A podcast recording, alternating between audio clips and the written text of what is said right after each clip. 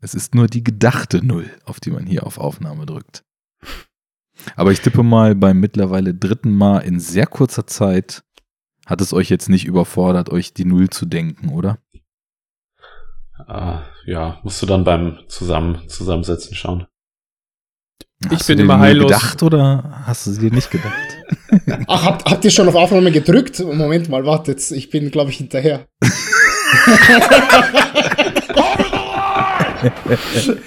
oh Mann. You are not doing the job. The job I ask you to do. Tja, da sind wir keine zehn Sekunden drin und der erste Magnolia-Soundschnipsel passt wie aufs Auge.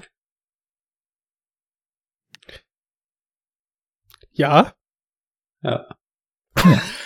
This is so fun. Ne, ich habe nichts gesagt. Ich sag mal Welcome. Oh. Da sind wir wieder bei Enough wie Nachwirkung, Bild wie Talk. Enough. Clash of the Andersons. Clash of the Andersons. Nummer drei. In kürzerer Zeit, als sich das die Hater, die Zyniker, diejenigen, die sich gedacht haben, na, große Töne spucken können sie, aber es kommt nichts rum. Schneller als sie es behauptet haben, schneller als sie es sich in ihren feuchtesten Träumen gewünscht hätten. Wir sind zurück. Es steht 6 zu 2 für Paul Thomas Überrascht. Anderson.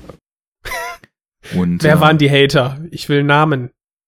Ja, geh auf Twitter. Auf Twitter sind immer die Hater. ach, nee, ach. Ich bleibe in meiner gemütlichen Blase. Fünf Minuten, das reicht. Ich mach mir die Welt. Wie die, wie die, wie sie mir gefällt. Und wir auch. Und deswegen sprechen Juri, Nenad, Jens und ich, der Arne, heute äh, wieder über die Andersons. Und ich hab Bock. Tag an euch erstmal. Hallo. Ja, moin. Hallo. Moin. Servus. Und hallo, liebe Zuhörenden. Alles klar? Ich hoffe es doch, denn ihr seid awesome. ich habe es eben schon gesagt. Ich will mal ein bisschen diszipliniert diesen Podcast hier eröffnen. Oder wobei, ne? Hate auf Twitter. Ich habe letztens gelernt, meine, seine Sendung nennt man nicht Podcast. Der Podcast ist das Format. Wer seine Sendung den Podcast nennt und wer darüber redet, den Podcast zu machen oder einen Podcast rausgebracht zu haben, hat keine Ahnung. Und ist wahrscheinlich straight in Online-Hater-Manier der größte Idiot ever. Boah, Alter, geil, ey, unnormal, ey. Hab ich noch nie gehört. Und auch wenn, du würdest einen Shit draufgeben. Nein, aber ähm, ich habe gedacht, ich eröffne mal ein bisschen disziplinierter und mache mal das, was man viel öfter tun sollte, nämlich den HörerInnen, den Zuhörenden sagen, wie awesome sie sind. Es gab hm. nämlich Geschenke. Und ich weiß nicht, ob äh, ich das in irgendeiner der letzten Sendungen schon mal geplackt habe. Es gab einmal Post von Anastasios, der ähm, nachdem letztens auf Twitter eine, eine Diskussion über Sidney Lumet und äh, dessen, naja, großartige, aber leider oft total übersehene Filmografie äh, startete, habe ich mir mal so ein paar Empfehlungen geben lassen, so an, an den offensichtlichen äh, Sachen, die ich schon kenne, vorbei. Also Dog Day Afternoon und äh, Zwölf Geschworene und äh, mhm. Serpico. Serpico, genau. Und äh, witzigerweise Ach. hatte Anastasios uns äh, über die Wishlist vor einigen Jahren auch schon mal Serpico geschenkt und hat uns jetzt sein Leben in meiner Gewalt, in deiner Gewalt, mein Leben in deiner Gewalt. Ich kenne den äh, deutschen Titel genauso wenig wie den äh, englischen, aber auf jeden Fall einen äh, hochgelobten Sidney Lumet-Film zukommen lassen, den ich mir dann mal zu Gemüte führen werde. Also vielen Dank. Jens, ich habe es dir auch schon vor einer ganzen Weile gesagt, lass mir deine Wishlist zukommen. Denn so. in, in, den Blog-Kommentaren wurde schon nach unseren Wishlists gefragt, die also Ach. so kryptisch auf unserer Website versteckt waren, dass man sie einfach nicht gefunden hat. Ähm, oh, da muss ich die nochmal sortieren, ey. Na gut. Ja, mach das mal. Ähm, sie, sie wollen es uns doch geben. Also hindere sie nicht. Ja, ja und ähm, wenn sie euch so etwas Tolles geben wie, wie ein paar Sidney Lumet-Filme, dann ähm, ist es das auf jeden Fall wert. Egal, aber ganz, ganz kurz nochmal, Arne, wenn da so eine wundervolle Diskussion und, und Lobhudelei zu Sidney Lumet gemacht wurde bei Twitter, warum hat mich da niemand hineinverlinkt?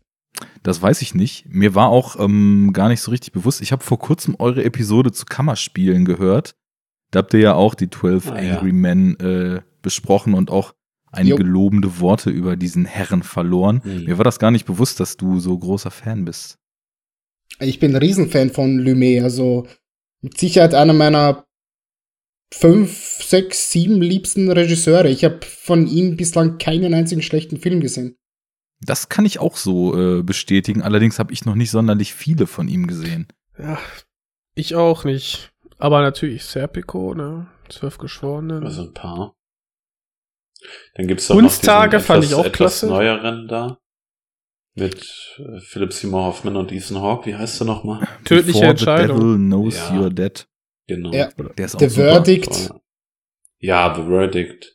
Den hier äh, Orient Express, den ja. alten ist doch auch von ihm, ne? Ja, den gibt's zurzeit bei Prime übrigens. Zusammen, ja. Kommen schon ein paar zusammen. Ach, der, der Agatha Christie oder was? Ja, ja. Ja, ja. Ja, also der Film, ah. den, den Anastasius uns geschenkt hat, heißt übrigens Sein Leben in meiner Gewalt. Im Original The Offense mit Sean Connery. Ähm, also, ja. ja. Ich werde äh, schlecht. Mir da Quality-Geschenke hier von, unser, von unseren Zuhörenden. Geil. Auf jeden Fall. Es geht ja noch weiter. Marius hat auch Blu-rays rübergeschickt. Alter. Marius hat Last House on the Left und äh, Cruising beide in der Arrow Edition rübergeschickt. Also oh, auch, sehr schön. Ne? Fettes Merci. Hammer, ey. Ja, an, an beide. Ja, für beide. Nenad, vielleicht sollten wir auch mal wieder aktiver werden, damit wir auch sowas bekommen. Ey, wenn, ich, wenn wir so etwas wie Cruising bekommen würden, äh, ich hätte da nichts dagegen. ja, also richtig gut. Ähm, das, äh, wir hatten ja mal so gesagt, ne, das, der größte Dank ist, sind die lobenden Worte. Danach kommt so, äh, uns irgendeinen Film zukommen zu lassen, von denen ihr meint, dass wir den cool finden und dass der vielleicht, ist ja mal so eine Sache, auch wenn man den nicht aktiv im Podcast bespricht, jeder Film, den man sieht, der formt ja so den filmischen Horizont. Insofern, ähm, aber die Wahrscheinlichkeit steigt natürlich. Natürlich. also ich meine, am meisten, wenn so wie das bei dir und René ist, noch äh, 1000 Euro auf dem Konto landen, aber naja, und ähm, deswegen, also Thema Unterstützung, wir hatten uns ja letztens da so in der Corona-Zeit so ein bisschen Gedanken gemacht und äh, um das jetzt abzuschließen, also ich habe jetzt auf dem Blog enoughtalk.de kann jeder mal reinschneien und kann sich das mal ansehen. Ähm, tatsächlich oh, einfach mal direkt. eine Site gemacht, unterstützt uns, wo alle Möglichkeiten, wie man das tun kann, aufgeführt sind, weil wir hatten ja so die Diskussion, so ja, uns geht's eigentlich ganz gut, ne? Wir sind so die privilegierten weißen Herrschaften mit sicheren Jobs und sicherem Einkommen und so. Äh, ist vielleicht irgendwie kacke dann jetzt in der Zeit, wo es allen irgendwie mies geht, so Geld zu nehmen dafür, dass man was macht, was man eh nur aus Spaß tut. Aber ich meine, der Gedanke läuft irgendwie so ein bisschen ins Leere, weil wer kein Geld hat, um Podcastern zu geben, wird das auch nicht tun. Also insofern, Patreon läuft noch weiter. Ich habe auch mal die Pledges ein bisschen überarbeitet. Und ähm, für 5 und 10 äh, Dollar im, im Monat äh, da so ein paar ähm, kleine Gimmicks eingefügt. Und jetzt ist es tatsächlich auch soweit, weil wir haben äh, auch Pay einen PayPal-Unterstützer und ich glaube, das ist Kellerkind auf Twitter, der, ah. der äh, schon seit einer ganzen Weile irgendwie diese 5 Dollar oder Euro im Monat rüberschiebt. Und äh, warum sollen das dann nur Patreon-Supporter bekommen? Deswegen, äh, mach, guck dir das mal an, mach mal Kannst ruhig drüber erzählen. Erstmal Mach mal äh, die dort äh, vorgeschlagene Liste fertig. Also ich habe so, ich habe da jetzt mir mal überlegt, wer uns zwölf Monate mit dem Betrag unterstützt, kann sich äh, mal eine Listicle Roundup-Sendung wünschen, also Top 5 Fragezeichen, äh, mhm. wo wir dann einfach mal äh, so ein bisschen aus dem Nähkästchen plaudern. Und wer das mit 10 Dollar im Monat äh, über zwölf Monate kontinuierlich macht, der kann uns, ich sag's jetzt mal, wie es ist, richtig ficken weil er uns nämlich eine Auswahl aus drei Filmen zuschicken kann, von denen wir Was? einen definitiv besprechen müssen. Und äh, das kann natürlich, äh, also von äh, Till Schweiger-esken äh, Qualen Oh über was auch immer dann sein. Also je nachdem, wie Ja, entweder die genau. Menschen Ne? denken sich, Dankeschön. okay, das Bitte. würden wir wirklich gerne mal im Enough Talk hören oder denken sich, okay, jetzt kriegen die richtig aufs Maul. mal gucken, was dabei rumkommt. Ich hatte, so einen, ich hatte so einen äh, trüben Moment und das werden wir dann ausbaden irgendwann. Ja. Davon abgesehen, dass ich uns kann mich da. Ich Eine kann kurze mich da, Umnachtung. Äh, äh, äh, ganz kurz noch. Äh, ich kann mich da ganz, ganz, ganz, ganz entfernt entsinnen, dass da mal irgendwie von einem Jahr oder sowas auf, auf Twitter rumging, dass du da schon, schon ähnliches vorgeschlagen hast, Arne. Und ähm, liebe, ganz, ganz liebe Grüße an, an die Inge hier aus Wien. Ähm, die wollte euch ja zuballern mit so ein paar Heimatfilmen, mit so ein paar Sissi-Filmen, wenn ich mich da richtig schön. erinnere, oder? Schön. Das wäre vom Nee, Quallevel nee, schon. Nee, Entschuldigung, aber das machen wir lieber nicht, ja? Ja, Na also, gut. ne, Aber wer sich das Recht erkauft, ne, ist ja wie äh, in der freien Wirtschaft. Es regelt der Markt. Und wenn die Kohle da ist, dann muss geliefert werden. Ja, es regelt der Markt, ne? Letztens Ja. bin ich auch morgens mit dem Podcastwunsch aufgewacht, ne? Ich bin, also nicht, was ihr denkt, ne? Ach so! Ach, Das hat jetzt Oh. aber lang gedauert. ja, ja, ja, ja. Ja, Prost, ja, ne? Prost. Auf die Schwachmaten der Republik. Ich würde sagen, Ja. der Intro-Teil ist vorbei. Ähm, bam. Wir legen los. Ähm, wir schauen heute den größten Müll, den die beiden Andersons jemals gemacht haben. Und äh, Sauber, direkt mal mit dicken Eiern ins Gespräch. Hallo. vor allem komplett unbegründet. Ja, ähm, Es ist ernst. 1999 Magnolia und 2001 die Royal Tenenbaums. Die jeweils dritten Filme von den Andersons. Ich glaube, Oh. da wir die letzten beiden Male irgendwie jetzt so unsere Historie mit den Filmemachern und mit dem jeweiligen Film und so weiter schon lang und breit durchgekaut haben, müssen wir es wahrscheinlich nicht mehr so ausführlich tun. Ich vermute, Nenad hat Tenenbaums zum ersten Mal gesehen. Jo. Okay, wie erwartet. Ich vermute, Magnolia war vorher ein Lieblingsfilm oder fast Lieblingsfilm von Nenad. Jo. Ach, das muss, eigentlich muss Nenad das noch ein bisschen ausführen. Finde ich. Soll ich das, soll ich das noch ein bisschen ausführen? Ja, mach Ja, mal, ja. wie so eine Liebe Ach, wächst ja, oder ist ob ja ein- ist ja ein war, wichtiger- ist Ist ja ein wichtiger Film für dich. interessant. Ja, das ist ja, naja, nicht nur, nicht nur Liebe wächst, ähm, wie Juri richtig gesagt hat. Das ist nicht nur ein wichtiger Film, sondern wahrscheinlich sogar der wichtige, wichtigste Film meines, meines Lebens. Ähm, Alter. Wenn man das so What? rückwirkend betrachtet, ja. Ja. Okay. Ich war zarte 14 Jahre alt, als ich Magnolia das erste Mal gesehen habe und mir ist mein Hirn explodiert. Ähm, ich habe sehr, sehr lange Zeit Filme wie wahrscheinlich die meisten Menschen da draußen, und ich meine, das ist nicht, nicht wirklich despektierlich, aber ich habe mir die angesehen, weil ich Bock hatte auf Filme, weil ich unterhalten werden wollte, ähm, weil ich was zum Lachen haben wollte, weil ich ein bisschen äh, Krach-Boom haben wollte, weil ich Entertainment haben wollte. Und dann lief irgendwann einmal im Free TV Magnolia. Und ich habe begriffen, holy fucking shit. Das gibt es also auch. Es gibt Filme, wo man Zusammenhänge erkennen muss. Es, äh, erkennen muss. Es gibt Filme, wo ähm, nicht nur das gesprochene Wort wichtig ist und nicht nur die Special Effects wichtig sind, äh, sondern wo man, wo man vielleicht mal auch mal ein bisschen nachdenken muss, wo ähm, einzelne mh, Parameter miteinander interagieren, wo vielleicht auch mal der, der Soundtrack äh, sehr, sehr wichtig ist, wo vielleicht auch mal der Schnitt ein bisschen zentrierter ist.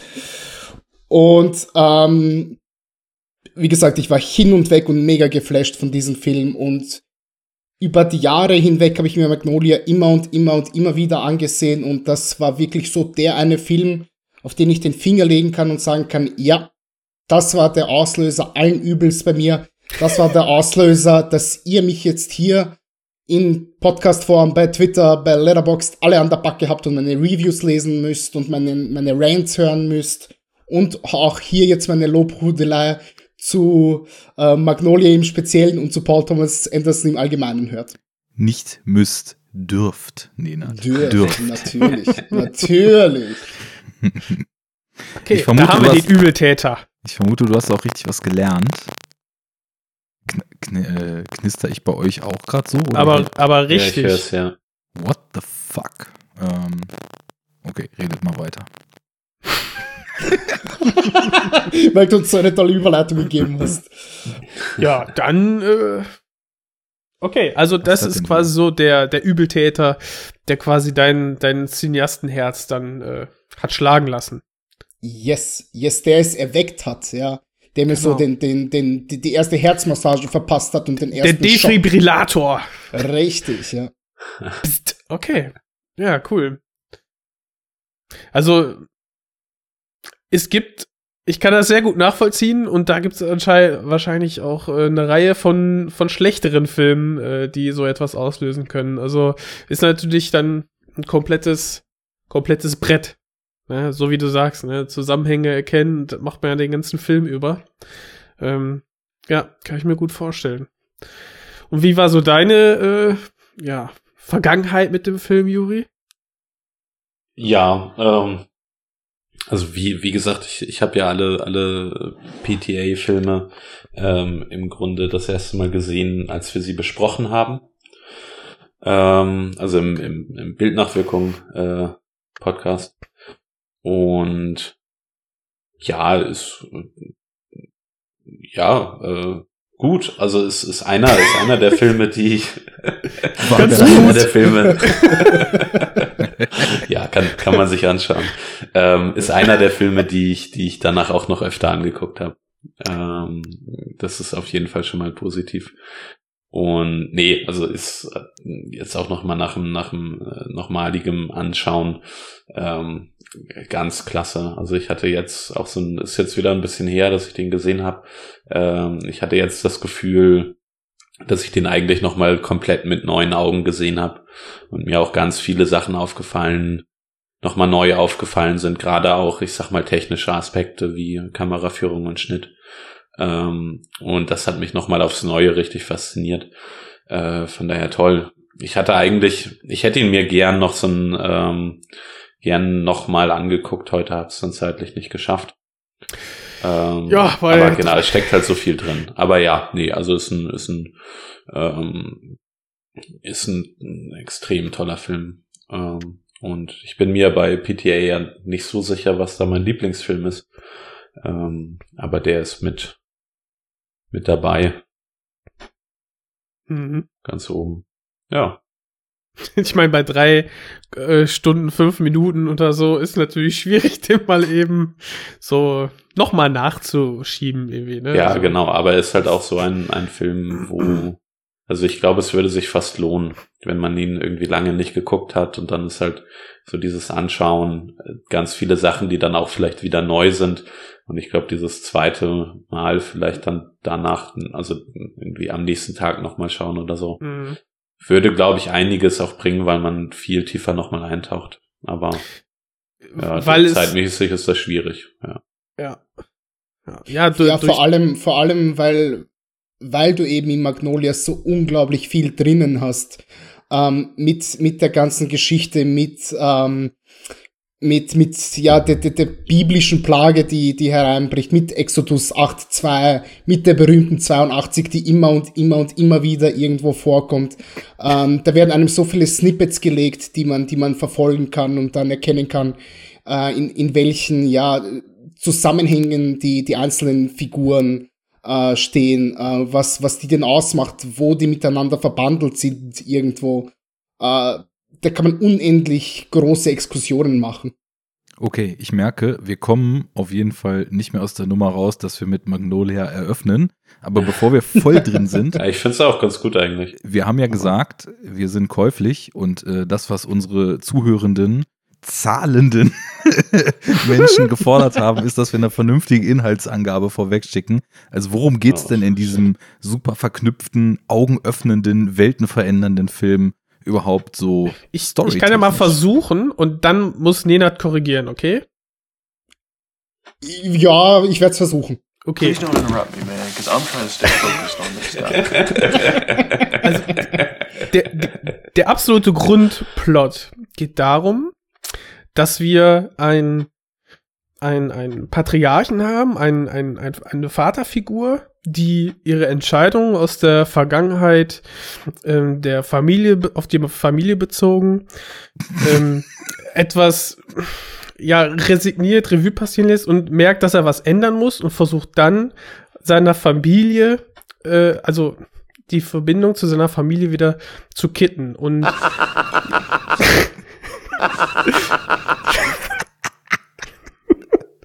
und äh, dabei bei diesem Versuch, äh, der Hilfe bedarf ähm, und hier und da vielleicht sogar scheitert, die Verbindung zu den Kindern wieder aufleben zu lassen, dabei schauen wir quasi zu durch den Film. Also ich merke gerade, ich hatte mir so eine schöne Eröffnung zurechtgelegt. Ich wollte eigentlich eröffnen, wir sprechen heute über zwei unfassbar gut besetzte Ensemblefilme, in denen Vaterfiguren die, Pro die Probleme mit ihren Söhnen zu kitten versuchen, in denen unglaublich guter Musikeinsatz gemacht ist, in denen Schnitt alles vorgibt, Rhythmus vorgibt und in dem ein Hauch von magischem Realismus vorliegt. Also ich weiß, äh, worauf du hinaus willst, Jens. Es ist irgendwie schon wieder total schön, wie ähnlich sich diese Filme einfach sind. Und du ja, kannst einfach ja. aus einem die Story erzählen ja. und sie passt fast in den anderen genau. mit rein. Ich wollte es gerade sagen, ja. das ist cool. Jetzt hast du den Witz verraten. I apologize. That was poor leadership.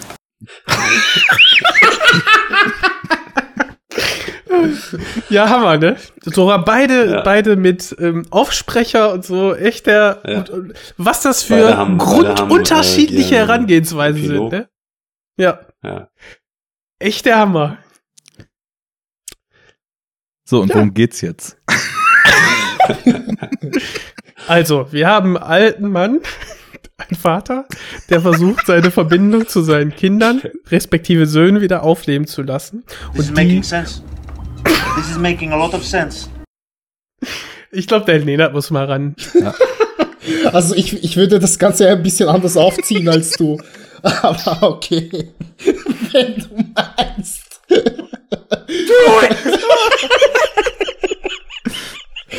Sorry. uh, ich weiß nicht, wie, wie wir das noch kitten können oder in so eine, so eine positive Richtung hinbekommen. Ich glaube, so viel wir um, ähm. lachen, wie wir lachen, ist schon reichlich Positivität in diesem Podcast. Das ist richtig, ja. Ach nein, um, ähm, Sendung. Ich habe keine Ahnung. Soll ich, soll ich Episode? äh, soll ich, soll ich jetzt die, die Inhalts, Inhaltsangabe geben zu Magnolia oder nicht? Ja, worum geht's? Ja. Worum geht's? Ähm, wir befinden uns im San, San Fernando Valley ähm, in Kalifornien, wie eigentlich immer bei, bei Paul Thomas Anderson. Ähm, und wir sehen, dass äh, ja ein, Tag äh, im, im Leben verschiedenster Menschen dort.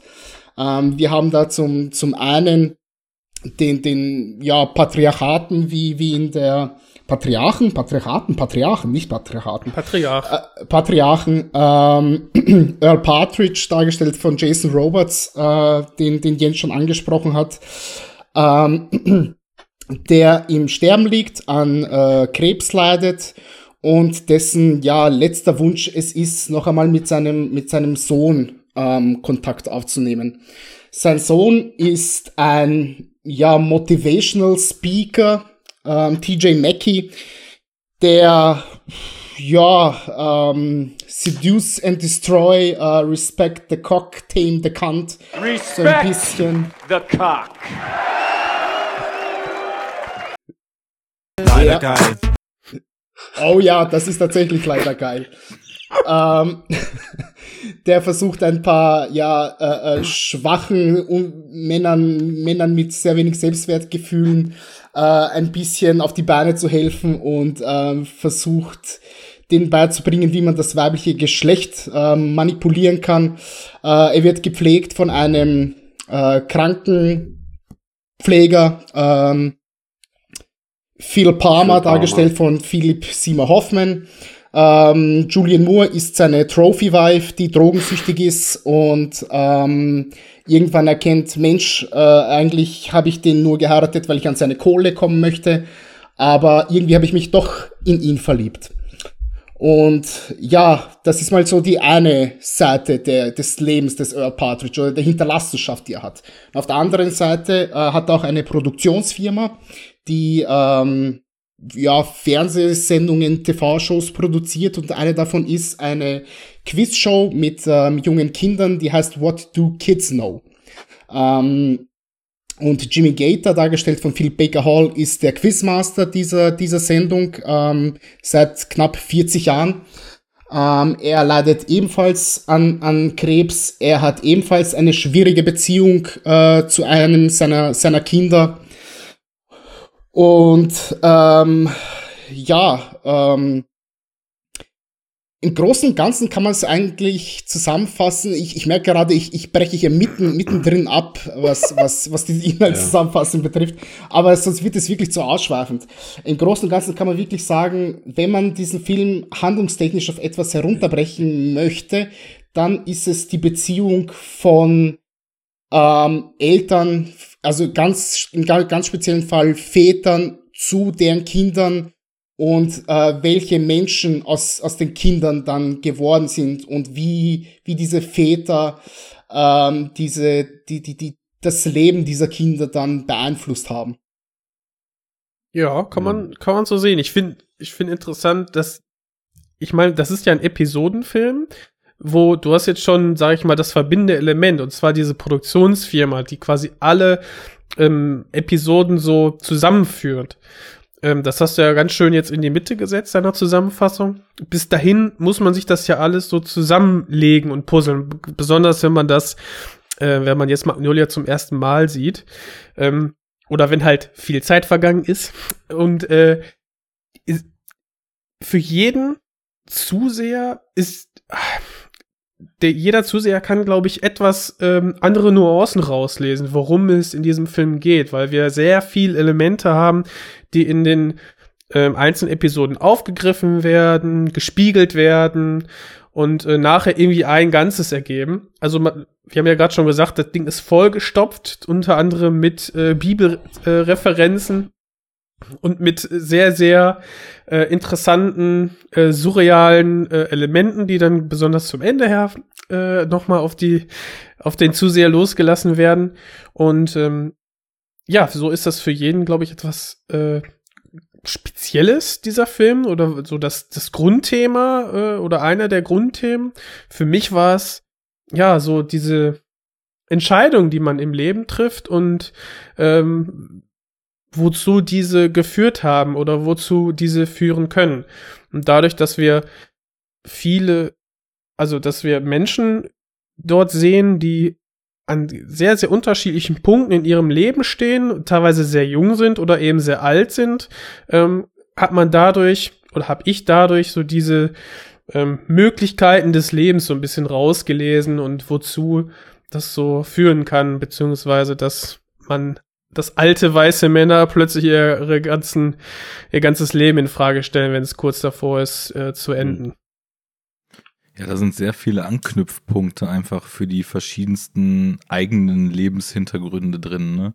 Ich meine, allein wenn man sich so auf der Zunge zergehen lässt, wie viele Figuren man hier hat, die wirklich in die Tiefe beleuchtet sind. Und du kannst ja auch ähm, in der gesamten Narration, wenn man das jetzt so nennen möchte, überhaupt nicht, sage ich mal, so eine so eine klassische äh, Vorgehensweise von so, so klassischem Drehbuchschreiben und klassischer Filmerzählung ausmachen, weil zum einen in dem Sinne Plot oder Handlung, ich habe das vorhin schon so ein bisschen äh, augenzwinkernd so genannt, aber gibt's ja nur sehr bedingt. Also wir nehmen halt Slice of Life mäßig teil am, am Leben von Menschen mit den verschiedensten Hintergründen, die an verschiedensten Punkten in ihrem Leben stehen und die eben auch mit ganz anderen Problemen zu kämpfen haben, die aber irgendwie im Kern dann, und das ist eben was ziemlich Beachtliches, finde ich, bei dem, was äh, PTA hier stimmt, stemmt, dann irgendwie auch so auf so einer emotionalen Ebene so verbunden sind. Also es ist ja nicht so wie jetzt in einem, sagen wir mal, Guy Ritchie-Film oder so, wo du zig äh, Handlungsstränge erstmal so getrennt, unabhängig voneinander kennenlernst und Figuren und die dann wirklich in so einer Handlung aufeinander hinlaufen. Irgendwann kommt so die große Überraschung, wo sich dann so am Ende von Lockstock oder Snatch oder so dann so alles auf einmal trifft, sondern hier ist es ja so, dass du sehr viele Sachen erstmal so parallel ähm, siehst und dann gibt es eben so verbindende Elemente wie zum Beispiel die Fernsehshow oder generell Fernseher, wo dann teilweise die Fernsehshow mit Philip Baker Hall und äh, dem, dem Jungen von What Do Kids Know läuft, teilweise Werbevideos von Cruises, ähm, naja, sich selbst als den den Jesus der Incels inszenierenden äh, äh, Figur. Und dann hast du ähm, familiäre Connections, ähm, John C. Rileys äh, Kopffigur lernt die Tochter von Philip Baker Halls Showmaster-Figur kennen. Ähm, ja, dann, dann lernt äh, Tom Cruise die, die Nurse seines Vaters,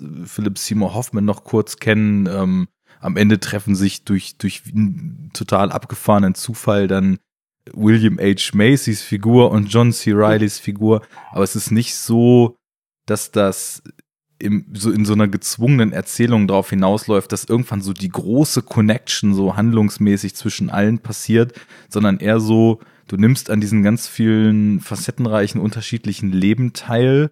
Du, da ist so ein Gefühl, was das alles so durchzieht, was irgendwie, ich finde, ich finde so, der, der Film, der hat halt so ein, ja, so eine, so eine emotional, so, so was übergreifend Emotionales, wo es so Aufs und Abs und verschiedene Facetten gibt, aber den hält keine Handlung, sondern eher so ein Gefühl zusammen irgendwie, was hm. sicherlich auch daran liegt, ähm, dass jetzt mal so inszenatorisch zum Beispiel PTA ja auch gesagt hat, er möchte nicht, wie man das häufig in Filmen so macht, so verschiedene Handlungsstränge visuell oder von der Ausleuchtung oder Kameraführung unterschiedlich machen, sondern eher homogen das alles inszenieren. Mhm. Deswegen ja, ist äh, schon interessant. Teilweise läuft es dann zusammen, teilweise nicht, aber es formt halt trotzdem so ein großes Ganzes und am Ende hast du irgendwie so an vielen Schicksalen äh, teilgehabt und irgendwas ist da, denke ich mal, für die meisten Leute bei, mit dem man so bonden kann.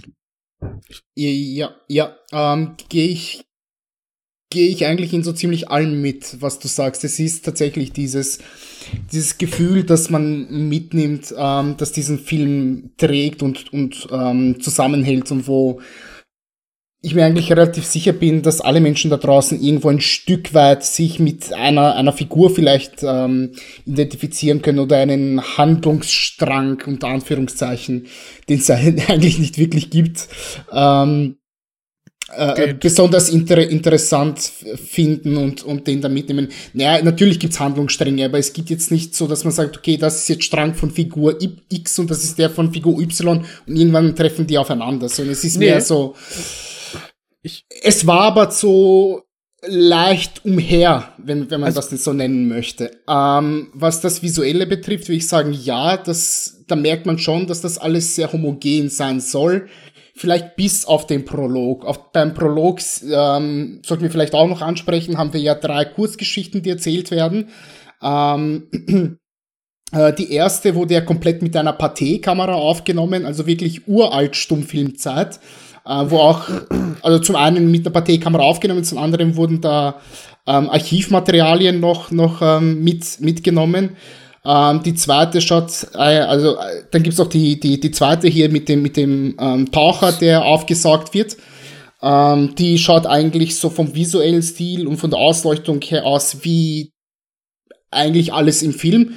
Und dann gibt's noch die dritte, die mehr so ein bisschen nach, ja, wie soll man das nennen, 50er Jahre aussieht, wenn ihr versteht, was ich meine. So, so ein bisschen rauchig, wo noch so ein paar Skizzen und, und, und Pfeile und Linien mit dazu gezeichnet also werden. Sehr verspielt, ja. Ja, die Mode, ja, die Mode genau. könnte 50er sein, auf jeden Fall. Ja. Ja, auf jeden Fall. Und ähm, da wird einem, das, das ist vielleicht auch etwas, was man, was man vielleicht sehen könnte in diesem Film. Da wird einem lang und breit erklärt, im Prinzip sieben, acht Minuten lang.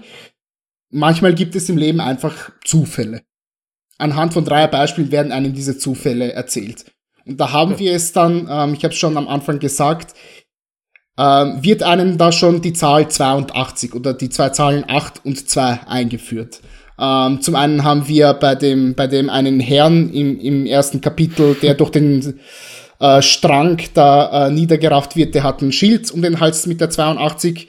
Äh, das Flugzeug hat auf der Seite eine 82 stehen und bei dem jungen Herrn, der sich von, von dem Dach dann stürzt, ähm, ist neben ihm, bevor, bevor er springt, ist ein, ein Seil, das so aufgeflochten mhm. ist, dass es wie eine, wie eine 82 dann aussieht. Und, und der, und der beim Blackjack braucht er eine 2, kriegt aber eine 8.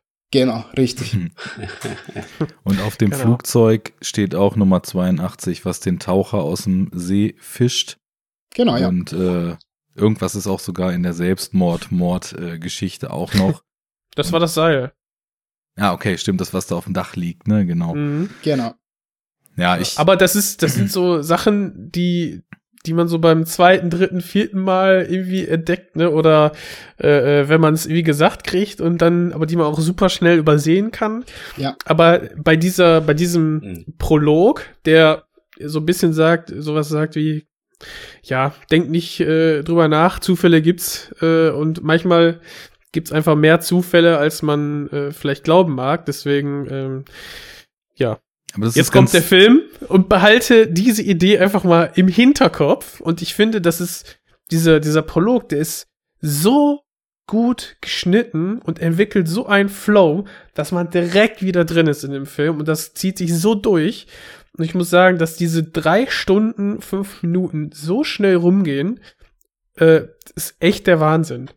Und ähm, das Geile ist, dass durch den Prolog, die ja die, durch die Kurzgeschichten, die eigentlich, bis auf die Zahlen 80 oder 82, nichts miteinander zu tun haben, kriegst du quasi so eine Idee, aha, also diese, diese Zufälle oder diese, dieses Schicksal oder wie man das auch immer nennen mag, das ist so diese Grundidee dieser drei, das ist so dieser Grundtenor, den man vom ähm, Narrator dann auch nochmal präsentiert bekommt, den man im Hinterkopf behält und mit diesem, mit dieser Einstellung gehst du in den Film. Es ist eine kleine Abkürzung, man könnte sagen, eine kleine Entschuldigung. Aber ähm, ich fand das eigentlich ja, sehr gut, sehr gut gelöst, äh, weil man dann ganz anderes Auge kriegt, auf diesen Film zu gucken. Und für mich sind diese verschiedenen Storystränge, wenn man sich jetzt mal ganz nüchtern anguckt, was da passiert, ist es eigentlich fast profan, was man da sieht oder was, was, was in den einzelnen Handlungen passiert, aber durch die durch die Nein, tolle, doch, durch die tolle, ist meine These, ist durch die tolle Kamera und dadurch, dass wir diesen Intercut haben zwischen allen ähm, Episoden, sehen wir dann doch mehr Zusammenhänge, als ich vielleicht, wenn man die einzeln sehen würde, die Filme hintereinander, ähm, mhm. als man dann vielleicht erkennen würde. Also ich glaube, man als Zuschauer legt man dann wieder mehr rein durch den guten Schnitt, als vielleicht da drin wäre. Aber lass mich da das, mal direkt. Das äh, ich, ähm, warte mal, ich. ich warte, warte. Hm? Jetzt reden wir wieder beide gleichzeitig. Willst du erstmal? Ja. ja, äh, ganz kurz erstmal. An, ich, ich spiele den Ball gleich zu. Nur ganz kurz zu dieser Eröffnung, weil wir haben erst jetzt eben schon so angesprochen, wir haben im Grunde genommen so einen Slice of Life-Film mit ganz vielen verschiedenen Schicksalen. Und ich muss sagen, ähm, so Magnolia war damals äh, so einer der ersten Filme, die ich so in meiner zweiten Filmerweckung dann auch so kennengelernt habe, weil ich hatte einmal so das, was Nenad vorhin beschrieb, was bei ihm dann direkt mit 14 Jahren mit Magnolia passierte. Das war bei mir so Ende der 90er, Anfang der Nuller, auch mit so einer Handvoll Filmen, die aber, sage ich mal, alle noch nicht so noch nicht so stark im Autorenfilmerfach oder so angesiedelt waren. Ne? Das waren eher so äh, teilweise auch noch, sag ich mal, Sachen, die man irgendwo so noch als größeres Kino und so einstufen kann. Aber ähm, als ich dann irgendwann Arthouse entdeckt habe, habe ich dann so auch Magnolia schätzen gelernt und war so mit diesem Schicksale sehen, den, den Leuten einfach beim Leben zugucken, die den Struggle, den sie haben mit den ganzen Themen von von Verlust, äh, von verlassen werden, von von familiärem Druck und das sind ja alles so äh, Versagensängste. Also da sind ja so viele so tief menschliche Themen eben drin, die wir alle irgendwie so mal mehr, mal weniger und manche Menschen irgendwie das eine, manche das andere so mit uns rumschleppen. Und das hat mir so total gereicht. Aber ich habe mich damals, und ich habe den Film jetzt erst zum zweiten Mal gesehen, damals schon so gefragt, okay, was, was macht denn eigentlich PTA hier am Anfang mit diesem Prolog so ein Fass auf? Weil du hast einmal so diese, sag ich mal, eher so bisschen abgefahreneren Stories so über äh, hier übrigens guckt mal, ähm, wir sagen immer so, Dinge sind unfassbar unwahrscheinlich und alles geht nach Wahrscheinlichkeiten, aber guckt mal, auch das Unwahrscheinlichste überhaupt kann passieren und guckt mal, ähm, manchmal fügen sich einfach Dinge so zusammen, wo man sich fragen muss, ist das Zufall? Und der Narrator sagt uns dann ja auch so, das kann kein Zufall sein, ich glaube nicht an Zufall. Und dann läuft halt der Film, wo ich, wo ich so das Gefühl habe, okay, ähm, wir haben jetzt hier einfach, sag ich mal, so ein extrem gut geschriebenes, konstruiertes, unfassbar gut gespieltes Arthouse-Drama, wo halt eben so verschiedene Schicksale, sag ich mal, nebeneinander herlaufen, sich teilweise kreuzen, teilweise nicht. Und dann passiert halt irgendwann so dieses, das habe ich damals einfach so als so magischer Realismus abgestempelt, so dieses äh, vollkommen weirde äh, Segment so kurz vor Ende des Films. Oder es gibt ja zwei vollkommen weirde Segmente so Einmal äh, die Gesangsszene und dann eben den Regen am Ende. Und ich habe mich dann so gefragt, okay, wie fügt sich das denn eigentlich zusammen? Weil auf der einen Seite habe ich so von diesem Zufallsding und von dem äh, Chance, ist das wirklich Chance? Ist man vielleicht irgendwie connected und oder ich wusste nicht so richtig, was ich damit anfangen soll. Und ich weiß es auch bis heute irgendwie nicht so richtig. Und habe dann in einem extrem guten Film irgendwie so das Gefühl, das, was mir hier der Filmemacher über Zufall, über Verbundenheit, über vielleicht irgendwelche äh, Vorbestimmtheit, wie sich Wege kreuzen und so erzählen will, das geht für mich irgendwie wenig bis gar nicht auf. Das ist jetzt nichts, was mich riesig stört, aber es ist so ein großes Fragezeichen für mich irgendwie immer noch. So die Szenen, die eben damals auch so, also gerade so die Magnolia Hater eben dann sehr, sehr verstört haben, wie zum Beispiel den Regen am Ende, ähm, das, das fand ich erstmal so, also ich habe es erstmal hingenommen beim ersten Mal schauen, beim zweiten Mal wusste ich, dass es kommt. Ich weiß aber auch immer noch nicht, was ich damit so richtig anfange. Und Dafür sind wir ja hier. Genau, da äh, Das werden wir aufdröseln, keine Sorge. Eine Therapiestunde. Und ich, naja, also beim ersten Mal war es so, dass ich, ich meine, ich habe dem Film damals irgendwie so viereinhalb von fünf Sternen gegeben und hatte trotzdem Aha. so das Gefühl, wenn, wenn irgendwas, äh, wenn man dem Film irgendwas vorwerfen kann, dann vielleicht, dass irgendwie so diese Chance, Vorbestimmtheit und sonst was Geschichte irgendwie, wenn man es will, könnte man es so als prätentiös auslegen, ne? Und naja, äh, klärt mich auf. Ich erstmal kriegt jetzt äh, Juri den Ball zugespielt, äh, was, was äh, ja. diesen Anfang und so weiter betrifft, aber ich kann mir da immer noch keinen Reim drauf machen und ich verstehe nicht bis ins Letzte, Why, obwohl ich ganz fest der Meinung bin, dass nicht alles in mhm. Filmen immer ein Why überhaupt haben muss. Mhm. Ähm, ja, ich, also ja, denke ich eh schon eine Menge Sachen gesagt, die ich, die ich auch so gesehen habe. Ähm, ich hatte auch, ich hatte jetzt nach dem nach dem Schauen vom Film mal so durch durch so ein paar Letterbox Reviews durch durchgescrollt und sozusagen, wenn, wenn die Leute was kritisiert haben, dann war das immer, also es kam irgendwie oft, dass sie meinten, die, diese Geschichten hängen nicht so zusammen. Also ich glaube, das ist auch, also diese, diese Kritik vielleicht, dass das nicht alles dann auf ein, auf einen Handlungsstrang irgendwie hinausläuft. Ähm, und genau, das ist halt was, was, was, ja, ich schwer nach, nach, nachzuvollziehen finde. Ähm, und Sag mal, wieso? Genau, ich denke auch. Hm? Warum findest du das schwer nachzuvollziehen? Ähm,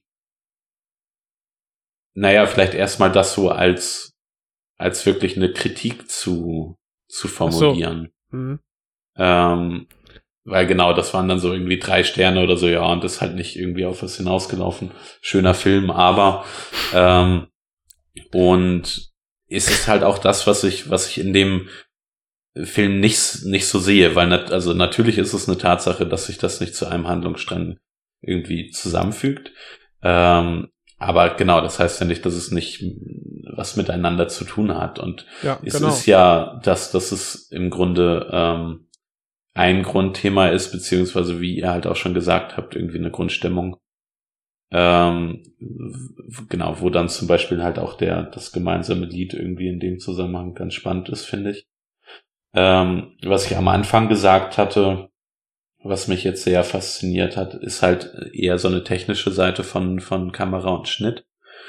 Ähm, und auch gerade dadurch, weil sich weil sich dadurch diese Stories halt sehr verbinden. Also mir ist das öfters aufgefallen, dass man zum Beispiel, also dass die verschiedenen Erzählstränge ähm, halt durcheinander geschnitten werden, sozusagen, und im Grunde gerade durch die Kamerafahrt eine Verbindung bekommen, dadurch, dass man ähm, äh, Kameraarbeit, aber dadurch, dass man zum Beispiel eine Kamerafahrt hat, die sich im Grunde in verschiedenen Erzählsträngen weiterführt. Das fand ich, das fand ich grandios. Ähm, genau. Und ich frage mich schon auch, also das, was halt im, im, im, äh, im ja, ist, ist es Epilog, Prolog? Keine Ahnung. Ähm, Prolog ist Anfang. Okay. Prolog. Ähm, sozusagen diese Zufälligkeit. Ich weiß nicht, ob ich sie in den, ob ich sie in den verschiedenen ähm, Erzählsträngen sehe. Also ob das jetzt wirklich so für mich so ein Zufall ist, dass da ein gemeinsames Thema besteht. Ähm, natürlich kommen viele, dann viele Sachen äh, dann vor, wie, wie gesagt, zum Beispiel der Regen, ähm, die dann halt auch in allen Erzählsträngen vorhanden sind. Aber da bin ich mir auch noch ein bisschen unschlüssig. Äh, eine Frage, die ich mir jetzt gestellt habe, gerade beim Prolog, ich weiß nicht, ob das überhaupt bekannt ist, wer da dieser Erzähler ist. Ähm, weil es klingt für mich im Grunde nicht nach einer nach einer besonders trainierten Stimme. Und ich habe überlegt, ob das PTA selbst ist, der. Nee, der klingt nicht so. Ein, nee, das, ich, das, ich, nee, war mir, ich war mir nicht sicher. Aber ist es halt, also ist es zum Beispiel, wenn, wenn man jetzt einen ähm, Philip Baker Hall hätte oder so, das ist ein, im Grunde ein ganz, wäre ein ganz anderer Charakter, weil das halt ein ähm, gelernter Sprecher ist, ein Schauspieler und das hat irgendwie so ein bisschen was, diese Erzählerstimme hat, hat ein bisschen was unperfektes Alltägliches. Aber, aber das macht es auch ein bisschen, bisschen äh, auch aus. Das, das hat, gibt dem Ganzen so, so einen besonderen Kick, meiner Meinung nach. Dass es eben nicht so, so perfekt ja. wie von einem Teleprompter abgelesen wirkt, sondern ja. dass vielleicht so, so, so leicht flapsig sogar noch, noch rüberkommt, weißt du? Hm. Ja, das ist auch so Aber ich war mir, ich war mir wirklich nicht sicher, weil ich hatte drüber nachgedacht, ob es PTA sein könnte. Und auch so vom, von der Stimmfarbe und so bin ich mir nicht sicher. Es ist also irgendein Darsteller, der bei ja. ihm auch sonst okay. vorkommt. Ich habe es aber gerade auch nicht auf dem Schirm, wer. Ricky, Ricky J. Ja, okay.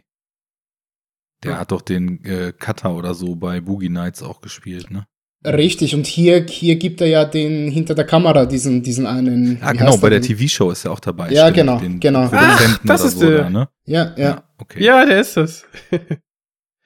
Alles ja. klar. Ich fand, also nochmal, um, um da, noch, also ich finde nämlich auch, das, was Juri sagt, das meinte ich ja mit Intercut, ähm, dass quasi durch hm. den Schnitt, also dieser Episodenfilm bedient sich wie, ich glaube, kein anderer Episodenfilm, der mir jetzt irgendwie einfallen will, dieser ähm, Methode, dass du verschiedene äh, Szenen aneinander schneidest und dadurch, dass du sie aneinander schneidest, gewinnst du an einem Kontext und versuchst eine Verbindung zwischen diesen beiden Szenen. Und das macht Anderson hier, das ist, das macht diesen Film aus. Das macht er hier die ganze Zeit. Ja.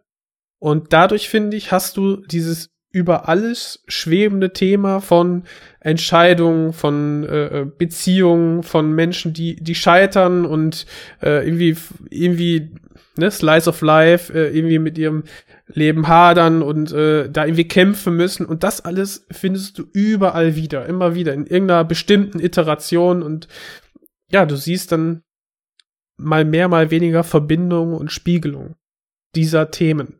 Und da muss auch das, nicht handlungstechnisch ist auf irgendwas hinauslaufen, aber ich glaube, das ist nee. so eine, hm. das ist so eine sehr genau. allgemeine Kritik von, ohne das jetzt den Leuten irgendwie vorzuwerfen, kommt mal klar, ähm, wo einfach, sag ich mal so, der gewöhnliche Filmguckmaßstab, wo es halt primär darum geht, Geschichten zu erzählen, einfach so allgemein erstmal auf jeden Film angelegt wird. So ein Film, der muss doch eine Geschichte so mit Anfang, Mittelteil, Klimax, Ende haben. Und äh, nicht, dass der Film jetzt hier keine Klimax oder sogar mehrere hätte.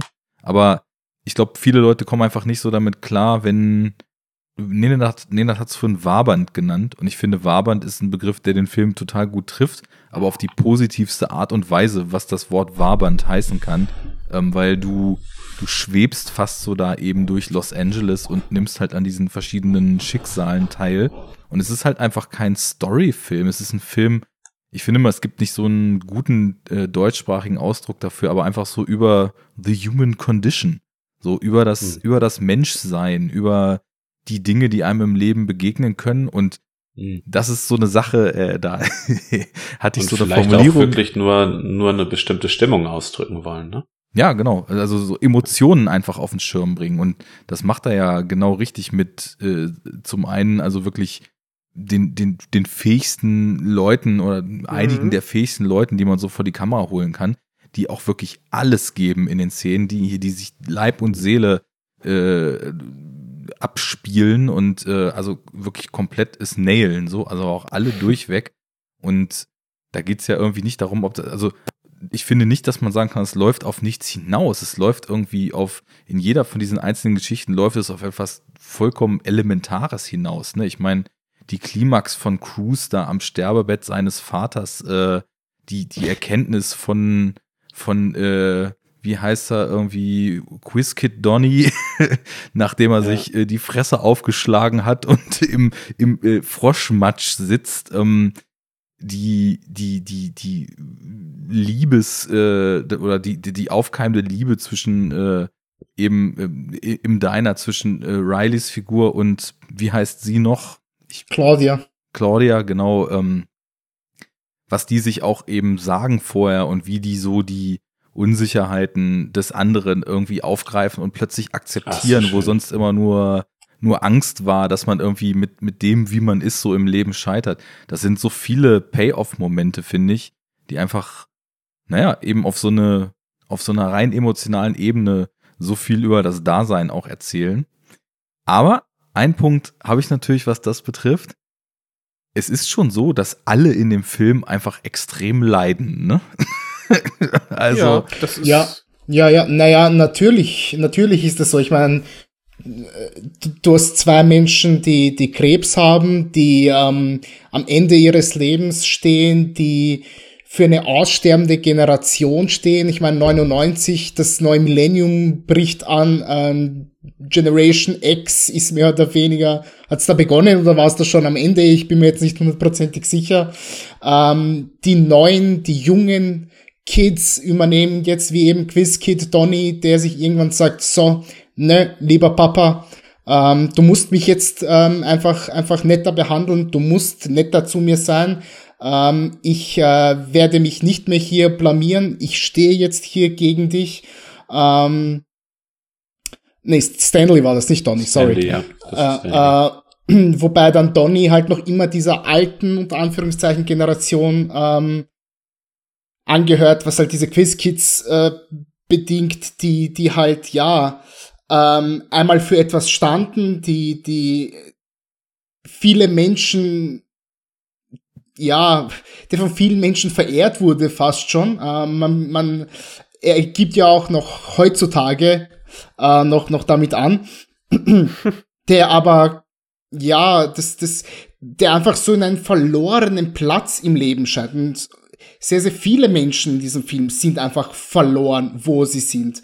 Ähm, Claudia ist, ist, ist drogensüchtig, ähm, wurde anscheinend, ja, auch das, wenn man darüber nachdenkt, ey, knallhartes Thema, dass, dass da eigentlich schon angesprochen wird, aber nie zu Ende exerziert wird. Man muss sich da echt seine, seine Gedanken drüber machen. Weil es ganz am Schluss ist. Gen, ja, ja, die, die von ihrem Vater unsittlich berührt wurde und weiß, weiß Gott, was da noch alles geschehen ist, äh, die sich zuguckst ohne Ende deswegen. Ähm, Julian Moore, die ja auch drogensüchtig ist, weil sie der Meinung ist, ja, ich habe hier mein Leben vergeudet, ich habe so viel Liebe zu geben gehabt und merke erst jetzt, wo es schon zu spät ist, ähm, dass, dass diese äh, Liebe da ist und dröhne mich jetzt eben zu und sage gute Nacht zum Leben. Ähm, der einzige wirkliche Hoffnungsschimmer, den wir haben, ist tatsächlich im Endbild. Ansonsten ist da rein gar nichts vorhanden. Ich, ich finde auch Stanley. Gar nichts. Ich finde Stanley. Stanley auch, wobei man das sagen muss, die Reaktion des Vaters ist, hau du mal ab, es bleibt alles wie gehabt. Aber Stanley hat sich geändert, Mhm. der Vater nicht. Stanley hat sich geändert, natürlich. Genau. Stanley hat eine Riesenwandlung durchgemacht. Ja. Er wird vor laufenden Kameras ähm, zeitgleich übrigens lustigerweise ähm, mit, mit TJ Mackey äh, vorgeführt ähm, und sagt dann irgendwann, nee, sorry, aber das mache ich nicht mehr, nicht mehr mit. Ja. Egal wie viele Leute hier von der Seite kommen und mich ansprechen, mehr oder weniger, ähm, ihr könnt scheißen gehen jetzt. Mhm. Weil Aber ich sie sehe es eigentlich nicht, ähm, ich sehe es eigentlich nicht, dass da keine, wie hattest du es ausgedrückt, keine, keine Hoffnung drin ist. Ähm, weil der, der ganze, also der ganze Film oder dieses ganze Thema ist für mich größtenteils im Grunde so eine, ähm, so eine Aufar Aufarbeitung von vorherigen Ereignissen. So. Und ich finde, dass das eigentlich jede Figur schafft ein bisschen sozusagen an, an der Vergangenheit zu arbeiten oder größtenteils. Und schon, vielleicht nicht, nicht groß, aber die meisten machen irgendwie einen Schritt nach vorne. Also aber erst du hast eigentlich, nicht- das Ich bin mir eigentlich- nicht sicher. Ich bin mir nicht doch sicher. Also wenn alle wir, drei gleichzeitig. Also ich hab's, ich bin, ich bin wirklich schn schnell fertig.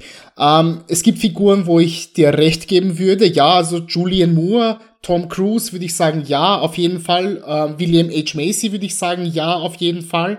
Aber dann vor allem die ältere Generation. Gut, Jason Roberts würde ich auch noch sagen, ja, wobei Ja. die Hälfte des Filmes eh noch pennt. Aber Philip Baker Hall zum Beispiel. doch, Nee, doch, ich nee, schon. überhaupt nicht. Also Er der, hat- der Naja, will also sich- er kommt, er kommt dazu, es zuzugeben, Richtig. zum Beispiel. Nee, er, er, er sagt ja selber, ich weiß es nicht. Ich weiß nicht, ob es so geschehen ist. Was? Ja gut, aber ich Ja, finde, ja, dadurch, dass er nicht Nein sagt und dass er die Genau. Möglichkeit einräumt, hat er einen viel größeren Shit gemacht Ja. oder getan, den seine Frau nicht erwartet hätte. Und durch seine, durch, dadurch, dass er merkt, was er da gesagt hat und seine Mhm. Frau ihn verlässt, ist er ja so weit getrieben, dass er bereit ist für den Selbstmord. Also wenn Genau. das keine Entwicklung ist und keine Konsequenz, ja. Ja, aber die Frage ist, ist das lohnend für ihn?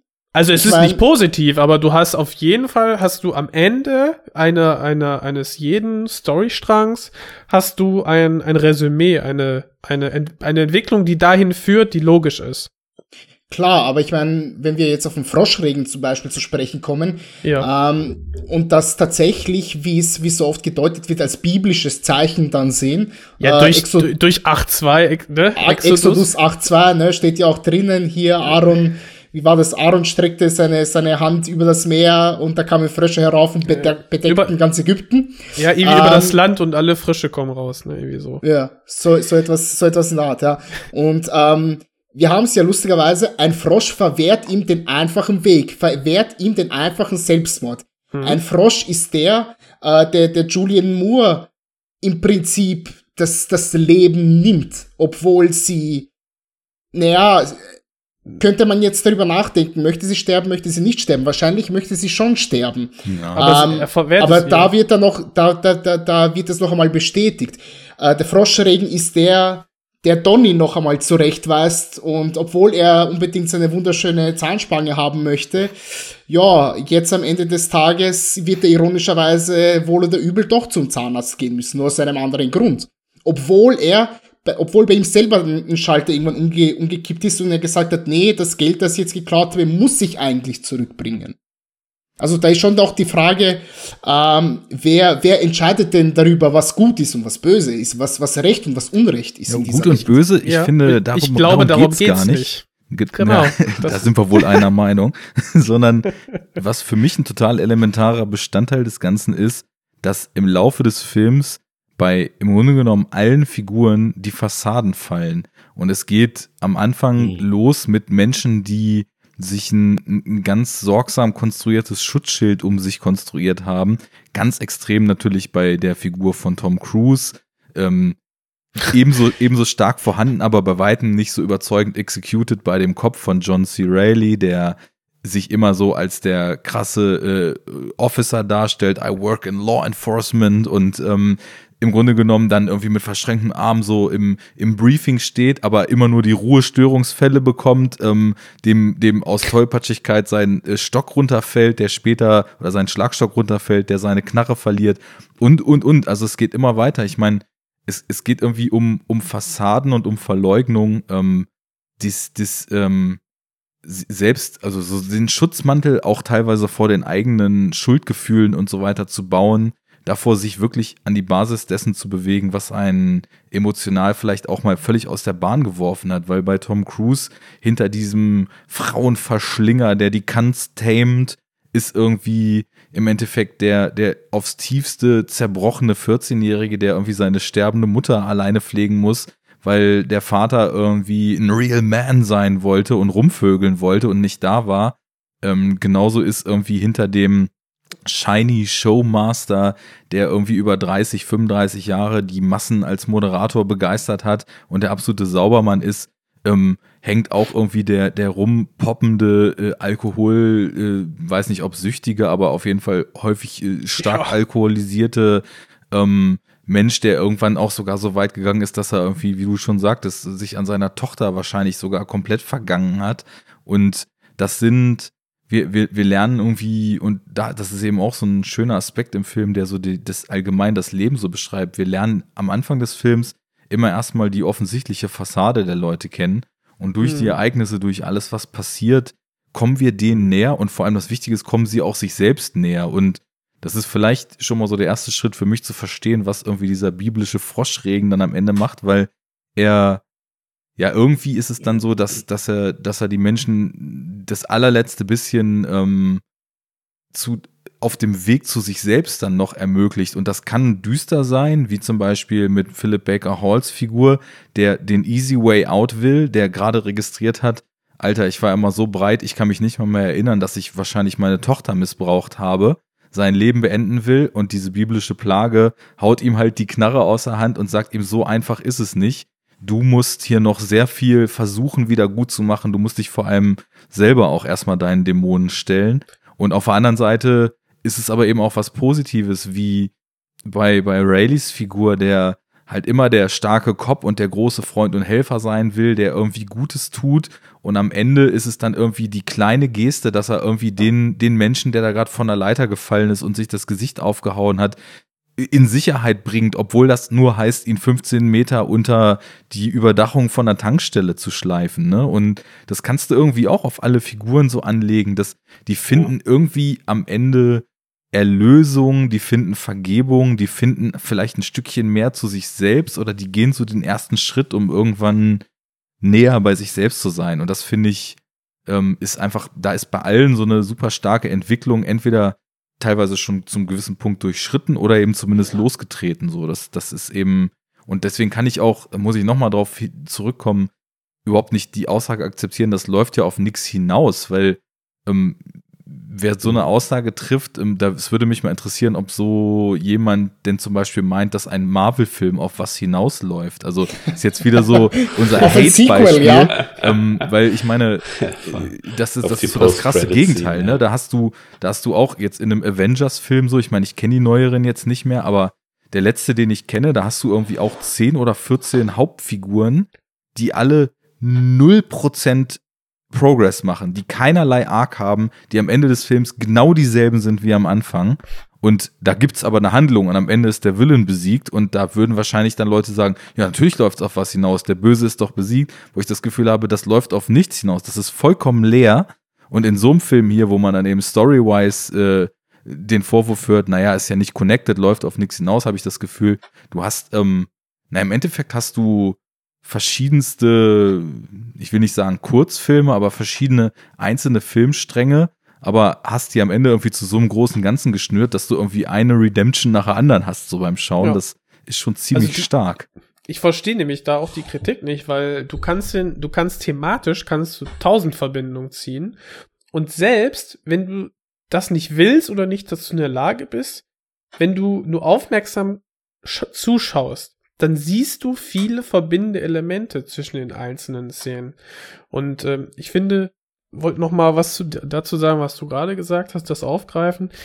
im Prinzip hast du ja ein, viele Einzelschicksale von Menschen, die teilweise berühmt sind und oder bekannt und teilweise ganz ganz einfache Menschen und der Film macht da eigentlich keinen Unterschied. Jeder jede Episode, jeder Storystrang hat seine eigene Dramatik, also seine eigene eigene Dramatik und Rückschläge und die werden ja gleich gleich behandelt. Also was ich sagen will ist, wir haben hier nichts riesig ausuferndes, sondern einfach menschliche Probleme, die wo dann dargestellt wird, dass die Menschen daran ganz schön zu knabbern haben und dass dass die da vor äh, Entscheidungen und äh, äh, in der Vergangenheit gestellt werden oder vielleicht sogar zukünftige, die sehr schwer sind. Und äh, das finde ich eigentlich ganz nett, dass hier einfach wie bei Marvel einfach nicht die Welt gerettet wird oder nichts riesengroßes äh, irgendwie auf eine Stadt fällt, wie in eine andere Stadt oder so, sondern ja, menschliche Probleme, die sehr schwer sein können. Und das zeigt dieser Film. Und durch diese äh, Verschachtelung, Verzweigung ähm, kriegen wir mit, okay, also finde ich, ist so eine Thematik, dass der Film dadurch aufzeigen möchte, du, jeder Mensch hat äh, irgendwie so seine Päckchen zu tragen, äh, sozusagen. Und ähm, daran muss man wachsen oder man kann halt auch es sehr, sehr schwer haben damit. Und diese, dieser Froschregen ist für mich einfach nur eine, eine Zäsur. Also die Metapher, die hier quasi aufgemacht wird, die biblische, ähm, sehe ich gar nicht äh, in dieser Mythologie begründet, sondern einfach nur, das ist eine Zäsur für jeden Menschen äh, und für in diesen einzelnen Episoden. Das kann für irgendetwas stehen, aber das ist so eine Zäsur, weil man das so gar nicht vorhergesehen hat, dass sich danach etwas grundlegend ändern muss für die Menschen. So nach dem ja, das Motto. war auch so das, was ich meinte you, you eben. can't ne? always get what you want, you get what you need. Um jetzt mal irgendwie die Rolling Stones zu zitieren, müssen die dann zusehen, wie wie kann ich jetzt mit meinem Leben weitermachen? Ja, also auch weitermachen unter Berücksichtigung dessen, was war und mit vielleicht auch einem neuen Mut oder einer neuer Aufbruchsstimmung für das, was dann kommen wird. Zäsur ist ein Genau, schöner aber- Begriff, ne? Also du, du Aber hast jetzt dann, Baker Hall zum Beispiel, ne? Der, der will eigentlich den Selbstmord, wie du sagtest, kriegt er aber nicht. genau. Der bekommt das, was er braucht und nicht, was er will. And the book says we may Yeah. be through with the past, but the past is not through with us. Ja, genau. Das ist das Leitmotiv. Ja, es ist, es ist, äh, man kann es, wenn man es wirklich herunterbricht, kann man es tatsächlich als eine Art Deus Ex Machina sehen. Genau. Aber ne, das ist für jeden etwas anderes, nur hier dargestellt oder durch diese biblische Plage, so, so ein bisschen.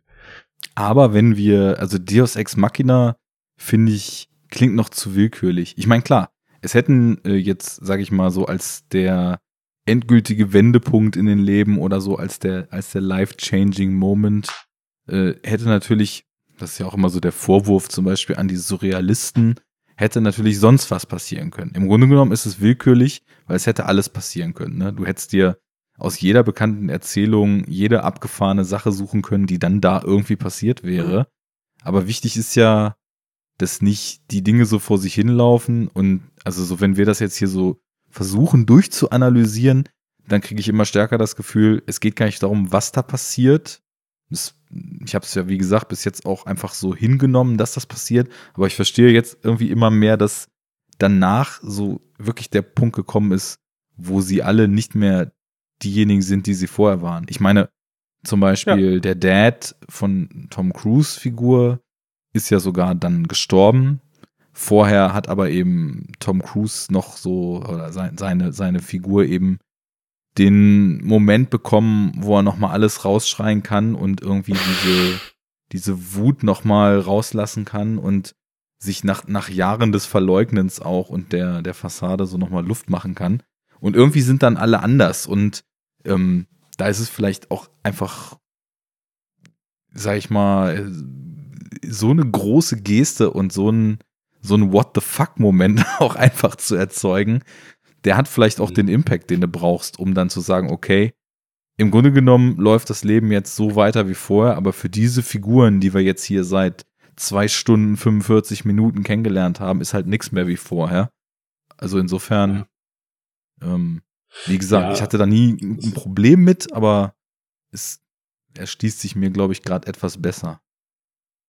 Ja, also ich habe auch, wenn wir jetzt so drüber reden, das Gefühl sozusagen, dass da, wo der Film endet, dass für die Protagonistinnen im Grunde so, ja, irgendwie eine neue Episode beziehungsweise ein neuer Lebensabschnitt anfängt. Hm. Ja. Ein bisschen, also dass viel Leid war sozusagen und dann ist halt sozusagen auch dieser Froschregen einschneidendes Ergebnis und danach geht's irgendwie weiter. Anders weiter. Und das Mhm. ist ja auch mit, gerade mit dem ähm, Charakter von Tom, Tom Cruise ist es doch auch noch eine kurze Szene, wo ähm, Philip Seymour Hoffman ihm dann im Grunde ein Telefon weitergibt vom, vom Krankenhaus, wo halt Julian Moore drin ist. Ja. Habe ich das richtig gesehen? Ich glaube, ich- also ja. Ja, Mhm. ja. Ähm, genau, also dass da im Grunde so eine im Grunde neue neue Verbindung, neue neue Beziehung sozusagen entsteht zwischen also dass sich im Grunde dass sich eine Familie wieder wieder zusammengefügt hat aus aus verschiedenen Teilen. Lass mal alle durchgehen. Im Grunde dann einer, einer Hochzeit und ähm, dann der der Sohn, mit dem der Kontakt abgebrochen wurde, kommt wieder dazu und dann fügen sich so zwei Teile eigentlich neu zusammen. Das ist eigentlich ganz spannend. Genau. Aber das haben wir doch, haben wir, glaube ich, echt in jeder Episode, oder? Das mal kurz. Also wer John C. Riley kommt ja mit der Hm. ähm, Drogentante zusammen. also auf jeden Fall äh, sehen die sich halt nochmal, obwohl es vorher nicht, nicht klar war. Ja. Äh, und die Beziehung von dem neuen Quizkid äh, zu dem Vater Stanley. nimmt, nimmt, äh, genau, Stanley nimmt irgendwie eine, ja, durch die Emanzipation von, von Stanley irgendwie eine neue, eine neue, äh, ja, soll ich sagen, ja. ein neues Gefühl. was anderes, irgendwie. ja. Genau, also eine Entwicklung auf Wobei jeden ich, Fall. wobei ich mir da nicht sicher bin, was das, also das könnte für mich auch irgendwie so ein bisschen so eine Wiederholung einer Geschichte sein, sozusagen. Also, dass es doch immer Mhm. gleich ist. Also Weil- da, da steht es noch nicht fest sozusagen. Ne? Ja. Da, da ist man noch vielleicht unsicher, ja. Ja Aber ich genau. glaube nicht, dass Stanley das noch mit sich machen lassen wird, weil ich Nee. meine, er hat sich, Das ist die Frage. Es, es ist ja auch so, vielleicht auch so ein Thema, was so mit diesem, mit diesem Ding der Fassade und der, der Oberflächen so mit einhergeht.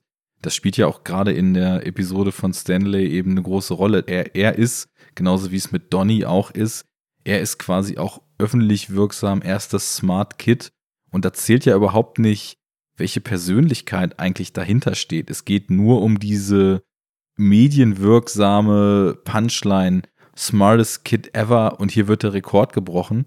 Und ich glaube, für ihn ist es völlig klar, dass er nicht mehr in Zukunft nur das Smart Kid sein wird, was vielleicht irgendwann den Rekord in der Game Show bricht oder das Smart Kid, was dann doch nicht so smart war und den Rekord nicht gebrochen hat, sondern durch seine Rebellion so in dieser, in dieser Sendung und in dieser Game Show, wo ich sowieso finde, dass die Game Show Climax so eine der krassesten ist im Film. Parallel Mhm. hattet ihr ja vorhin ja schon gesagt, mit dem in die Ecke drängen und dem erstmaligen Eindringen in die Psyche von, von Cruise Figur und dann eben seine Rebellion und erst so dieses, dieses äh, Abkacken aufgrund der Erniedrigung da in dieser, Tor in dieser, in dieser Game Show. Und er wird irgendwie, ich glaube, er wird es nicht mehr hinnehmen, nur noch irgendwie als quasi das, so die, so das, das Objekt The Smart Kid, an dem wir uns alle erfreuen können, so dargestellt und hingenommen zu sein. Ich glaube, er wird einfach sein, die Persönlichkeit, die dahinter ist, in Zukunft mehr ausspielen und mehr ähm, oder auch einfordern, dass diese Persönlichkeit gesehen wird. Ne? Das, das habe ich für zumindest immer so verstanden, die, die beiden Male, die ich es jetzt gesehen habe, dass ähm, er das einfach so nicht mehr zulassen wird. Und auch, Ja. äh, weil er gemerkt hat, er hat ja die Macht, er, er wird nur so sehr als das Smart Kid gefeiert, wie er die richtigen Antworten gibt. Und wenn er die nicht geben will, dann gibt er die nicht. Und dann kann sein Vater ihn noch so triezen, weil er ist halt derjenige, der das Ja. Smart Kid ist. Und der Vater profitiert davon und hat sich völlig in so ein Loop aus Ruhm des Kindes mit abgreifen so verloren, mhm. wo halt eben auch ein Riegel vorgeschoben werden muss. Ich möchte, ich Wobei, möchte dazu ganz kurz, ganz kurz was sagen, sonst vergesse ich das wieder. Und zwar, ich habe ja eingangs erwähnt, dass wir so Spiegelungen und so weiter haben, ne? Und eine der auffälligsten fand ich halt auch so dieses alte Quiz-Kit und jetzt das neue. Ähm, das quasi das alte ähm, Quiz-Kit dann in der Bar sagt, ja, äh, ich wurde jetzt vom Blitz getroffen, okay, wie wahrscheinlich ist sowas, gut. Aber ähm, meine meine, mein Vater, meine, meine Eltern haben sich quasi mit meinem erarbeiteten Geld, in Anführungszeichen, aus dem Staub gemacht. So, und parallel haben so wir halt. so bitter ist, wenn man Stanley dann erlebt, wie er so instrumentalisiert ja. wird. Und genau, und parallel haben wir halt dann das junge Quizkid, Stanley, wie da auch einfach dann, äh, wie wir sehen, wie der Vater und auch die anderen Eltern fernab, gar, wo es gar nicht mehr darum geht, um das, das Wohl des Kindes in den Vordergrund zu stellen, sondern möglichst viel Geld abzugreifen und, sag ich mal, die Kuh zu melken, solange sie noch Milch gibt. Und da haben wir durch diese, durch dieses äh, Schneiden von diesen beiden Geschichten einfach nur, dass sich da etwas spiegelt oder eine Entwicklung abzuzeichnen ist, die wir in einer anderen äh, Handlungsstrang sehen, bekommt das einfach so einen Kontext und, und eine zeitliche äh, Brisanz, dass man sagt, okay, je nachdem, welche Entscheidung er jetzt trifft, der junge Stanley, hat das Auswirkungen auf seine Zukunft und so könnte er dann enden. Mhm. Und wir haben das einfach ja. zeitgleich quasi parallel geschnitten. Und das finde ich hat eine ganz, ganz tolle Wirkung. Ja, also das ist voll, stimmt, das ist voll spannend. Ähm, und es ist ja auch gerade gerade da drin, ich meine, Stanley trifft ja die Entscheidung. Mhm. Ähm, und wie wir finden, dass er das halt nicht mehr mitmacht sozusagen. Ja. Und also es ist auf, es wird auf jeden Fall eine ganz klar andere Entwick Entwicklung sein als bei Donny Smith. Mhm. Ähm, aber trotzdem ist das halt echt eine echt eine tragische Situation eigentlich, dass er ähm, dass er zu seinem Vater geht und ihm sagt im Grunde, hey, du musst, du musst netter zu mir sein, so. Also auch dieses, dass das Kind sich im Grunde selbstbewusst ist, was, was er braucht von mhm. seinem Vater. Und sein Vater antwortet halt nur, geh zu Bett. So, also es ist, es ist eine krasse Szene. Ähm, Die aber uns auch ja. umso mehr noch klar macht, dass es, dass es dem Vater auch genau wie den Eltern von Donny dann 30 Jahre zuvor in keinster Weise darum geht, dass es dem Kind irgendwie gut geht. Also er peitscht ihn ja nicht so durch, weil er denkt, dass es Stanley besonders gut tut, diesen Rekord zu brechen, sondern mhm. in dem Moment, wo Stanley das Spiel nicht mehr mitgespielt hat, ist für ihn auch die Option auf, sage ich mal, ein Leben in, in Reichtum und Fame geplatzt, weil du siehst es ja auch, er sagt ja dann auch wieder zu, er muss zu irgendwelchen Auditions und so weiter, aber er scheint ja auch keine Jobs an Land zu ziehen. Also das ist dann auch ja. wieder so dieses starke Väter-Sohn-Ding, wie irgendwie dann gescheiterte Träume der Eltern auf das Kind projiziert werden und die eigene Unfähigkeit ist, naja, anscheinend ist es ihm auch wichtig, zu Ruhm zu kommen oder zu einer Bekanntheit und Berühmtheit zu bekommen und nicht einfach nur einen Job zu finden, den er gut machen kann, und das dann so aufs Kind zu projizieren und dann die Kinder darüber dann auch total zu entmenschlichen, sondern wie Objekte halt einfach äh, durch dieses Spiel im Sinne von so dem übergeordneten Game to Fame so durchzupeitschen, kostet es, was es wolle halt, ne? Das schon ist, da steckt auch echt viel Bitteres und viel Bewegendes drin in, in dieser Story, auch wenn die vielleicht so auf mich beim ersten Mal schauen etwas unscheinbarer wirkte, so weil du einfach, also gut, in der Game Show, das ist schon super bitter einfach mit Stanley auch, wo er dann da nicht aufs Klo darf und sich dann irgendwann in die Hose pinkelt und dann nach vorne ans Pult soll für diesen, für diesen mhm. Schlagabtausch. Super erniedrigend und halt echt total auf den Punkt auch äh, von PTA dann so genailt, wie er dann zeigt, wie so in diesem System das finde ich auch eine schöne Kritik so an diesen shiny Showbiz ist, ähm, wie da eben so das Menschliche total in den Hintergrund tritt und einfach Show must go on mäßig so über Leichen gegangen wird. Und, und also es ist ja sogar so, dass der, dass der ähm, Host, also Jimmy Gator, dann noch einen Witz über ihn reißt und sagt, ja, ach ja, das ist ja kindisches Verhalten hier. Ja. So. Aber ich finde, dass, dass gerade diese Szenen dann oft nicht so enden, wie man es ähm, am Anfang vermutet, wenn man zu Beginn in die Szene einsteigt. Also ich hätte, ich habe es halt vergessen. Ich wusste nicht genau, wie sich diese Situation auflöst. Und ich hätte Stein und Bein geschworen, dass äh, dass er wirklich irgendwie aufsteht und dann noch weiter erniedrigt wird beziehungsweise ähm, ja bloßgestellt wird alleine, weil er aufstehen muss und dann man seinen Fleck auf der Hose sieht und so weiter. Ne, es wird ja kein Zweifel daran gelassen, dass er nach, nach vorne gehen muss. Und dann dieser Moment, wie er dann dort schon anfängt, für sich einzustehen und Kontra gibt, das ist einfach geil gewesen, fand ich. Das ist äh, unerwartet und äh, hat da schon so ein, ein, ein befreiendes Moment.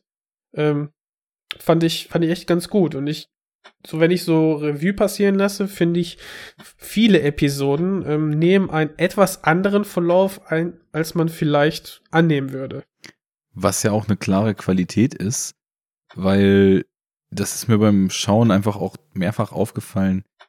Das macht ja auch viele Indies, auch so Indies aus der Zeit, angenehm, dass du eher das Gefühl hast, wirklich glaubhafte Menschen und nicht Filmfiguren zu sehen und dass irgendwie die auch ja irgendwie wie normale Menschen reden und eben Szenen nicht Hollywood-Logiken folgen, sondern naja, eben die ganzen Unsicherheiten und aber auch die ganzen Entwicklungen der jeweiligen Figuren dann da eben reinspielen und da kann dann halt auch eben mal was vollkommen Unerwartetes bei rauskommen. Das ja, ist eine große Qualität auch. Ja. Und, und was du sagst, Plus, es fühlt sich alles wie aus einem Guss. Ich finde, der ganze Film hat so einen unwahrscheinlichen Flow. Und da ist die, da kann man die Schnittarbeit, glaube ich, nicht hoch genug halten und loben. Nee. Das ist der Wahnsinn. Die Kameraführung nicht vergessen. Ja. Da gibt es teilweise wunderschöne Longtakes drinnen. Ja. Also alleine, wenn wir das, das ähm, erste Mal in dem Studio sind und ähm, ja, so eine, so eine Mini-Plansequenz dann sehen, die, die ein bisschen an Boogie Nights erinnert, wo wir dann dort erstmal den Club von Luis Guzman ähm, beleuchtet bekommen, bekommen wir hier dann das Studio ähm, mhm. gezeigt und wie die Menschen dahinter funktionieren, beziehungsweise wie, wie der Ablauf dieses, dieses, dieses Gebäudes, dieser Arbeit dort, dort äh, aussieht. Mhm. mhm. Ich würde eigentlich, eigentlich würde ich gerne, also bevor wir so zu technischen Sachen kommen, noch mal kurz zu den Charakteren zurückkommen. Ähm, und zwar stelle ich mir so ein bisschen die Frage, also wo, wo wir jetzt halt über ähm, so ein bisschen drüber geredet haben, wie vielleicht auch welches Thema das ist ähm, im Film. Was ist mit der Figur von Philip Seymour Hoffman, weil der fällt da ein bisschen raus im Grunde. Stimmt. Von Entwicklung machen. Ähm, ja. Ja, er ist eher so Könnt der. so na, ich, ich weiß nicht, ich glaube, er ist, er ist vielleicht eins der vorhin schon angesprochenen Bindeglieder, die es dann eben so gibt. Ja. Und ähm, naja, so wie so ein bisschen der, der gute Samariter, der eben sich dafür einsetzt, dass diese Vergebungen, diese Redemptions und alles, was dann noch folgt, irgendwie möglich gemacht werden. Mhm. Der, man muss ja auch sagen, als, als äh, ja, Nurse, ähm, so eben in der, in der Zuhausebetreuung dieses krebskranken Mannes, ist er ja anscheinend eine viel engere Bezugsperson für diesen Mann, als es die äh, 40 Jahre jüngere Ehefrau ist. Und ja gut, aber die hat ja auch einen Nervenzusammenbruch, ne? Ja gut, aber ich weiß nicht, ich hätte, ich habe jetzt nicht das Gefühl, dass die Art, wie wie er sich dann auch Hoffmanns Figur öffnet und sozusagen seine Beichte und seine große seine große mm, Geschichte darüber, was er bereut und was er im Leben für Fehler gemacht hat, dass er die jetzt auch ohne Nervenzusammenbruch Julian Moores Figur halten würde. Hm. Vielleicht Ja, seht ihr das äh, anders, aber nee, ich sehe das auch so, aber die, das, was er eröffnet, ist ja äh, gegenüber Julian Moore echt niederschmettert, würde ich sagen, weil er würde eher sagen, ja, meine große Liebe äh, bist du nicht gewesen, sondern äh, die Frau, mit der ich meinen Sohn äh, gezeugt habe und aus voller äh, Egozentrik bin ich da abgehauen und hab mir hier so ein Trophy Wife wie dich angelacht. So, wenn du das so übersetzt und das quasi äh, deine letzten Worte sind, ich meine, also wärst du schon ein kaltherziger Bastard, wenn du so mit deinen Angehörigen dann nochmal umgehst, so zum, zum Schluss. Naja, Also, wobei, will- das passt ja ja. nun auch ganz gut zu dem, was sie so als Erkenntnis hat. Ich meine, für sie wäre es sicherlich niederschmetternd, weil sie ja nun gemerkt hat, sie hat aus den völlig falschen Gründen diesen Mann geheiratet, Ja. weil sie wirklich einfach nur Golddigger war und ähm, versucht hat, eben sich darüber in, in Reichtum und in äh, ein Luxusleben einzuheiraten. Und über die Zeit ist dann tatsächlich irgendeine Liebe gekommen, weswegen sie ja so am Rad dreht. Und Ja. ich meine, es ist aber ja auch klar, wenn du, wenn du als deutlich älterer Mann irgendwie so eine junge äh, Trophy-Wife hast, man merkt da, ich keine Ahnung, wie gut jetzt Leute sowas spielen können, irgendwelche Heiratsschwindler, aber man merkt das doch, dass eine Person einen nicht mit ganzem Herzen irgendwie liebt. Also ist es doch wahrscheinlich auch denkbar der, der Regelfall, dass dann auch nicht so viel aus seiner Richtung da zurückkommt. Außer dass halt irgendwie ein Interesse an der jungen, sexy Frau halt ist, aus äh, körperlichen Aspekten und vielleicht irgendwie Prestige-Aspekten so in Aber- dem. äh, Aber deswegen, deswegen willst du sie ja vielleicht trotzdem nicht verletzen, weil du, weiß nicht, die letzten 20 Jahre mit ihr verbracht hast und da schon sowas wie ein Grundrespekt und äh, wenn keine Liebe, dann eine Freundschaft vielleicht entstanden ist. gut, und das, Er das möchte mit sicher, einem ja. Fremden, er möchte mit einem, mit einem Außenstehenden, sorry, nicht äh, dann darüber reden und das ist halt seine Vertrauensperson und äh, sein seine Nurse, ja, also Ja. den, den, Also es ist ja, es ist ja auch so, dass Julian Moore das ja schon bekannt ist, ne? Also sie kommt dann ja irgendwann rein und sie weiß ja auch von, von seinem Sohn. und Ja. so. ja, ja, das ist, Ähm, Ja, aber ob sie, ob sie Ja. weiß, wie das zwischen denen damals gelaufen ist, habe ich nicht so verstanden. ja, wahrscheinlich. also, nicht. Ja. weil ich meine, sie, sie sieht Tom Cruise halt als den schmierigen, misogynen Typen, den er halt in seiner Bühnenpersona dort darstellt. Kein Wunder, würde ja jeder tun. hm. Und ähm, wenn, ich, ich vermute einfach mal, wenn sie wüsste, was damals gelaufen ist, wie der Vater die Familie hat sitzen lassen und so weiter, würde sie vielleicht Mhm. nicht auch einfach nur ihn als ja das schmierige Arschloch, mit dem sie bloß nichts zu tun haben wollen, bezeichnen, sondern würde das auch differenzierter sehen, weil ihre Figur ist ja schon, die, die hat ja auch schon irgendwie dann in, in dieser späten Phase von deren Beziehung dann anscheinend irgendwie sowas wie so einen moralischen Kompass auch entwickelt und bereut ja selber, was sie da getan hat und kommt mit der Situation jetzt überhaupt nicht klar. Also ihre, ihren, ihre falschen Gründe vor, was weiß ich, wie viele Jahren da sich an den Mann ranzuwerfen. Ne? Ja.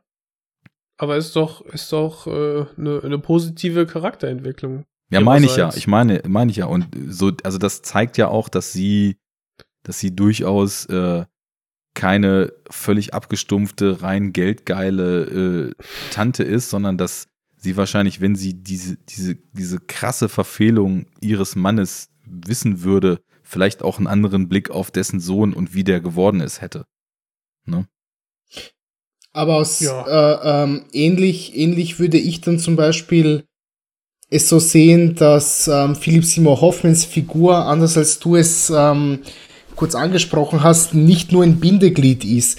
Denn ich würde ihn schon viel eher als so eine Art Freund sehen von, von Jason Roberts, den, der, den er gebraucht hat jetzt am Ende. Nicht nur als, als Krankenpfleger, der seinen Job erledigt. Ja, genau. Denn er ist, er ist natürlich derjenige, der, der ihn mit seinem Sohn zusammenführt.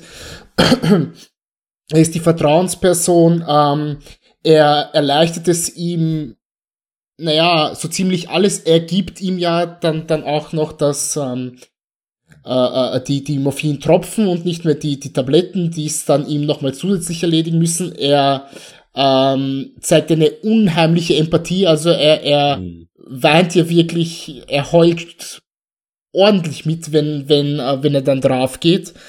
Ähm, er, ja, wie soll ich sagen, er, er, er gibt sein Bestes und tut alles, was er nur kann, damit er diesem alten Mann seinen letzten Wunsch erfüllen kann. Ja, ja. Und er ist in, in wie gesagt, äh, er ist da jetzt in dem Fall nicht nur ein, ein einfacher Angestellter oder freier Mitarbeiter, Nee, sondern er ist ist nicht wirklich nur sein Job. Ein, nee, eben überhaupt nicht. Man, er ist, er ist tatsächlich so, so ein Freund. Er sieht es vielleicht sogar als eine Art Berufung, dass, dass er diesen, diesen äh, alten, kranken Mann seinem, seinen letzten Wunsch noch erfüllen muss. Und man sieht auch sonst, wie er sich um ihn kümmert, ne? Ähm, wenn er denn diese li lichten Momente dann noch hat, Jason Roberts, dass er ihm irgendwie seine, seine imaginäre Zigarette anzündet und ihm die dann wegnimmt und in den Aschenbecher tut und solche Sachen. So diese kleinen, liebgemeinten Gesten. Die auch also- sehr bewegende Ja. Momente ergeben dann, ne? Das Ja. sind, wie du sagst, ist schon völlig richtig. Deswegen meinte ich ja, äh, der engste Vertraute dieses Mannes, das, das geht ja über eine professionelle Beziehung total hinaus. Das, das ist ja nichts Berufliches, sondon, wie ich schon sagte, ja, doch, ich, ich ich, hab, ich finde schon, das, das Ja, verschwimmt so ein bisschen. Das ist wie so ein, ähm, wie, wie nur Hospiz äh, Angestellter, eine Schwester, Krankenpfleger. Ja, für, hast- für, also- ja, für ihn ist das natürlich auch ein Job, aber da ist so viel Menschliches, Zwischenmenschliches zwischen denen, dass ich das Gefühl habe, die Mhm. sind sich menschlich auch näher, als es zum Beispiel der sterbende Mann mit Ah, seiner so. noch Frau ist. Das meine ich Mhm. damit.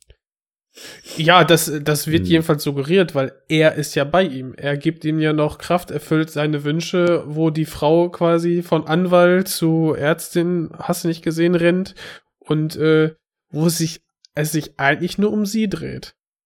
Und sie nicht damit Ja. klarkommt, dass ihr Mann gerade stirbt. Ja, ja. Und also ich sehe, ich sehe die Figur im Grunde als, als ja, einfach im Grunde einen durch und durch guten Menschen. Der, der So, einzige dadurch- vielleicht dadurch sticht mit, er- mit dem kleinen Quizkid mit- noch. Genau, mit Stanley Mit Stanley, zusammen. ja. Das sind wahrscheinlich so die Figuren, Genau. die irgendwie am reinsten sind so im Film. Aber dadurch stechen sie halt so sehr heraus. Ja. So, ja. Ich finde aber John C. Reillys Figur ist, oh, Rileys Figur ist auch, Hm, Mm, ja. schwierig. Also Also- es gibt, es gibt ein paar Sachen, wo ich, wo man rückwirkend betrachtet wirklich sagen muss, schwierig. Ähm, natürlich, du hast schon angesprochen, er hat diese, diese Fassade, wie eigentlich alle Figuren, die er aufrechterhalten muss.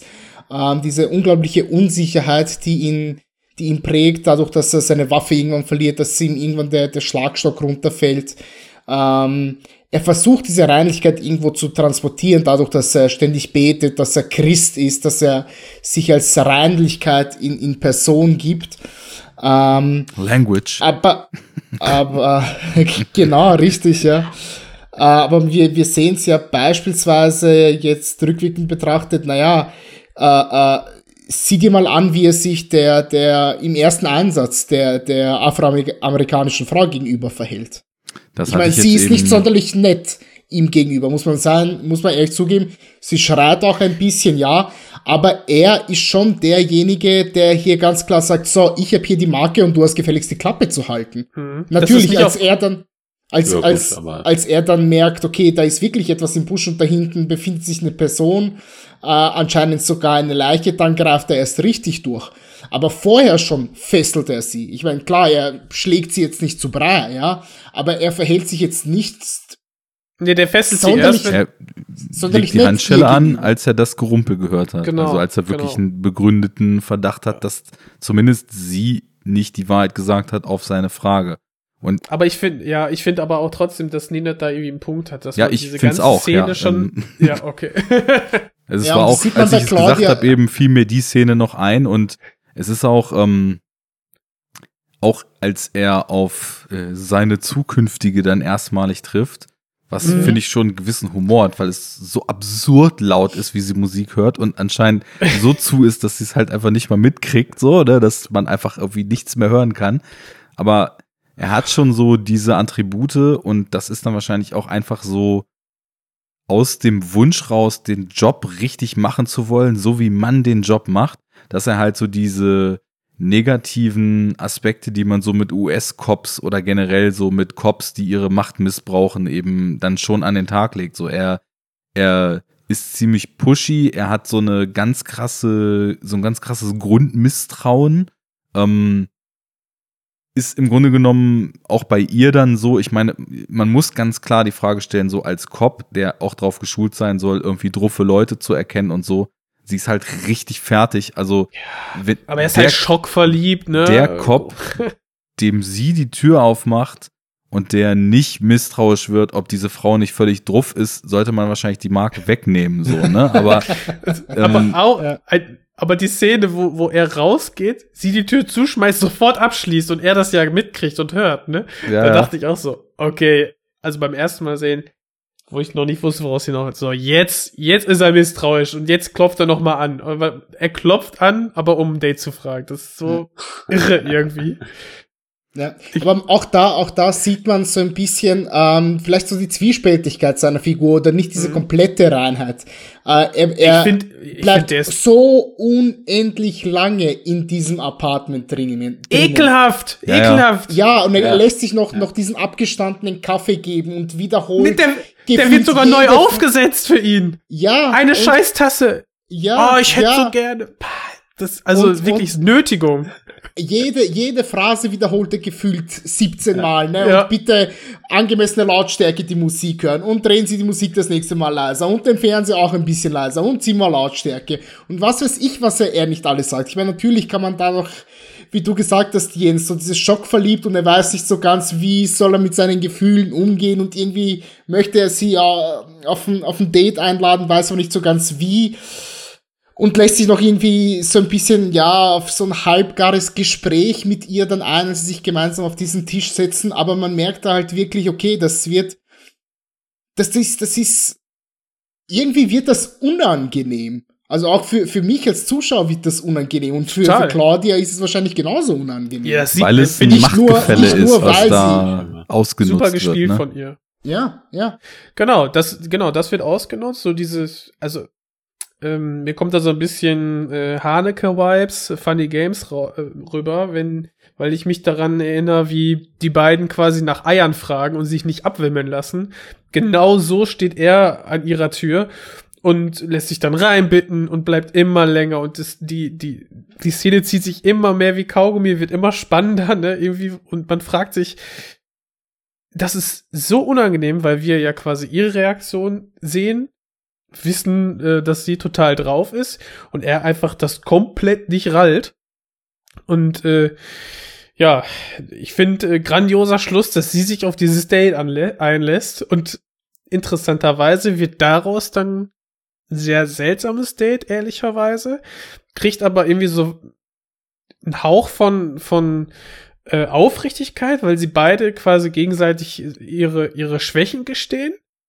Und zum Schluss freut sie sich, das ist ja der, der, ja, der Hoffnungsschimmer, ne, zum Schluss, wie, wie sich dann ihr Gesicht aufhält, wenn er quasi zu ihr kommt.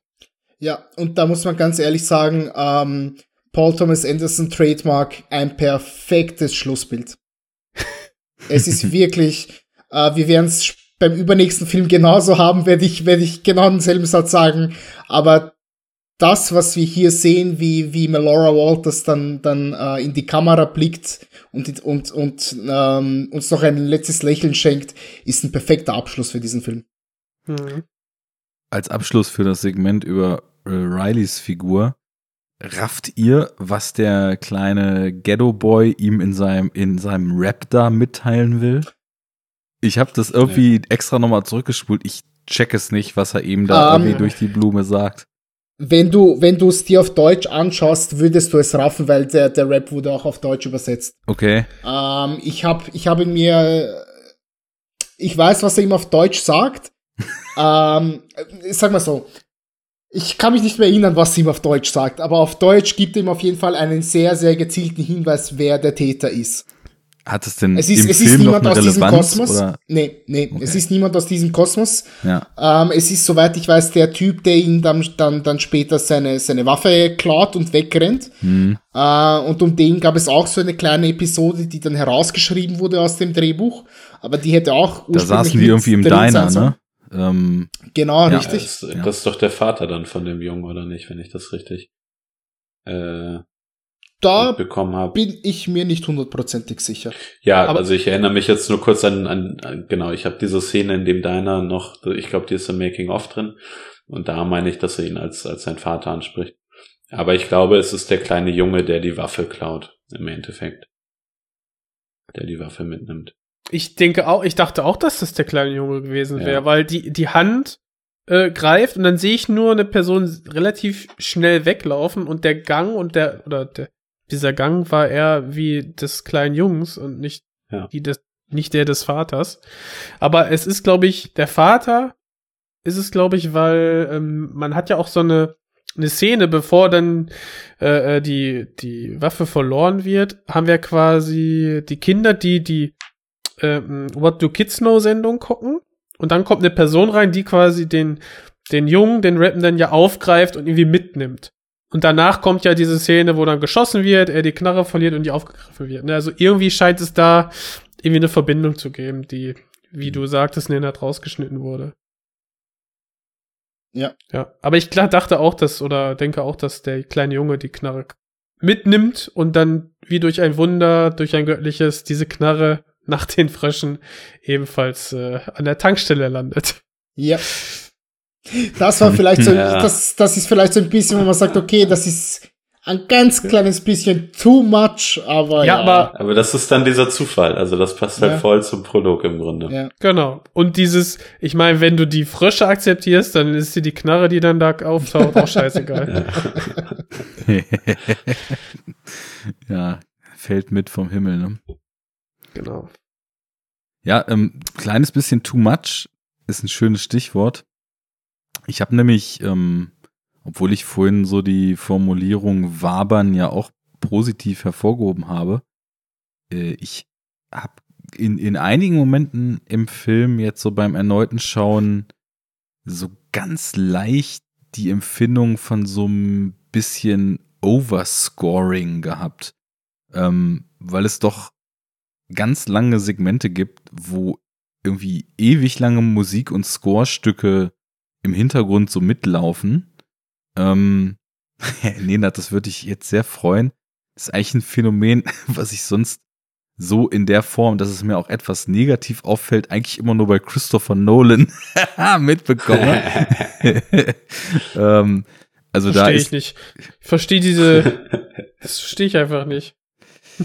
Ich will jetzt, Nein, weiß das nicht, geht also so das nicht. dann, ähm, du meinst, es ist so overscored, dass du den nicht mehr verstehst, was im Film gesagt wird? Nee, nee, nee. Also ich, so von der Mischung das her geht das schon noch, okay. aber ich finde, ähm, wir haben so, wir haben so krasse, äh, so krasse Schauspieler hier, die in so vielen Momenten wirklich so seelisch blank ziehen, dass ich manchmal sogar finde, dadurch, dass da eben noch so eine, naja, auch so, so leicht so ein Gefühl vorgebende Score im Hintergrund ist, dass das fast so ein, also es hat immer noch eine krasse Wucht, aber dass das dem Schauspiel fast so ein bisschen von dieser Wucht nimmt, weil du hast einfach so eine Performance, die einfach so mehrere Momente, wo ich sagen würde, so, so acting-technisch irgendwie im, im Pantheon der, der besten Performances ever. So einige, also viele haben da eben Szenen, wo sie wirklich so alles geben.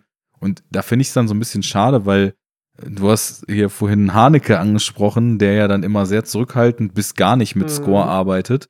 Und ich finde manchmal, dass ähm, so starkes Acting so in der Stille drumrum sich sogar noch besser entfalten kann, als wenn noch Musik im Hintergrund läuft. Obwohl ich natürlich, äh, Mhm. also Musik meine große Liebe noch vor Film gewesen. Also von daher, ähm, Scores sind für mich ganz oft auch so Weichenstellen für Filme und ähm, hier läuft das eben, also sowohl die, die Songs äh, als auch die, der Score bilden mit dem Flow des Films, äh, also so, was heißt eine Einheit, sind eben auch maßgeblich mitverantwortlich mit dem Ja. Schnitt, mit der Kamera, mit dem, mit der Art, wie es inszeniert ist für den Flow und ähm, sind gar nicht wegzudenken. Aber trotzdem, ähm, ich weiß nicht, die, es, es gab ein so eine Szene von Julian Moore, wo sie in der Apotheke ist und wirklich so voll ausflippt, ne, weil sie dann da eben quasi so als, als Drogenjunkie eben auch identifiziert wird und wie das eben so ist, ne. in die Defensive gedrängt, dann Angriff nach vorn, halt diese Typen da zusammenschreit, ne, wie die es wagen können, sie da eben so als, als äh, Drogensüchtige zu verdächtigen. Und das war schon, sag ich mal so, acting-technisch so das Allermeiste, was noch geht, bevor es mir too much werden würde. Und dann läuft aber dieser Score noch mit und der gibt mir so ein bisschen so den Touch in Richtung too much dann irgendwie, weil es das gar nicht gebraucht hätte, weil das so pure Emotionen in ihrem Spiel ist, Mhm. dass ich nichts Untermalendes, Verstärkendes oder vielleicht sogar auch einfach nur nichts Ablenkendes da mehr bräuchte. So, das, das könnte so krass für sich stehen. Naja, und da gibt's so paar Momente, Aber ne? Das im- ist im Ende Film. der 90er, Arne. Das war damals Nee, so. nee, nee, nee, nee, nee, nee, nee, nicht nur deswegen, nicht nur deswegen. Soll ich ausholen? Na klar. Warte, äh, kur kurze Sache noch. Ich, aber ein bisschen gebe ich Arne recht. Ich fand nämlich schade, als äh, hier Dings C. Riley in die in die Bar geht und dann haben wir quasi den den Score und gleichzeitig die diegetische Musik in der Bar von Supertramp. Und das hat so eine Kakophonie ergeben. Das hat mich und das zieht der durch irgendwie eine Minute lang. Das habe ich überhaupt nicht verstanden. Ich fand das super, aber okay. Also Ja. ich, ich fand's seltsam. Aber zum Overscoring, Arne, guck dir mal an jedem verdammten Sonntag an. Da kriegst du das Oh ja, kalte Grauen. alter Verwalter, das stimmt, ja. Äh, Habe ich unlängst erst gesehen und da möchte ich jetzt auf Alter. jeden Fall recht geben. Im Strahl kotzen könntest du dann nach 10 Minuten. Ähm, du hast, du hast ähm, vorhin ein sehr, sehr schönes Wort verwendet, Arne, nämlich Flow. Und der Score hat in diesem Film einen unglaublichen Flow, nämlich vor allem so ab Minute 45 irgendwo und ähm, ab da an haben wir dann ein- eine halbe Stunde permanent einen Score durch, der zwischenzeitlich ähm, umgeschnitten wird dann zu anderen Liedern. Also wir haben so einen, so einen den, den komponierten Score für den Film und irgendwann sind wir dann bei der Quizshow und die Frage kommt dann, äh, in welcher Oper das wurde so dieses, gut. dieses Lied so äh, gut. kommt, ja. Und dann singt der Stanley vor und dann kommt das Original aus der Oper Carmen hinein und wir kommen dann Schnitt, sind wir dann bei Claudia, ähm, während, während sie, ja, ähm, das, das, wie heißt denn das hier, ne? Mit, mit John C. Reilly äh, äh, äh, ihm den Kaffee aufsetzt und, und, und so. Und auch wie das dann getimed ist mit dem Schnitt, dass der, der Augenblick, als er den Kaffee schüttet, dass dann, dass dann der emotionale Höhepunkt des, des, ähm, des Liedstückes ist, der Oper dann äh, ist. Ähm, das hat so einen geilen Flow und das ist so perfekt geschnitten und dass da so ein Overscore ist, ey, mir voll, vollkommen potten scheißegal, ja. Ganz im Gegenteil, ich finde es, ich finde es geil. Ich, ähm, habe es die ersten paar Male gar nicht mitbekommen, dass so ewig lang dieser Score mitgeht, weil man's, weil ich mich zumindest nach zwei Minuten daran gewöhne und es mehr als, als Hintergrundrauschen wahrnehme. Und erst wenn ich dann wieder sehe, aha, okay, keine Ahnung, da wurde jetzt eine Tür zugeschlagen und wir hören wieder eine andere diegetische Musik, ähm, dann fällt es mir auf, ah ja, Moment, der Score ist ja auch noch leicht im Hintergrund zu hören, ne?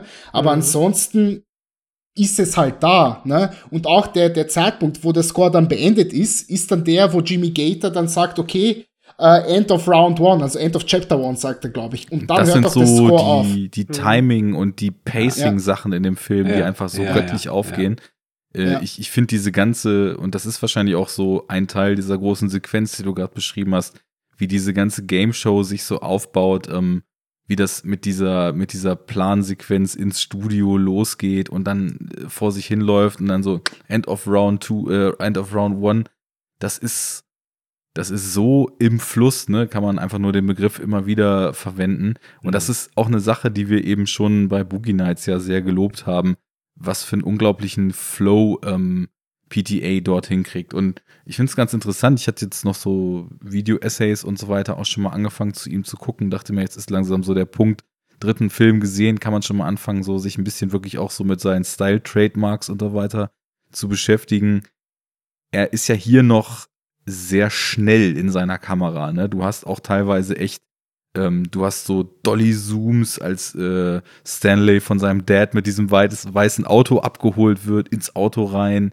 Du hast äh, schnelle Schwenks mit Handkamera, ähm, sowieso super geil. Jetzt sind wir doch bei der Technik schon, aber ist vielleicht ganz okay, dass wir da jetzt mal Schon. ankommen. Ähm, Ja, ähm, Ja, seit einer halben Stunde sind wir bei der Technik, würde ich sagen, aber okay. ja, Äh, wir haben das ja auch, wir, wir, haben, wir haben das ja auch direkt nach dem Prolog, als die, als die ganzen Figuren vorgestellt werden, diese schnellen Dolly-Zooms hinein. Mhm.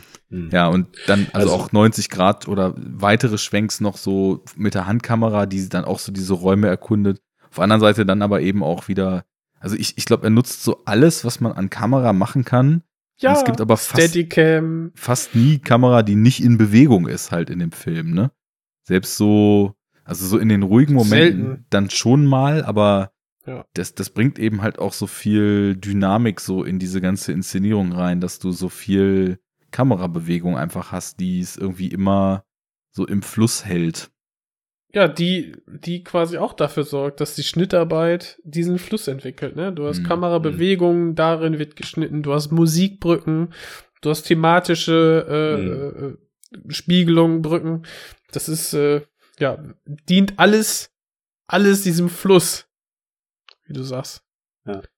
Und das hat natürlich auch eine, ähm, also Musik war auch ein, ein Teil, der mir jetzt nochmal ganz stark aufgefallen ist. Also ich glaube, das ist auch, ähm, wie, wie Nenad eben gesagt hat, dass das bei den ersten ähm, Malen vielleicht gar nicht so einem bewusst wird. Ähm, aber das hat halt auch eine, äh, das, das, das trägt sehr viel im Grunde so zu der immersiven Kraft vom Film bei, äh, dass man halt so mit mit reingezogen wird, weil ich finde, ähm, also genau wie ihr eh schon gesagt habt, der Film ist sehr schnell und die Musik treibt im Grunde dieses Tempo teilweise immer noch immer noch ein Stück an, beziehungsweise hält so diesen diesen Takt. Und das ist halt so, dass, also ich, oder das war bei mir so, dass man dadurch so in, im, im Grunde auch in den, in den Flow, in die, in diese Dynamik vom Film reinkippt und mitgeht. Extrem Und- gut. Und Ja. dadurch ist er, glaube ich, auch so kurzweilig, der Film. Weil man eigentlich gar nicht merkt, wie die Zeit vergeht. Richtig. Ja, die drei und, Stunden Und das, merkst du nicht ansatzweise. das, das dritte noch, äh, die Musik, Titel und eben das, was die Lyrics aussagen, die greift ja nochmal das Geschehene auf und Ja. kommentiert Mhm. das. Ja. Ich meine, äh, wir haben den, glaube ich, jetzt alle auf Englisch gesehen, ne? Und äh, je nachdem, wie man die Blu-ray einstellt, wird teilweise das, das Lied dann nochmal ähm, übersetzt in den Subtitles. Und äh, ja, kommentiert das gesehen halt nochmal, unterstreicht Mhm. das. Und ich finde auch die, die Eröffnung mit One von Amy Mann klasse. Super. Also da habe ich echt gemerkt, oh krass. Da habe ich mich so ein bisschen in meine Jugend zurückversetzt, als ich äh, den Film zum ersten Mal gesehen habe. Und äh, es hört sich an, als wäre ich jetzt wieder so ein alter weiser Mann, aber, aber im Alt, Prinzip, alt, aber nicht weise. genau. äh, danke. Es hat mich zu, sofort zurückversetzt. So, und irgendwie ist coole Musik, habe ich dann nachher auch nochmal gehört. Hm. Amy Man und Supertramp kann man machen. Wollen wir noch was zu dem äh, gemeinsam gesungenen Lied sagen? Ich ja auch total- eine sehr Spannend, wie wir jetzt schon fast zwei Stunden über den Film reden und es geschafft haben, da bis jetzt drumherum zu manövrieren, Ja. obwohl wir schon mehrfach den Froschregen Ja. angesprochen haben.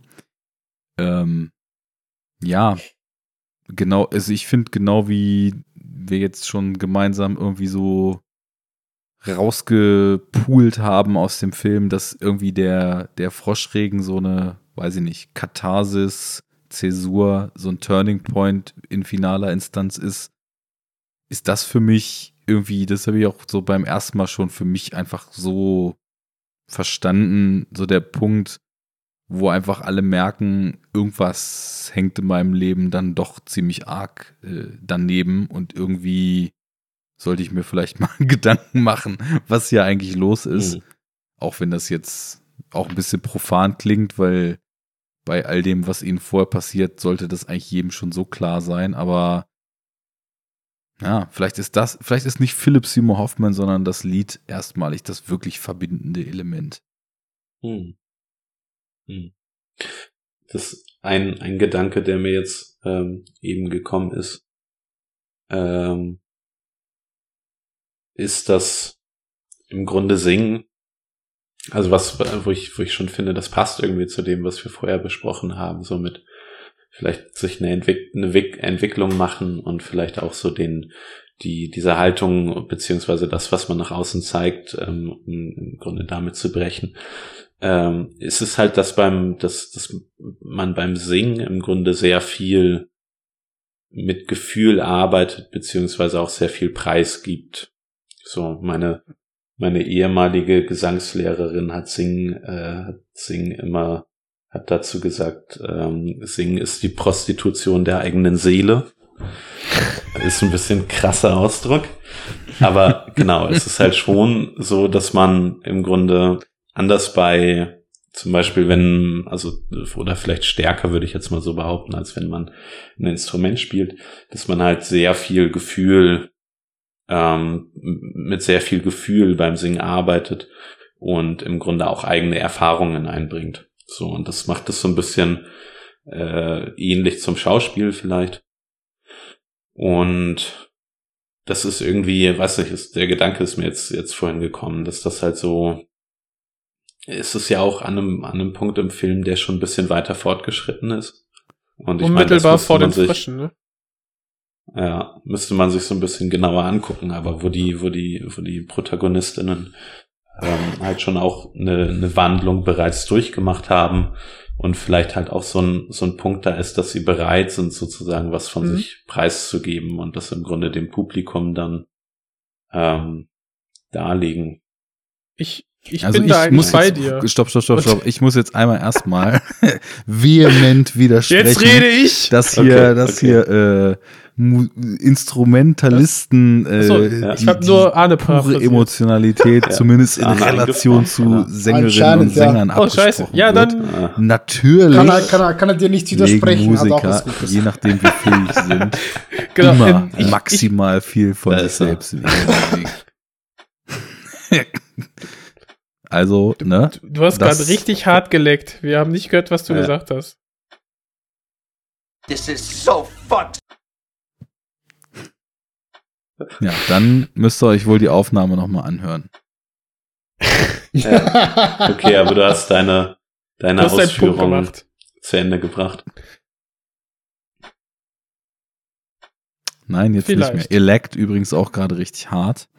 Aber naja, ähm, Jens, ich habe dich unterbrochen. Äh, oh, ich wollte sagen, dass, dass ich ähm, da bei Juri bin, dass die Person bereit sind, äh, sich zu ändern, beziehungsweise dieser, ich weiß nicht mehr genau, wie das Stück hieß, aber ähm, ich denke mal, das Wise ist thematisch. Up. Das ist war Wise Up? Okay, alles ja. klar. Ja, dann passt das ja auch thematisch, dass sie jetzt an diesem Scheideweg sind. Entweder geht es so weiter oder ich äh, ähm, Wise Up, ich entwickle mich weiter, ähm, kann reflektieren und lerne daraus und kann quasi äh, ähm, ja, mein, mein Werdegang ändern. Und dadurch, dass alle diese, an diesem Punkt sind, wird es quasi da auch wieder äh, symbolisiert dadurch, dass sie alle das gleiche Lied anstimmen, dass sie quasi alle unsere Haupt, unsere Hauptpersonen in den einzelnen ähm, Story Arcs an ein und demselben oder einem sehr, sehr ähnlichen Punkt sind. So. Und ich finde, dann kann so eine kleine Musical-Nummer, ist ja doch ein nettes Gimmick. Bringt Spaß. Äh, und es, es ist auch der Punkt, wo ich sagen würde, ähm, wo, wo jede Figur nicht nur realisiert, sie muss etwas ändern, sondern wo meiner Meinung nach sogar die, die Entscheidung von jeder Figur schon getroffen wurde, ich werde jetzt etwas ändern. Hm. Ja. Weil ja. das, ich meine auch, dass es unmittelbar vor dem Froschregen kam. Ja, so gut, gut, gut eine Viertelstunde vorher, so Pi mal Daumen würde ich mal schätzen. Aber also wir haben das, wir ja. haben, wir haben das, es fängt, Claudia fängt ja an, das Lied zu singen und das ist ja eigentlich mehr oder weniger direkt bevor das Date beginnt, ja. Und äh, nachdem das Date zu Ende ist, beginnt ja dann der Froschregen. Also, was will denn das sein? 15 hm. Minuten, 20 maximal. Aber bei ähm, bei Baker Hall, bei dem Charakter, bei, bei Jimmy Gator, steht der, steht der nicht auf, singt dieses Lied und geht dann schon nee, in die nee, Küche? nee, nee, nee. Er ist, er ist, nee, nee, nee, nee, nee. Er sitzt äh, in seinem, in seinem Stuhl, Ja. in seinem Büro zu Hause oder was auch immer das sein soll. Äh, John C. Riley ist in, in, äh, sitzt auf seinem Bett. Stanley Ja. ist in der Bibliothek. Ähm, Donny weiß ich jetzt ehrlich gesagt gar nicht. Julian Moore ist, ist in ihrem Auto. TJ Mackey ist in seinem Auto. Okay, kurz vor ihrem, kurz vorm Regen, ja, okay, ja. Für mich ist das kurz davor, weil das ist eigentlich die, der nächste Schritt in dem, im Plot. Okay. Dann haben wir ja auch geklärt, wofür das gut ist. Wollen wir, weil ich nämlich finde, dass es ganz wichtig ist, dass wir zu einem Zeitpunkt jetzt gleich zum nächsten Anderson kommen, dass es mir müdigkeitsbedingt noch möglich ist, auch für den Film meine Begeisterung zu artikulieren, Mhm. was letztes Mal bei Rushmore schon mal nicht mehr so wirklich möglich war. Mhm. Ähm, wollen wir Magnolia abschließen? ja. Gerne. Ja, ich finde auch, dass wir eigentlich alles besprechen. Ja, was heißt man? Da bei diesem Film kann man nicht alles besprechen, glaube ich, aber mir fällt jetzt nichts ein, was wir komplett vergessen haben.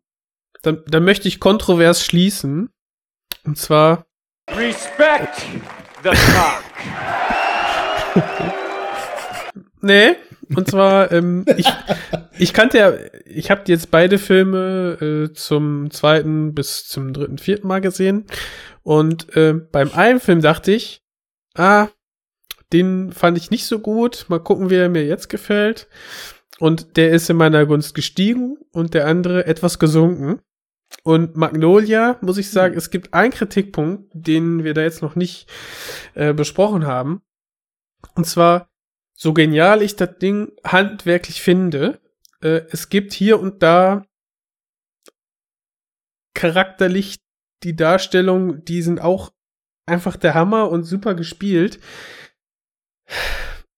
Aber teilweise packt er mich emotional nicht. Alter, du bist ein Felsbrocken. Das war früher äh, bei den ersten zwei Malen komplett anders. Aber dieses, dieses Mal, als ich den vor ein paar Tagen geguckt habe, ähm, ja, dachte ich manchmal, boah, super und toll gefilmt. Und ich war eher so auf dem technischen Level begeistert, aber emotional nicht, nicht überall ganz mit dabei. Also ich glaube, bei mir war es so, dass er mich dieses Mal ein bisschen mehr gepackt hat. Aber ich bin mir nicht sicher. Und ich glaube, ich kann in so eine, naja, vielleicht abschließende Mäkelei, weil wir ja bloß nicht auf einer guten Note enden wollen, auch noch so ein bisschen mit einsteigen. Also ich hatte das vorhin schon angesprochen. Ähm, es ist, es ist unfassbar krasses Schauspiel, ähm, was gerade so bei Julian Moore ich Hm. dann teilweise aber fast so an der Grenze oder leicht über die Grenze zu too much hinaus empfinde. Es ist immer noch super gut. Ich kann es immer noch einen Großteil der Zeit einfach komplett kaufen. Teilweise ist es mir ein bisschen too much. Und das andere Thema, was ich eben, oder zwei Themen, die ich auch so schon angesprochen hatte, diese ganze, also mir erschließen sich mittlerweile die Frösche. Also so, äh, auch wenn ich da jetzt, wie ich auch schon mehrfach gesagt, keinen Grund für bräuchte, aber das macht für mich irgendwie auch so in, in den Character Arcs dann so einen Sinn, so ein, sage ich, nenne ich jetzt mal magisches Element da einzubauen. Aber diese ganze Chance und Connection-Sache geht für mich zumindest so nach zweimal Schauen irgendwie noch nicht auf. Und da habe ich so ein bisschen einfach die Empfindung, dass er mit seinen, weiß ich nicht, damals 27 Jahren oder was, was auch einfach mal sich mal auf der Zunge zergehen lassen muss, dass der also quasi schon, ja, wenn man es wohlwollend sagt, so sein zweites quasi Meisterwerk oder Meisterwerk hier mit unter 30 gedreht hat, ähm, dass er sich aber an dieser, also mit dieser Zufalls-, Chance- und Schicksalsnummer irgendwie keinen Gefallen tut, weil der Film für mich glaube ich, sogar noch besser funktionieren würde, wenn das da nicht drin wäre, weil so ist es für mich ein Element, was irgendwie nicht so richtig aufgeht. Mal gucken, wenn ich den Film drei, vier, fünf Mal gesehen habe, ob sich das dann vielleicht irgendwann mal ändert. Und ähm, da habe ich das Gefühl, er verhebt sich so ein bisschen und ich würde es jetzt nicht prätentiös nennen, weil ich A, das Wort äh, bekackt finde und weil es oft so eine Totschlagkritik ist von Leuten, denen irgendwas zu arzi ist. Ähm, aber ich, ich habe das Gefühl, er verhebt sich da so ein bisschen und kommt nicht so richtig auf den Punkt. Und naja, zu guter Letzt, ähm, mich packt's emotional, deswegen halte ich den Film auch in meiner Wahrnehmung nach wie vor sehr hoch.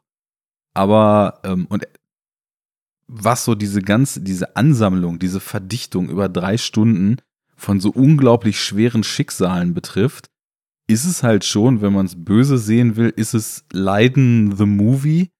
Und.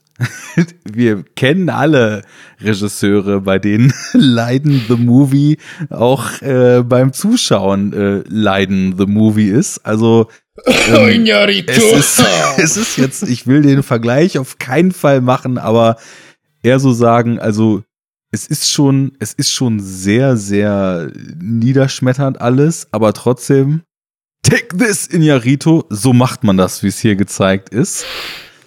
Lass deinen Scheiß Leo DiCaprio von mir aus noch drei Stunden länger durch den Matsch grunzen. Du wirst niemals auch nur eine Sekunde, auch nur annähernd die Intensität erreichen, die mit ganzen Filmen nicht die Intensität, die eine Sekunde hier hat. Fuck you, Inyaritu. Ey, wer, wer hat den Applaus bei euch an Bord? den, den haben wir beide. Aber ich wollte ihn mir nicht selbst geben.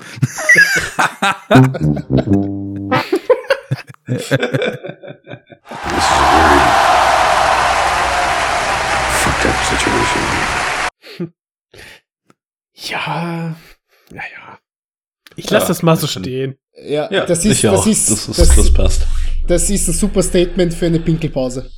Ja, zehn Minuten. Schaffen wir fünf. Ja, ja. es ist spät. Fünf, also ich weiß nicht, wie lange zehn. du pinkelst. Für mich ist Ich schaff's in okay. vier. Okay. Wer bietet mehr? Bis gleich. Bis gleich. Enough talk! Und damit sind wir wieder da Enough Talk. Wir sind nicht bei Badlands Chucks auf YouTube und trinken vier Liter in unter 30 Sekunden, sondern bei Enough Talk. Und es geht weiter mit dem nächsten Ende. Aber manchmal ist es ein und dasselbe. genau. Auch, auch, auch, wir machen die Big Smoky Bestellung im McDrive und essen in 36 Minuten äh, 12 Burger, äh, 7 Fries Packungen und trinken 8 Softdrinks. Ja. Wir, wir stehen Badlands Chucks in nichts nach.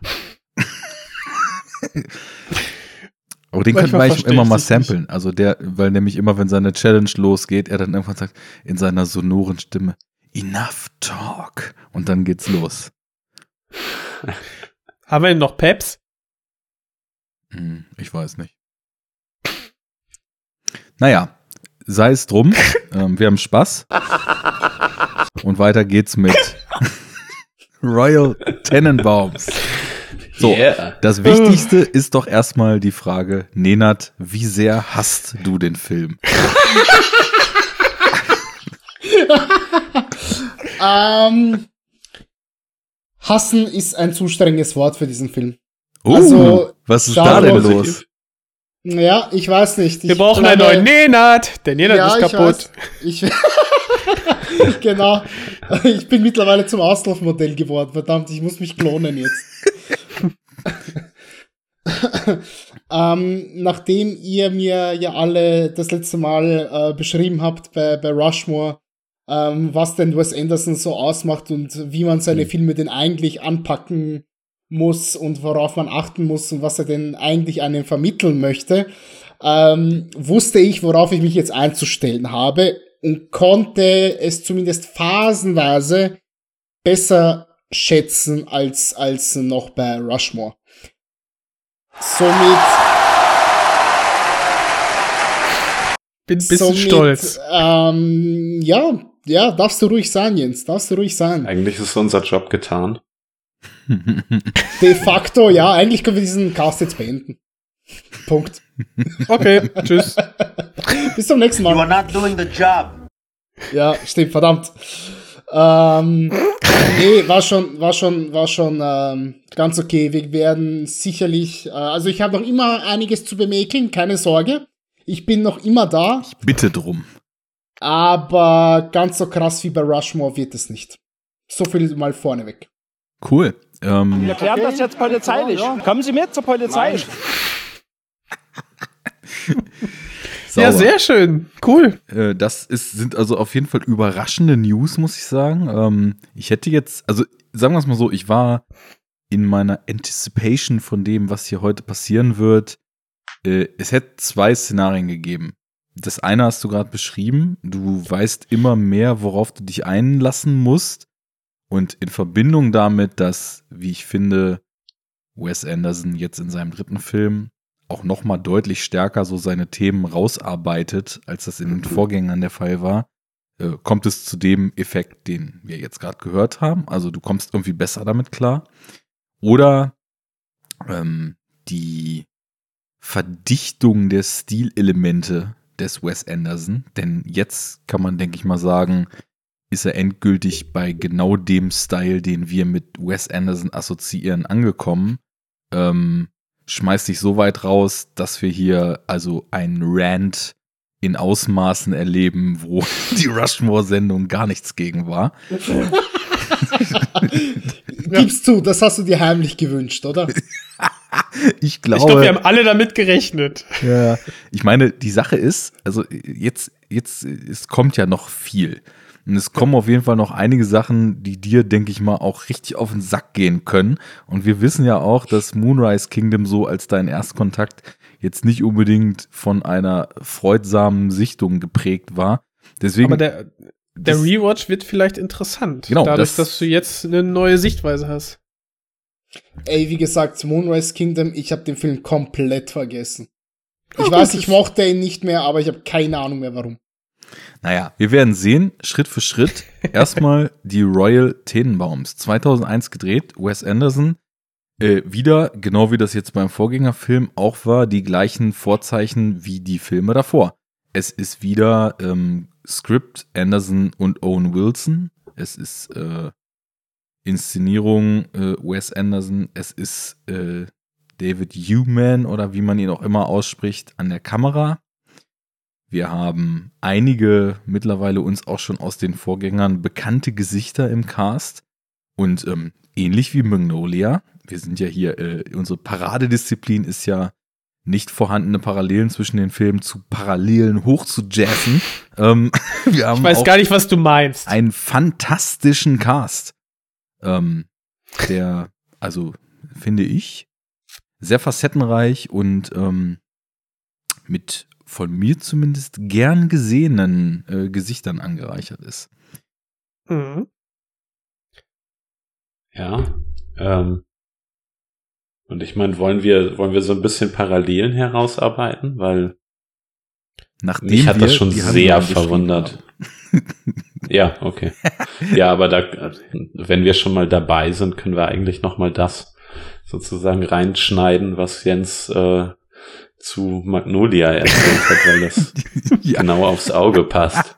Ja, soll ich noch mal kurz die Inhaltszusammenfassung wiedergeben? Mach das doch mal. Also, Vielleicht worum geht's? dir diesmal besser. Worum geht's eigentlich in Royal Tenenbaums? Also grundsätzlich haben wir hier wieder ein ja, Familienoberhaupt äh, im Prinzip, das den Patriarchen, der ähm, aufgrund seiner äh, Entscheidung, die er in der Vergangenheit getroffen hat, nun wieder ähm, einen besseren ja, den Kontakt zu seiner Familie sucht und besonders den zu seinen Kindern und dort dann die äh, Verhältnisse zu kitten und kurz bevor er vermeintlich äh, ja sterben wird, nochmal alle Verhältnisse ins Reine zu bringen. Das war jetzt wörtlich das, was du vorhin gesagt hast, oder?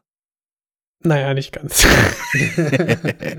also, ja. Ähm, ich denke mal, das trifft's ganz gut. Ähm,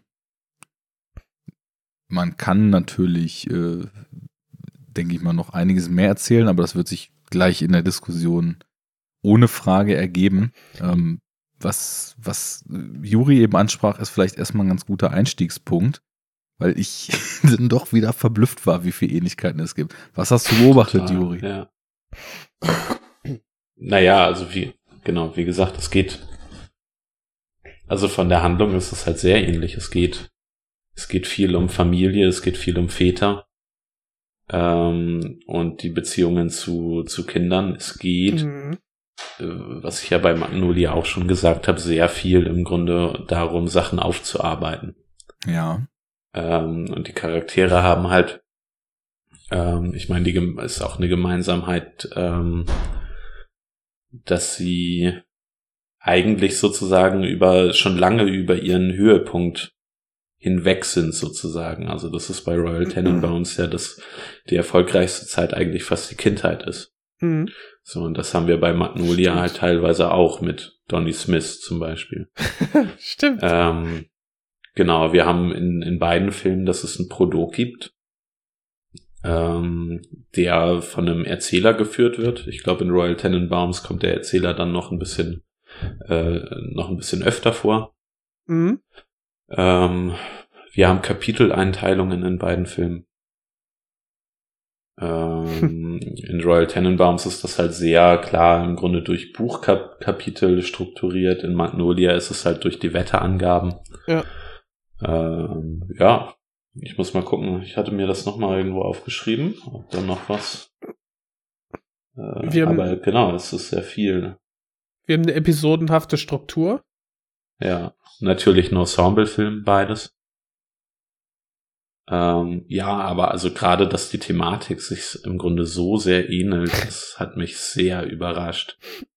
Und ich meine, das Interessante ist dann natürlich eher die filmische Herangehensweise, weil die Filme halt trotzdem ähm, unterschiedlicher nicht sein könnten eigentlich. Also es ist, es ist total spannend.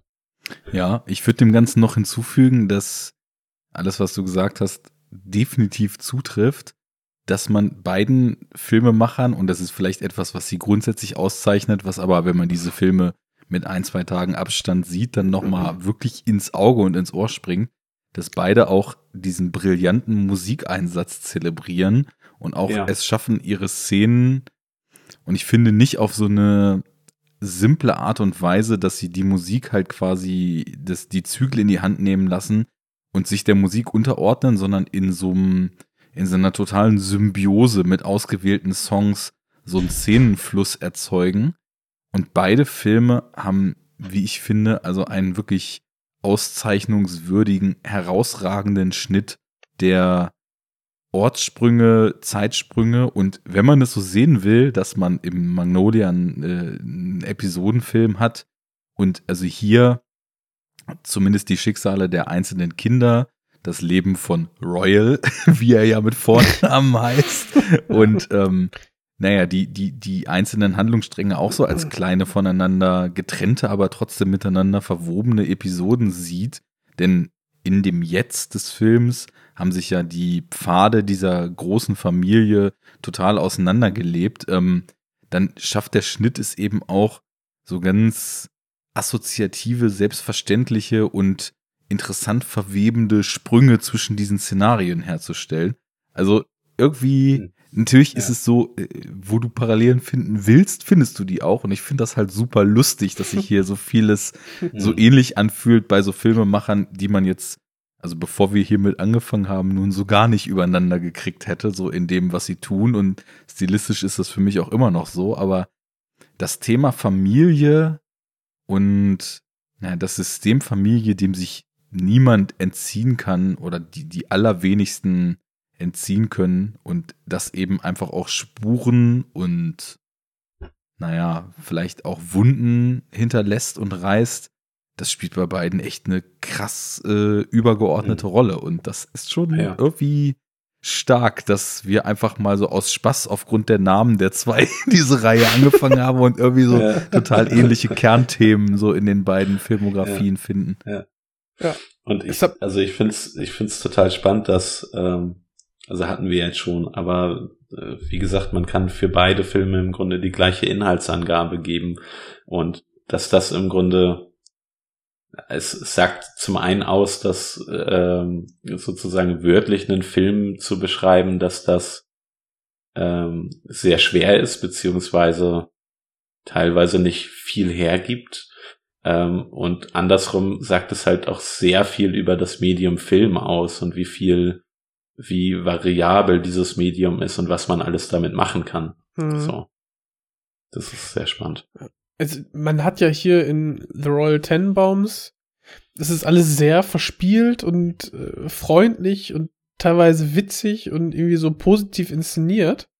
Wir haben hier aber, sag ich mal, echt harte Themen, wie ihr jetzt ja auch schon ange anklingen lassen habt. Also diese, mhm. diese Vernachlässigung des Vaters, der dann äh, quasi aus der Familie ausscheidet. Wir haben ähm, ja, quasi, ja, Nervenzusammenbrüche. Wir haben teilweise diese Liebe unter, unter Geschwistern, die in der Gesellschaft nicht sein darf.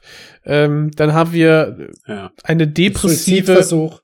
Suizidversuch. Wir haben auch harte Szene irgendwie, aber und äh, ja, eine depressive ähm, Hauptdarstellerin, die nachher mit einem ähm, ja, Psychiater zusammenlebt oder zusammen ist, äh, wo sie ja nachher auch dann eröffnet, dass sie ja alles, also ihn mehrfach ähm, ja, betrogen hat. Und äh, irgendwie, das ist, ergibt alles wenn man das so zusammenfasst, irgendwie so ein, ja, eine Melange an äh, ziemlich vielen Traurigkeiten, aber das ist so mhm. temporeich, witzig inszeniert und irgendwie mit einer Liebe zu sein, zu den Charakteren, ja. ähm, dass das einfach unterhaltsam ist irgendwie und ja. ähm, äh, irgendwie so ein, ein, ein ich finde ja immer, das sind so Wimmelbilder, die der, die äh, Wes Anderson hier so kreiert. Und am Anfang haben wir diese ganzen vielen ähm, Episoden, wo man weiß, okay, das ist eine Familie, das ist so deren, deren Verbindung zueinander.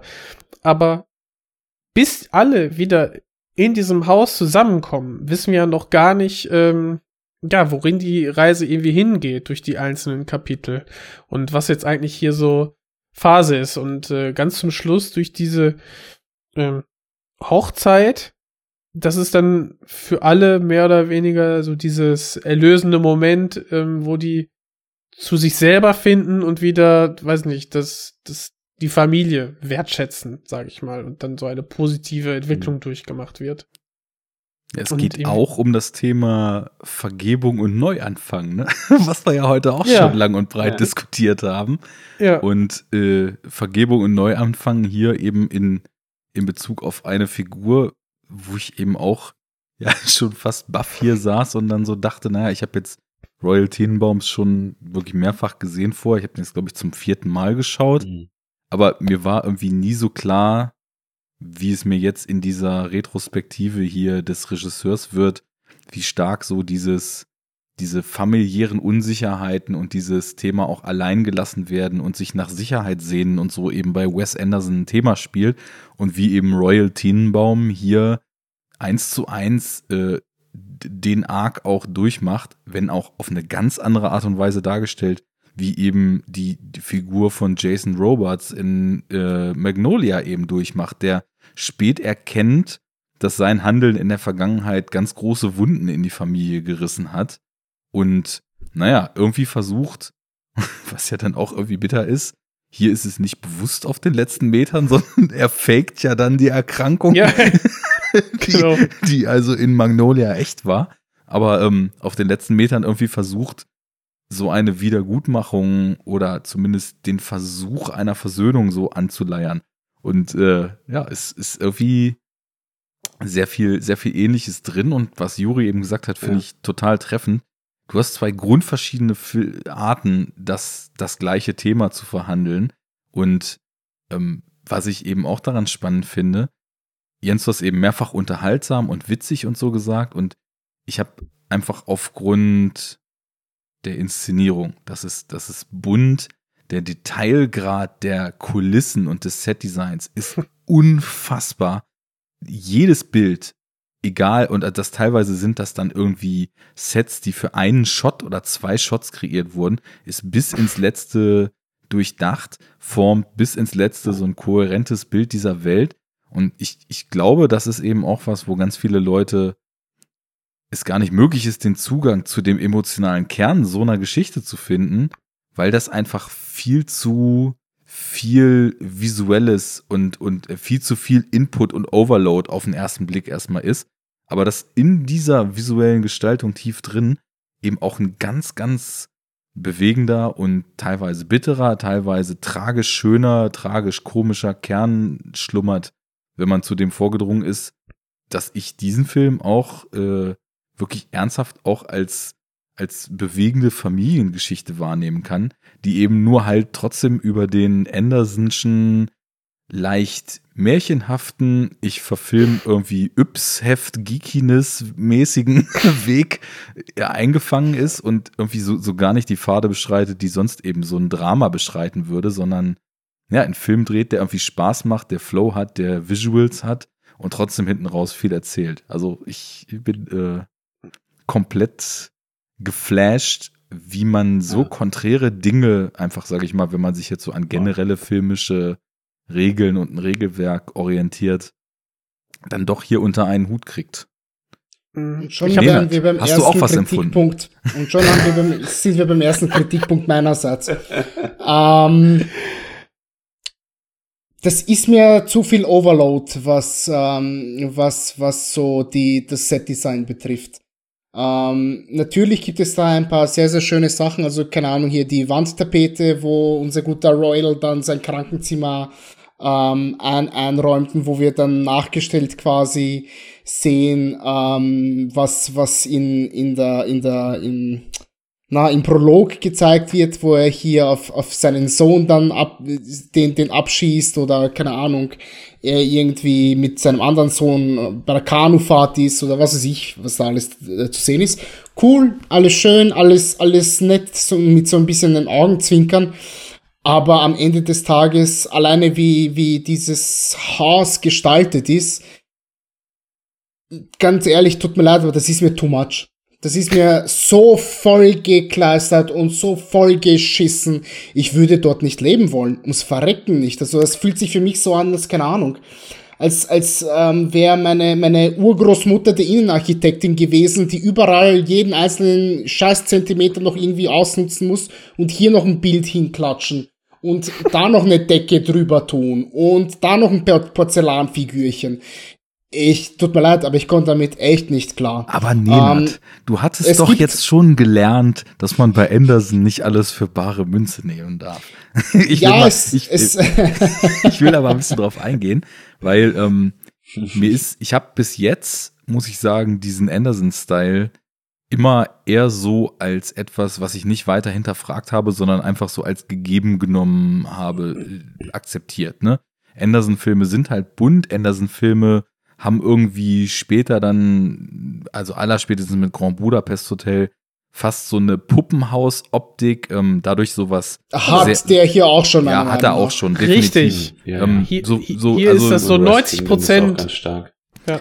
Dadurch eben auch was sehr Artifizielles und das meinte ich vorhin, etwas, wo man vielleicht auch unter Umständen schwer Zugang findet.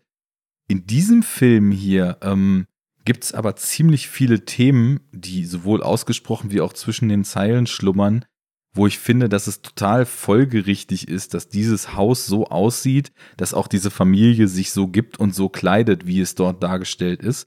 Weil, ähm, also ich meine, jetzt, jetzt steigen wir natürlich schon irgendwie voll ein, aber ich, ähm, die, die Tenenbaums sind ja eingeführt, erstmal so mit dem, mit einem der typischen Anderson-Themen, so, also Kinder sind irgendwie viel erwachsener als Erwachsene. Erwachsene benehmen sich aber irgendwie eher wie Kinder und das passt nicht so richtig zusammen.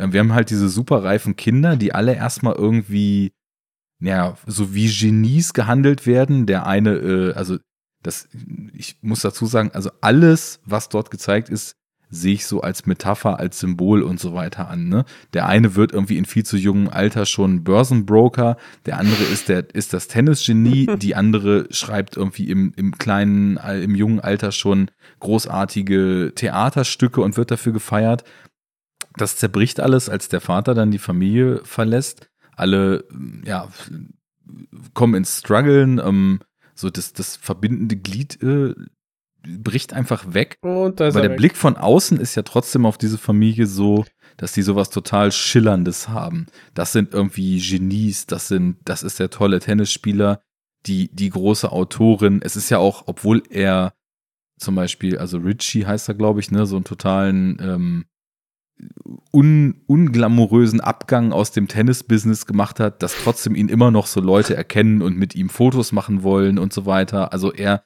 hat schon irgendwie immer noch so einen gewissen Star-Charakter.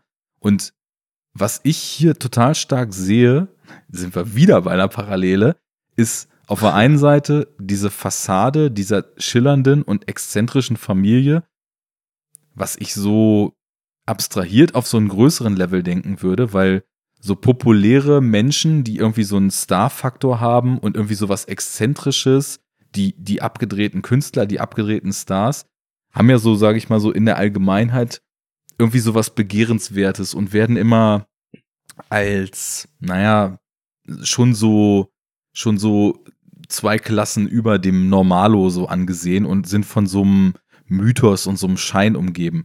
Und wir haben ja hier auch mit Eli's Figur, die von Owen Wilson gespielt wird, sozusagen ein Freund der Familie, so der mit den Kindern befreundet war, der später auch total kaputt ist und dann irgendwann mal sagt, I always wanted to be a Tannenbaum. Und ähm, in diesem Satz steckt für mich total viel drin, weil der spricht irgendwie für mich so den Wunsch der Allgemeinheit aus. So alle wünschen sich äh, auch irgendwie so ein tolles Künstlerleben und so ein, so ein angesehenes, schillerndes Leben zu führen, wie die Leute, für die diese Symbolfamilie Tennenbaums hier steht. Aber das ist auch, genau wie es in Magnolia wir vorhin diskutiert haben, nur Fassade. Denn wenn du hinter die Fassade guckst, dann siehst du, dass da richtig viel im Argen liegt und dass da richtig viel auch richtig kaputt ist. Und das sehen wir halt in dem Jetzt, was aus diesen ganzen Kindern geworden ist und wie zerbrochen diese Familie eigentlich ist, von Problemen geschüttelt, von psychischen Problemen äh, durchfressen. Und ich finde, da ist ähm, diese, dieses Tennenbaumhaus, und da muss man nämlich jetzt auch ganz klar sagen, das ist ja sozusagen, wenn du, wenn du, wenn du auf dem Dach die Szenen zum Beispiel hast, dann siehst du ja einfach New York im Hintergrund. Wenn die auf den Straßen unterwegs sind, siehst du einfach New York. Und alles abseits dieser Tennenbaum-Familie oder dem Tennenbaumhaus wirkt deutlich grauer und weniger schillernd, als diese Familie wirkt, ne?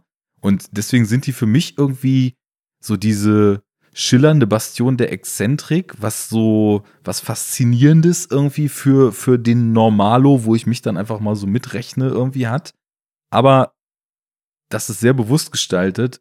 Und wenn wir dann hinter diese bunte, durchdesignte, perfekt durchchoreografierte Fassade gucken, dann lauern da genau die Abgründe oder vielleicht sogar tiefere Abgründe, als das bei jedem normalen Menschen auch ist. Und insofern finde ich das echt schon, naja, ist schon ein Geniestreich, wie hier alles äh, gestaltet ist und wie, wie bewusst man diese Entscheidung eben auch mit dem Inhalt zur Deckung bringen kann.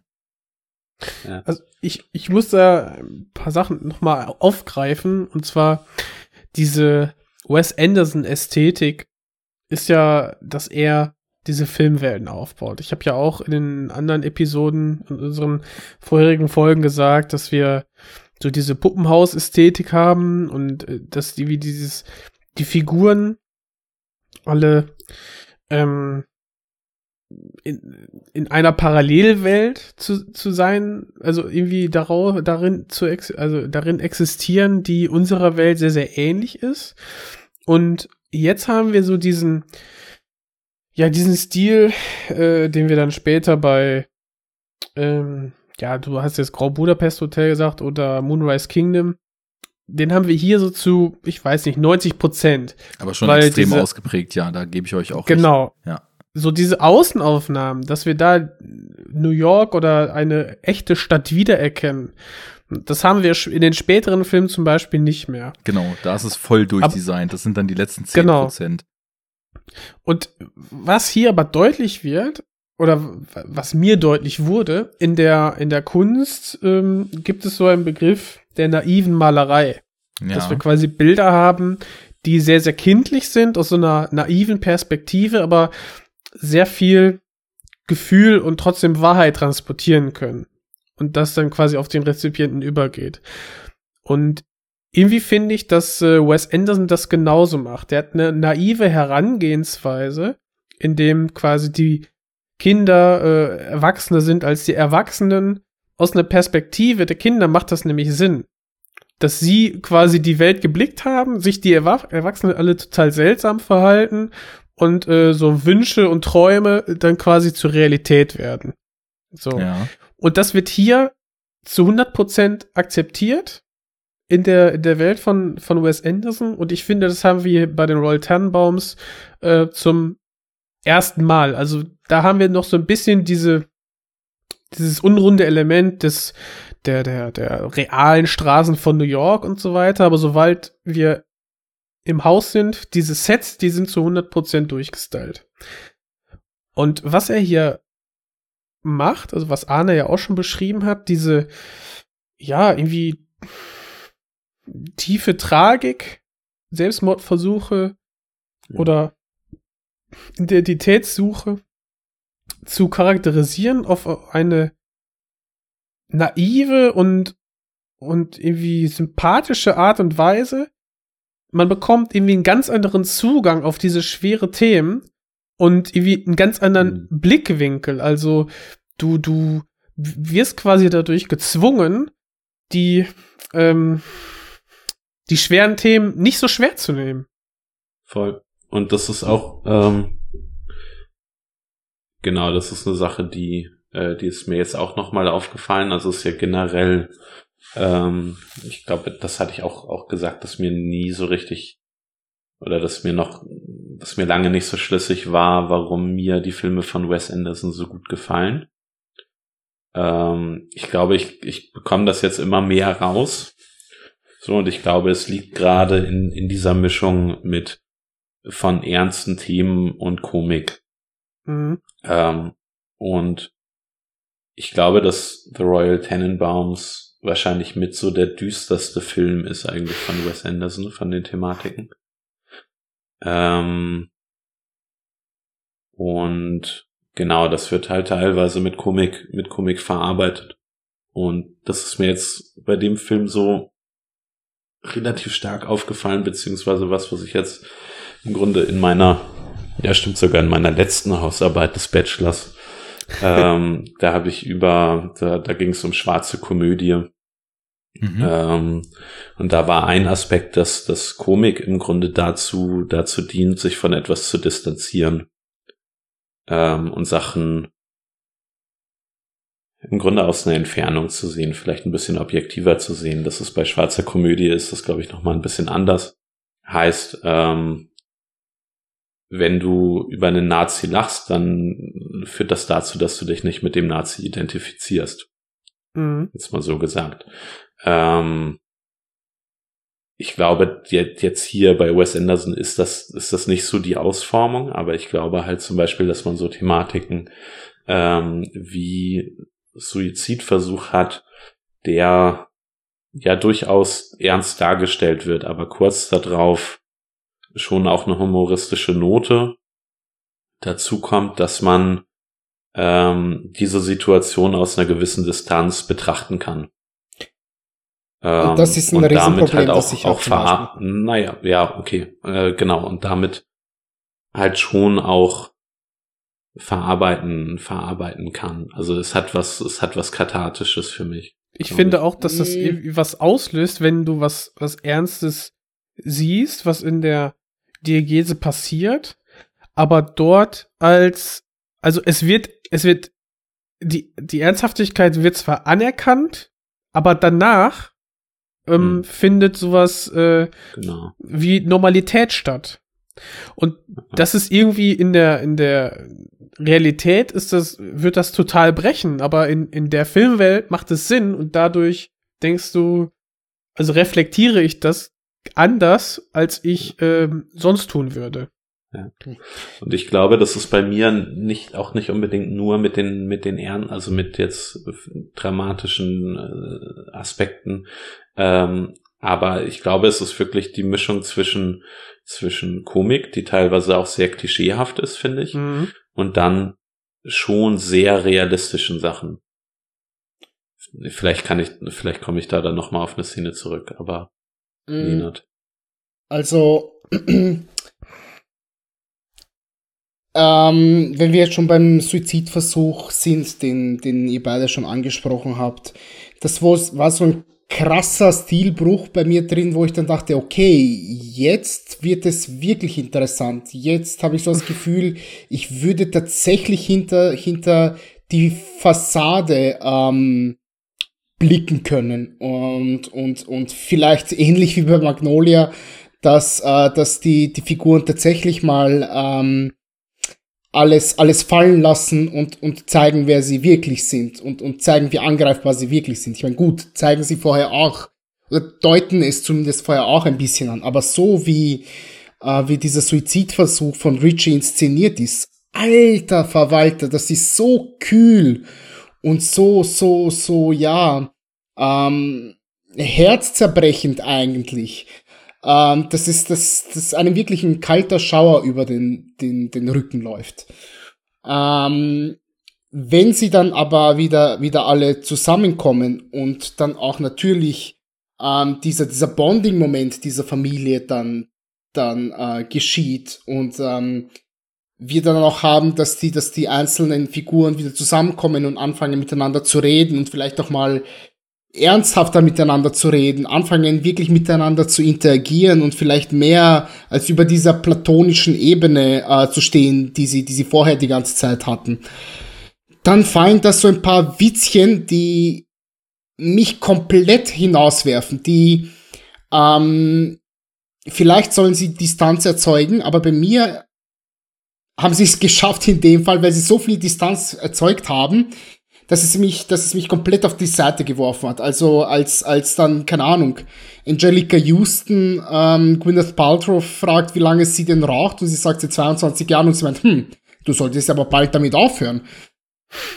Nee, funktioniert nicht. Genauso wenig funktioniert es bei mir nicht, wenn, wenn Ben Stiller äh, hier ähm, ähm, Luke Wilson fragt äh, auch, verdammt, hier, was steht denn in deiner, in deiner Suicide Note drin? Is it dark? Sagt, of course it's dark, it's a Suicide Note. Das ist so ein extrem staubtrockener Humor, der in dieser Situation für mich schlichtweg nicht funktioniert. Es gibt ein paar wundervolle, wirklich herzerwärmende witzige Momente drin. Also wenn, wenn Royal gemeinsam mit, ähm, mit, mit seinen Enkeln Go-Kart fahren so geht. Und, wundervoll, die und, ganze Montage, und, diese Fun ja, with Grandpa Montage. Hervorragend. Hervorragende Montage. Und halt auch gleichzeitig so übel, eigentlich. Also wenn, wenn man es ernst nehmen würde, aber ja. genau. Ja, aber, aber auch so spaßig und so schön. Und da dachte ich mir, ja. Ach geil, jetzt, jetzt verstehe das ist eben so ein Punkt, wo ich sage, jetzt verstehe ich wirklich, was ihr gemeint habt, was, was so, ähm, was, was, was, es war für mich viel, viel greifbarer, was ihr meintet, ähm, was, was Wes Anderson so auszeichnet. Und dann habe ich keine halbe Stunde später so einen Kontrapunkt, wo ich wieder in meine alten Muster verfalle und denke, nee, bleib mir weg mit dem Typen, Alter. Nein, das, nein, das nein. passt auf kein, ja.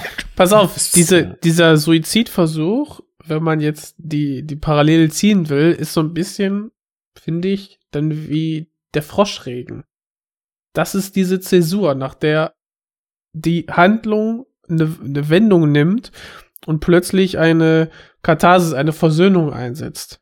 Das ist richtig, das ist richtig, ja, nur wie, ähm, wie, wie, wie, ähm, darauf reagiert wird im ersten Moment. Das ist in meinen Augen, ja, widerliches ist ein zu strenges Wort, aber es ist auf jeden Fall unpassend.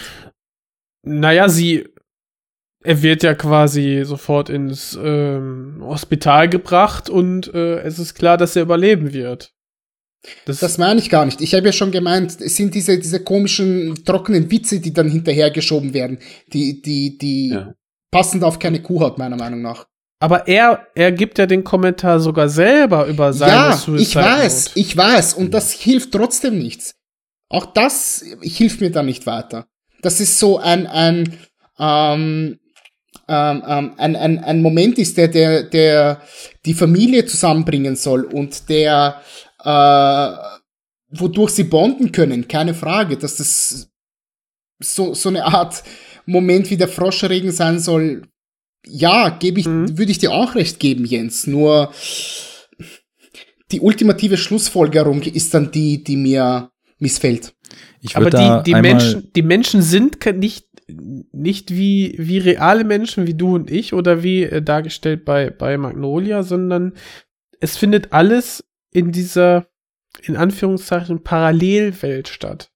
Das sind alles, ich meine, das sind ja alles Supergenies äh, in, in den in Jahren von, ich weiß nicht, fünf bis zehn Jahren oder äh, ich weiß nicht, acht bis zwölf oder so, die dann quasi, ja, das, das du kannst eigentlich keine realen Maßstäbe ansetzen, obwohl man es was, wahrscheinlich tut, was, aber also was Emotionen betrifft, würde ich das in einem Mindestmaß schon erwarten. Ich meine, die ja, haben ja alle Emotionen. Es ist klar, warum, warum Jazz so pisst ist auf, auf seinen Vater, auch wenn das vielleicht ein bisschen überzogen klingt. Aber es ist, es ist schon ein bisschen, es ist schon durchaus klar, warum er so ist und warum er nicht möchte, dass seine Söhne äh, Kontakt mit ihm haben, weil er selber enttäuscht wurde von ja. seinem Vater.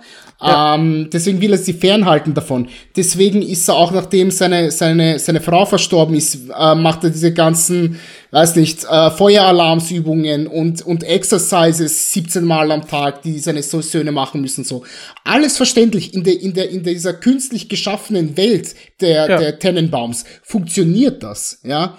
Aber andere Situationen, wie eben zum Beispiel alles nach dem, nach dem, also nicht alles, aber das, was, was auf den Suizidversuch folgt, so die, so, so der erste Hospizbesuch, der funktioniert für mich dann nicht mehr. Also ich würde da mal kurz einhaken, weil ich nämlich auch genau zum Beispiel auf dieses Verhalten von Ben Stillers Figur mal hinaus wollte. Ich finde in diesem Film, und das ist auch was, was sich jetzt mir erst so nach mehrmaligen Schauen überhaupt so richtig eröffnet hat, dass Drama oder vielleicht sogar Tragödie und Komödie, Comedy, Witz wirklich in einer sehr, sehr starken Koexistenz hier drin stecken.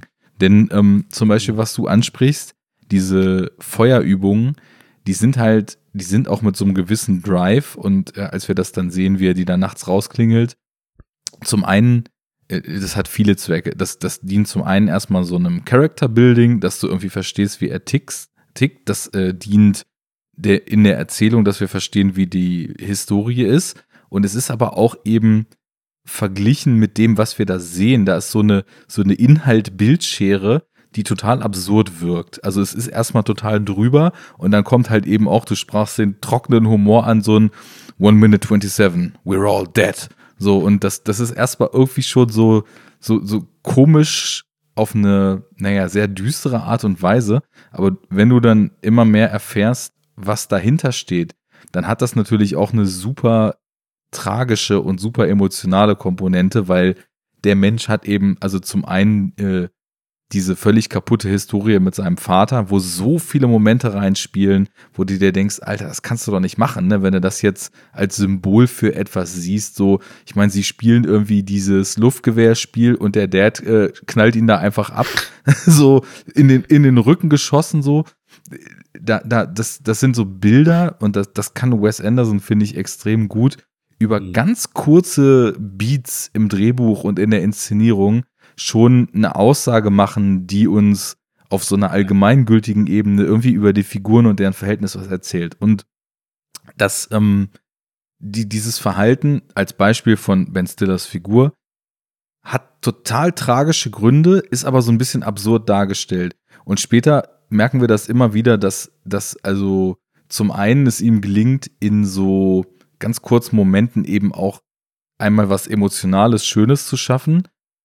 Zum Beispiel, als sie dann bei den äh, Tennenbaums ins Haus wieder einziehen und dann äh, sind die Kids in dem Hochbett, dann kommt er rein und du merkst so, er kann nicht loslassen. Er hat so eine Angst um seine Familie, dass er sich dazulegt, weil er nicht mal diese körperliche oder räumliche Trennung aushalten kann, legt sich rein, aber dann kommt halt auch einer von den Jungs runter und legt sich einfach so dazu. Drei Sekunden, total emotionaler Moment. Auf der einen Seite schön, weil es schwingt total mit, was Familie und was so eine familiäre Nähe ausmachen kann. Total tragisch, weil auf der anderen Seite siehst du, wie gezeichnet diese Person von der, von der eigenen Geschichte ist, wie stark die Verlustängste sind, so sehr, dass, es, dass er es ihn schon total fremd steuert und er gar kein normales Leben mehr finden kann. Und das ist jetzt so ein Beispiel von ganz vielen, wie du so durch den Film gehen kannst und wie für mich jetzt so während des letzten Mal Schauens über den ganzen Verlauf nach und nach immer stärker aufgebaut wird, dass das, das Tragische, das Düstere, das Drama und die oberflächliche Fluffigkeit, das Bunte, das Nette unglaublich nah beieinander sind. Und als dann dieser Selbstmord kommt, Ja. ich fand den Vergleich eben super. Der Selbstmord ist der Froschregen. Ähm, da sehen wir, dass also manche Knoten anscheinend in dieser Familie so groß sind, dass sie oder so, so unlösbar erscheinen, dass sie quasi die Figur dann in diesen finalen Schritt äh, treiben. Und dann kommt der Punkt der Redemption, dann geht's aufwärts und dann merken nämlich alle, dass es nur zusammen irgendwie weitergehen kann. Und dann geht es so langsam los, dass so erste ja, Versöhnungsmomente dann irgendwie auch stattfinden, die aber auch nicht so Hollywoodesk überzogen sind. Am Ende liegen sich nicht alle in den Armen. Wenn der Film vorbei ist, haben wir einfach, wir haben ein paar Schritte in die Richtung gemacht, oder kurz bevor der Film vorbei ist, dass irgendwie der, der Dad versucht hat oder anfangen konnte, vielleicht manches wieder gut zu machen, was, was ewig dauern wird. Und das, das sind so, das sind so kleine Momente, so, die auch, die man auch im Kontrast zueinander sehen muss. So, wir haben die Rückblende, wo ich, also das, der Humor, der dann da teilweise entsteht, ist einfach geil, dieser Narrator. So, das ist, das ist Margot Tennenbaum, wo ja dann auch im Erwachsenenalter wir jetzt Clementine wieder treffen, ne? Ähm, dass Margot Tennenbaum, die Royal Tennenbaum immer als seine adoptierte Tochter vorgestellt hat. Und in dem Moment, wo er das gesagt hat, sehen wir es. Das ist Margot, my adopted daughter. So, total fies, total gemein und dann eben auch wieder so tragisch und witzig aufgrund der, der, des Kontrastes zu der eigenen Erwartungshaltung, wie Menschen eigentlich miteinander umgehen sollten, ist das schon auch so eine Ambivalenz. Und ähm, jetzt habe ich einen Faden verloren, aber macht, glaube ich, nicht so viel. Ähm, irgendwie, Dann lass mich den doch aufgreifen. ja, tu das, tu das, genau. diese, diese Ambivalenz entsteht, glaube ich, dadurch, dass die, dass alle handelnden Personen ähm, nicht so handeln wie ja reale Menschen, die wir kennen. Oder so wie wir es immer vorgelebt bekommen in, ja, in der realen Welt oder teilweise halt in der, in der Filmwelt, wie vielleicht auch in Magnolia. Und dadurch hast du die Distanz, die, die Yuri meint, äh, die, oder das, das Naive, was ich beschrieben habe, ähm, wodurch du quasi diese andere, die neue Perspektive ähm, gewinnst. Und äh, ja, du dieses Aufgreifen der, der Entwicklung, die du ja gerade meintest, hast du ja auch äh, in dem Falle äh, wie äh, ganz klare Bilder, wie sie am Anfang im Film ähm, installiert werden, wie äh, äh, Roll Tenbaum geht mit seinen Enkeln, äh, hat, hat, also in der Montage geht er in diesen Hundekampf, ne? Oder fährt dann auf dem Müllwagen irgendwie mit und hat den Spaß seines Lebens. Und dieser Hundekampf wird dann später auch nochmal aufgegriffen. Oder äh, ganz zum Schluss die, die, die Fahrt auf dem Müllwagen, wo da dann in der letzten Sekunde siehst, ach guck mal, der Chess ist jetzt auch dabei, also Ben Stiller, der, der Sohn, wo du dann einfach in diesen, in diesen Szenen oder auf dem, auf dem Friedhof die Szenen, die nochmal aufgegriffen werden, nicht direkt gespiegelt, aber weiterentwickelt werden, wo du einfach diese Entwicklung in der, äh, ja, bei den Charakteren siehst. Quasi diesen, diese, diese, ja, positive Entwicklung im Anfang. Ja, Mhm. genau. Das, das war das. Mhm. Da, ja, jetzt habe ich meinen Faden wieder. Ich wollte nämlich darauf hinaus, wie sie als Kind zum Beispiel ihr Stück da auf dem Geburtstag aufführt und äh, der Vater so total abfällig sagt, so in seiner, in seiner äh, lockeren Art, so ja, halt paar Das Kinder im Kostüm. Hammer, ja. Und aber Hab mich einfach nicht überzeugt. Genau. Als sie dann, als sie dann, nachdem sich die Familie so langsam wieder zusammenrafft, dann wieder ein Stück schreibt, was halt anscheinend nicht sonderlich gut ist, so, weil sie es auch sehr lang nicht getan hat, dann siehst du halt das Publikum und alle sitzen mit total gelangweiltem Gesicht da und Tennenbaum ist der Einzige, der voll abfeiert. Ich meine, klar, weil das Stück von ihm handelt, ne? Und er halt eben auch so ein bisschen egozentrisch ist, aber ich finde, das sind so die visuellen Cues, die Anderson so macht, wo du in dieser Shot auf ihn, der ist eine Sekunde und der erzählt uns, dass Mhm. in umfassender Weise, dass die Versöhnung zwischen Vater und Tochter auch ihren Anfang genommen hat, ne? Und das ist so eine Art von visuellem Storytelling, die ich so auf den Point finde, dass ich eigentlich kaum Vergleich habe, wer es schafft, in so kurzen Momenten so viel, was man sonst andere, andere Writer, die das weniger gut können, äh, machen sowas über irgendwie fünfminütige Szenen, wo x-fach hin und her gesprochen wird, Dialoge über Dialoge und dann weißt du, ja, okay, Vater und Tochter versöhnen sich. Und hier ist es so, ja, okay, Montage baut sechs Sekunden auf, sie hat wieder ein Stück geschrieben, Publikum, er und es ist etabliert, was, was Sache ist. Ne? Das finde ich so, so auf den Punkt und auch so geschickt gemacht einfach. Ne? Und genauso ist Aber es mit Ben Stiller. So nach dem Unfall, er hat halt diesen Hund dann so und sagt so, ja hier, der, der Hund wurde jetzt überfahren. Ich habe dir einen neuen besorgt, gibt ihm den und sie gucken sich an und dann ist es echt so herzzerreißend, wie Stiller dann so sagt, ja, I really had a rough year und er ihn anguckt und sagt, I know und die sich in den Arm nehmen, ne? Da ist so, Mhm. da schwingt so mit, wie so, wie so der erste Schritt gemacht wird, dass diese unglaubliche Spannung, die zwischen denen geherrscht hat und das ist ja auch eine Spannung, die es gar nicht mehr möglich machte für ihn und auch für seine Kinder, die ja dann mit dem Großvater nur Spaß haben könnten, weil es mit dem Vater nicht geht, dann irgendwie so ein neues Leben zu beginnen und diese Spannung aufzulösen. So, das, ja, einfach sehr, obwohl es erstmal sehr, ein sehr anspringend, wie die Filme gemacht sind, ist es sehr feinfühlig in den emotionalen Beats, ne? Mhm. Ja, teilweise. Bitte relativieren Sie.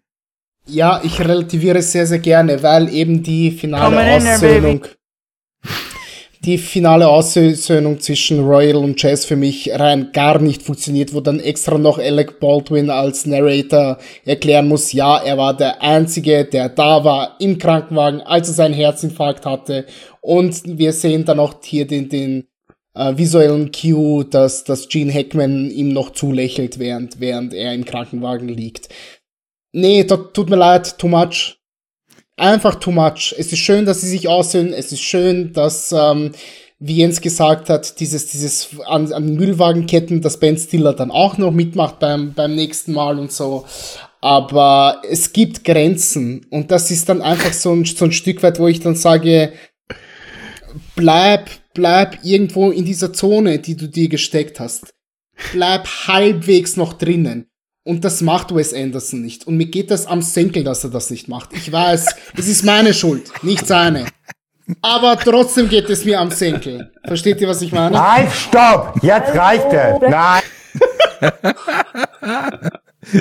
Oh Mann. Ich Also verstehe ich kann schon ein es bisschen, glaube ich, verstehen. ein wenig. Ähm, Versteht ihr, wenn das je, egal wer, welcher andere Regisseur das, das machen würde, ihr würdet mir zustimmen. Ich weiß es. Das ist eine Parallelwelt. Ey, das ist mir scheißegal. Das kannst du mir noch so oft sagen. Ja, okay, es ist eine Parallelwelt. Aber na und? Ja. Trotzdem muss ich diesen Film an, an, an, an irgendetwas bewerten können. Du kannst mir nicht sagen, ja, die Figuren sind in einer Parallelwelt und leben auf, auf keine Ahnung, äh, äh, äh, was weiß ich, Alpha Centauri.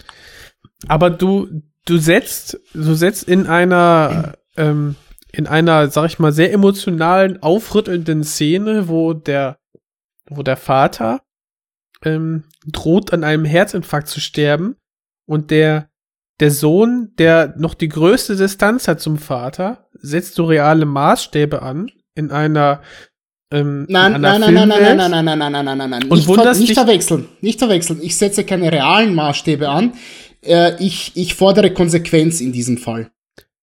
Okay, Ähm, aber ich, dann das heißt warum- jetzt nicht, dass es sein, dass es sein soll, ähm, es kommt gar nicht zur Aussöhnung mit dem Vater. Ähm, er, er, er hasst sich selber, dass er, dass er, dass er seinen Vater nicht vergeben hat. Das muss es jetzt nicht unbedingt sein, aber dass es ausgerechnet er sein muss und dass, dass, dass er dann noch irgendwie weint und, und, und sein Vater, der ist der, der, der dann noch, ja, ein letztes Fünkchen Menschlichkeit dann noch beweist, indem er ihm zulächelt und das alles. Das, das wird schon fast zu einem Tearjerker. Und das, das ist wieder so eine Szene, die reißt mich da einfach raus aus dieser Welt. Verstehst du? Nee, verstehe ich nicht, weil die Wieso nicht? Ich habe sie gerade immer erklärt. ich, ich, ver- ja, ich verstehe, was du mir sagst, aber ich verstehe nicht, warum es dich rausreißt. Weil es für mich keine, keinerlei Konsequenz hat. Ja, aber Nein, doch, die Konsequenz, ist, dass die, dass die wieder miteinander bonden. Dass dieser, diese Nahtoderfahrung, dass der Vater stirbt oder sterben wird, das löst in ihn aus, dass er vielleicht diese, diese Distanz, dass er vielleicht auf den Vater zugehen muss. Und generell beide, also, ähm, also ich würde jetzt Margot so ein bisschen ausklammern, weil die, sag ich mal so, also die, die. Sie ist ja nur adoptiert. genau. Und hat einen Finger zu wenig. Ähm, die beiden Söhne sind, sag ich mal, so, zumindest in der Art, wie sie leben, ja irgendwie so sehr aktiv und auch in ihrer Wiederannahme dieses väterlichen Verhältnisses beziehungsweise Ablehnung des väterlichen Verhältnisses sehr aktiv, wohingegen sie so ein bisschen über oder neben den Dingen schwebt und er so eine Zeit lang ihr eigenes Ding macht. Aber ich finde, dass das eben auch über so kleine Momente, die eine große Wirkung haben, Anderson hier auch vorher uns schon sagt, die sind alle ziemlich fertig und die sind alle vor allem Chaz ziemlich sauer auf den Vater.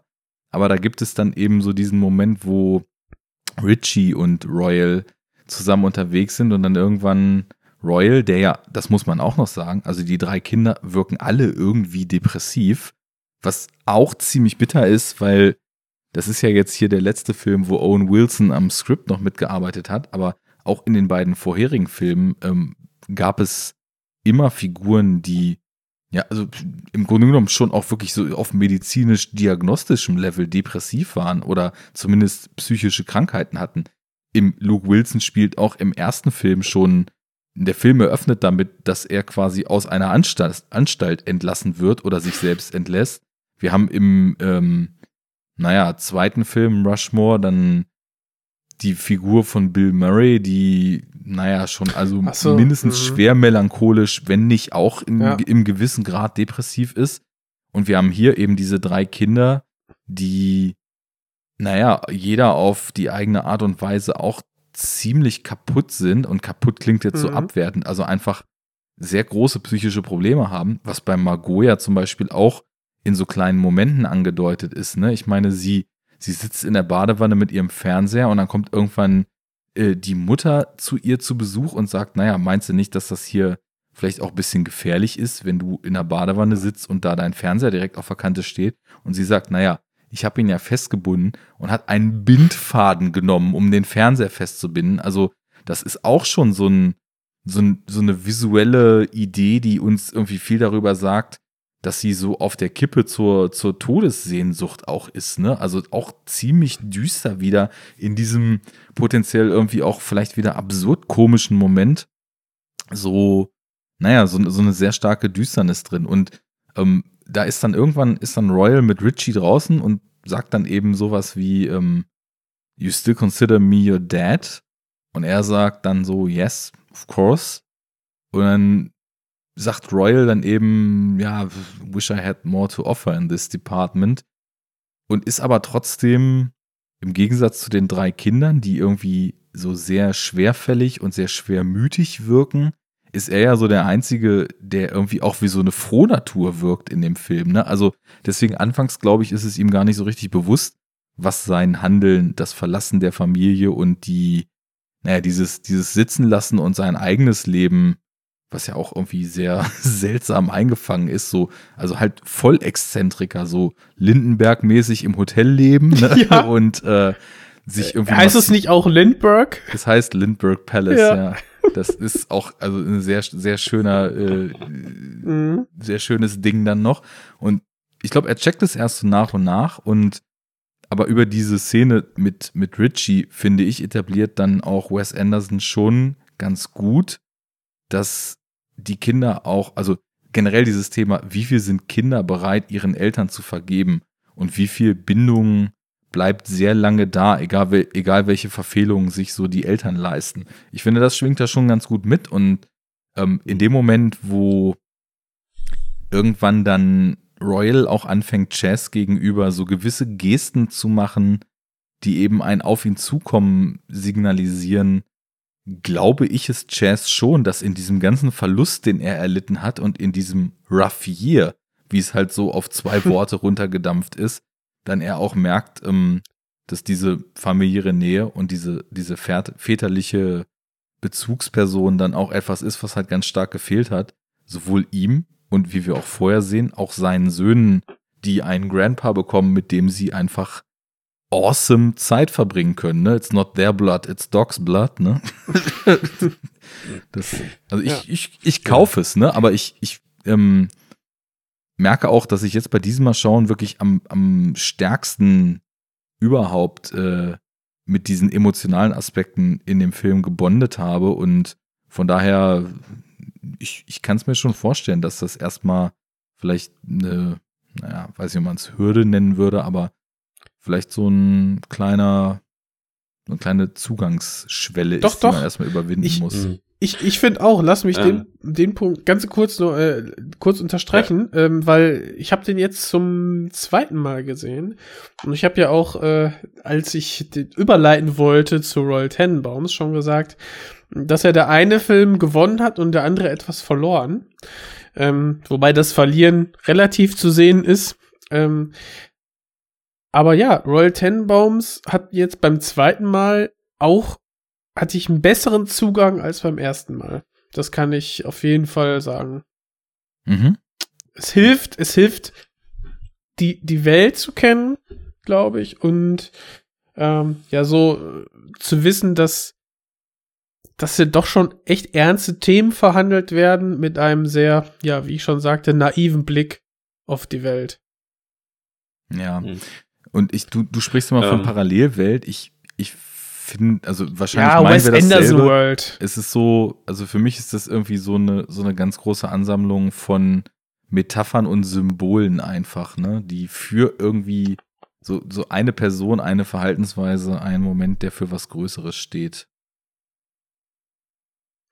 Ja, aber auch einfach dieser, dieser visuelle Stil, der sich, der sich auch im nächsten Film nochmal ähm, stärker durchsetzt, der aber auch eine gewisse ähm, man könnte, man könnte meinen, wenn man, wenn man sich nur kurz mit dem, mit einer Szene beschäftigt, dass die, dass die Charaktere alle sehr oberflächlich sind und eindimensional. Ähm, was aber bei, beim zweiten Hinsehen nicht der Fall ist. Es ist, es wirkt alles sehr, sehr einfach und, und, und spielerisch kindlich irgendwie behandelt aber trotzdem große, große Themen und äh, viel Emo Emo Emotionalität. Mhm. Also du hast beides gleichzeitig und das äh, muss man, das muss man erstmal irgendwie akzeptieren oder, oder sehen und verpacken. Ja. Aber ich glaube, ähm, Juri wollte was sagen. Ja, ich wollte im Grunde Nenats Punkt nochmal äh, aufgreifen, kurz und schon sagen, dass ich das nachvollziehen kann. Ähm, weil es ist ja schon auch so, dass Royal äh, ein ziemlich böser Charakter ist eigentlich.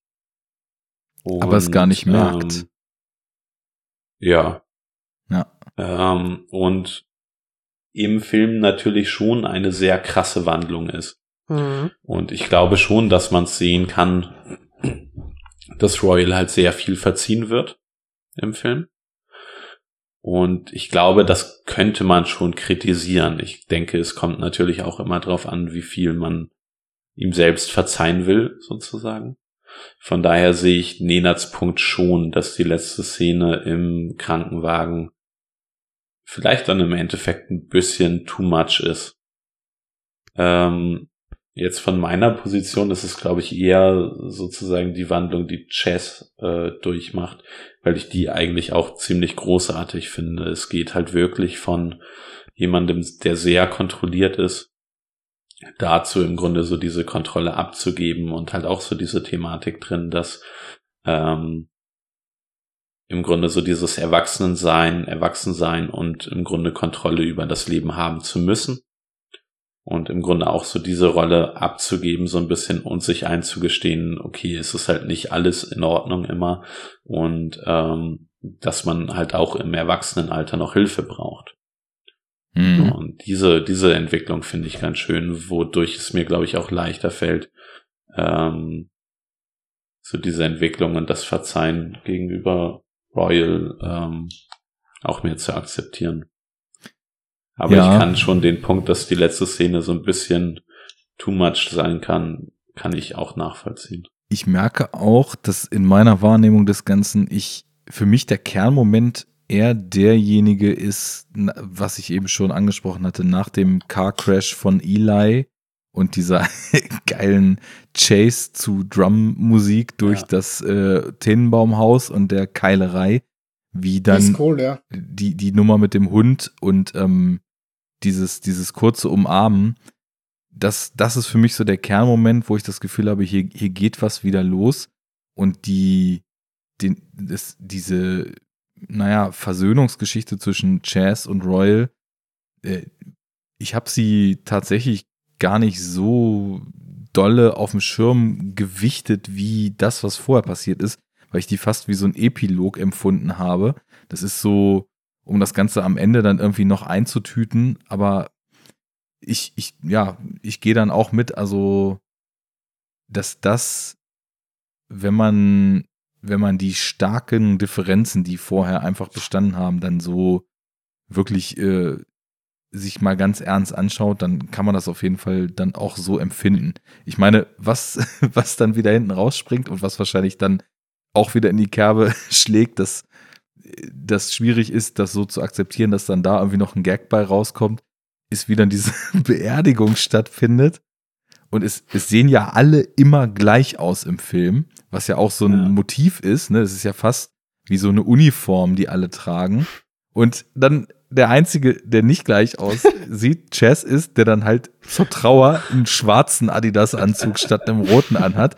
Das, ich finde, Ja. das ist so eine, ist so eine unterschwellige Detail, ja. Art von Humor, die da eingebaut ist, dass Ja. ich irgendwie, also allein für, für den Gag finde find ich, lohnt sich dieser Epilog schon.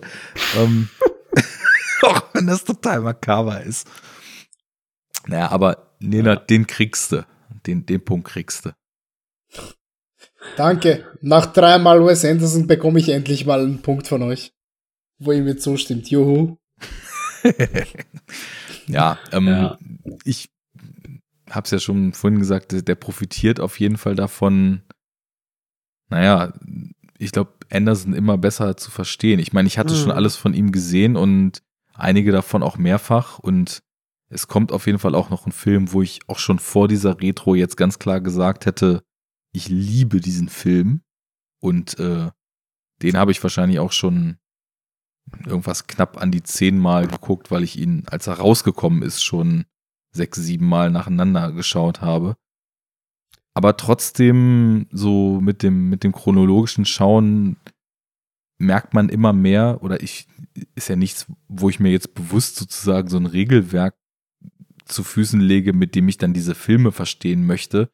Das passiert ja ganz automatisch, dass man so eine, eine Art entwickelt, wie man so einen vielleicht etwas ungewöhnlich an die Materie rangehenden Film dann auch verstehen kann. Und das gelingt mir irgendwie immer besser. Und gerade so dieses Thema, also zwei Themen, das Thema Familie, das Thema familiäre Konstellation und diese Suche und dieser Wunsch nach Geborgenheit und nach einem, nach einem funktionierenden Familienkonstrukt.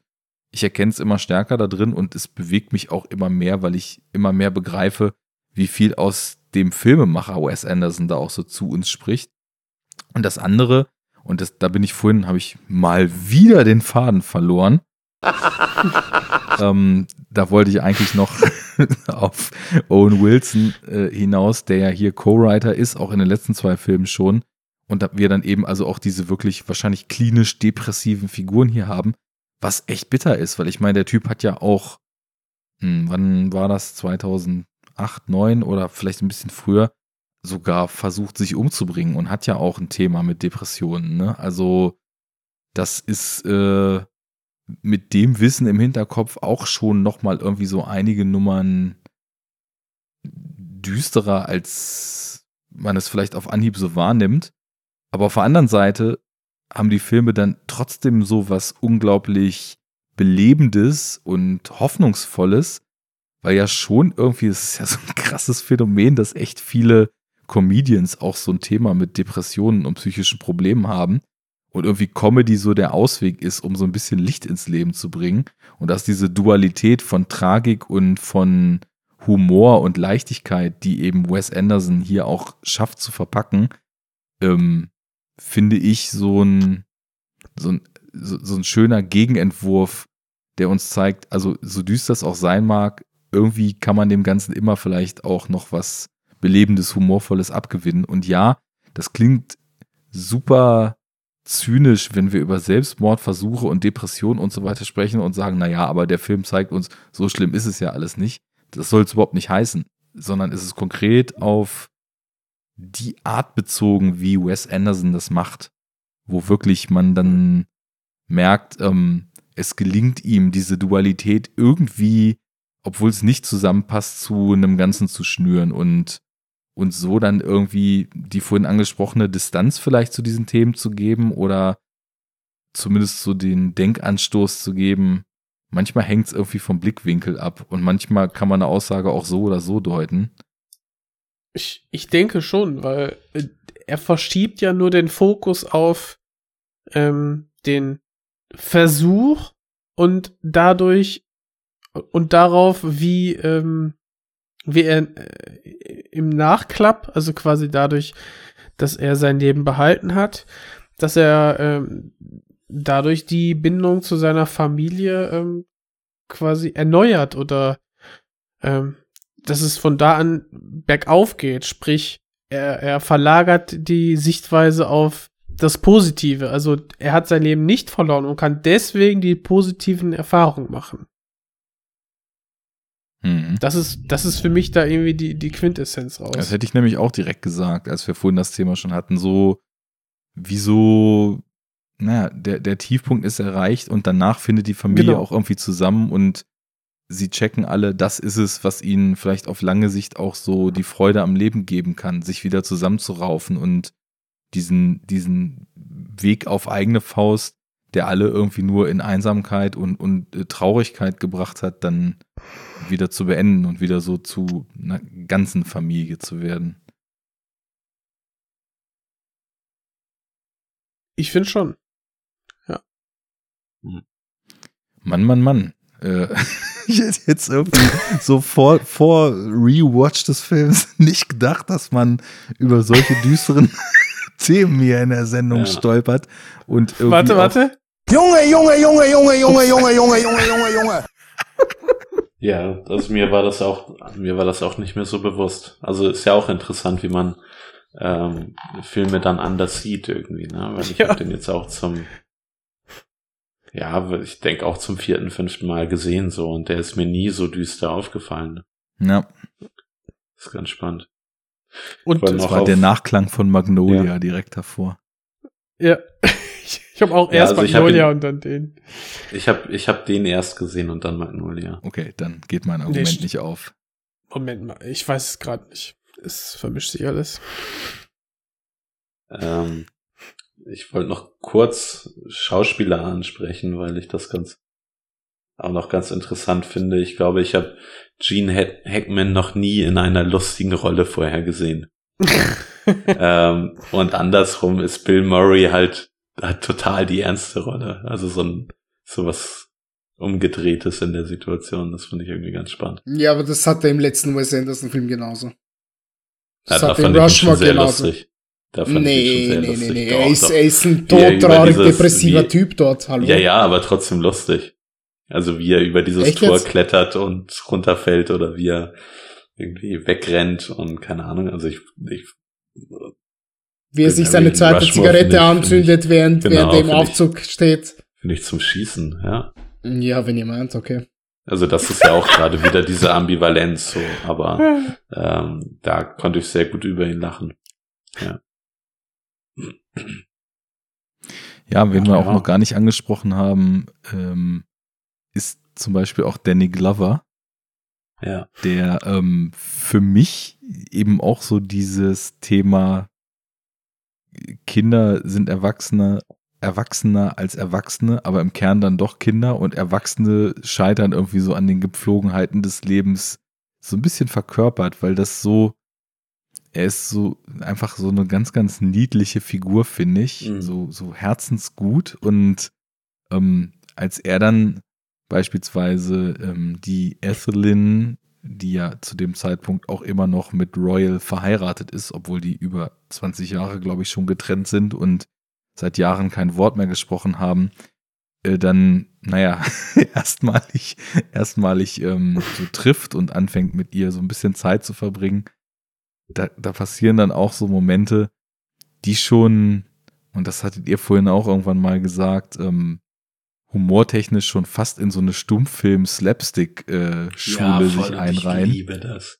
Äh, wie er da in die Baugrube fällt und weitergeht, als ob nichts gewesen ist, aber dann also so völlig unsicher wie ein Teenager, der das erste Mal so seinen Schwarm küssen Ja. möchte, dann diesen ersten Kuss mit äh, Mama Tennenbaum wunderschön. dann da hat. Ja, das, das ist total schön und irgendwie knuffig und niedlich und eben, naja, wirkt sehr kindlich, wo auf der anderen Seite die Kinder dann wieder sehr, sehr erwachsen wirkten und ich, ich glaube, ähm, das, das ist eben auch was, was man nicht genug betonen kann, wie so in den Filmen von ihm, zumindest bis jetzt, dann eben auch so eine, so eine Sehnsucht nach den Momenten aus der Kindheit und dieser vielleicht Befreitheit und diesem dieser frischen Wahrnehmung der Welt und des Lebens dann auch so drin steckt, ne?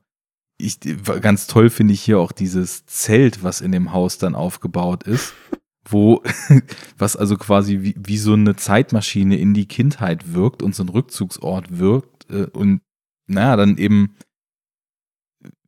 auch wieder mit Tragik aufgeladen für Richie, der dann da drin liegt, ähm, ja, wie so ein, wie so ein, eine Zeitmaschine, als damals noch alles einfacher war und ähm, die Probleme, die er jetzt mit sich rumträgt, noch nicht aufgetaucht waren, dann eben fungiert. Und da, da steckt ja auch dann eben so eine Sehnsucht drin. Und ein schönes Foreshadowing, weil ähm, hier ist es die Sehnsucht nach dem Kindsein und äh, dem Zelten und in Moonrise Kingdom wird's dann eben, sind's dann die Kinder, die auf eigene Faust die Welt erkunden und dann überall als Pfadfinder zelten. Ähm, aber es ist nicht das einzige Foreshadowing. Der Genau, abgestürzte Gro- Hund ist ja auch quasi schon die Blaupause für Isle of Ja. Dogs. Oder, oder die ganze Hotelszene, wo er dann der Lobbyboy ist und der äh, Elevator Man, keine Ja, Ahnung, genau. wie das heißt. Ja, voll. Komplett Voll. Grand Budapest Hotel. Ja. Ich wollte noch zum, also das ist auch eine Sache, die ich am, an, an, am Humor von Wes Anderson so liebe, dass er teilweise so simpel ist. Also gerade dieses Danny Glover fällt in ein Loch. Mhm. Das ist das Simpelste, was man machen kann. Und es ist im Grunde so, ähm, so ausgeschlachtet, dass das niemand mehr macht.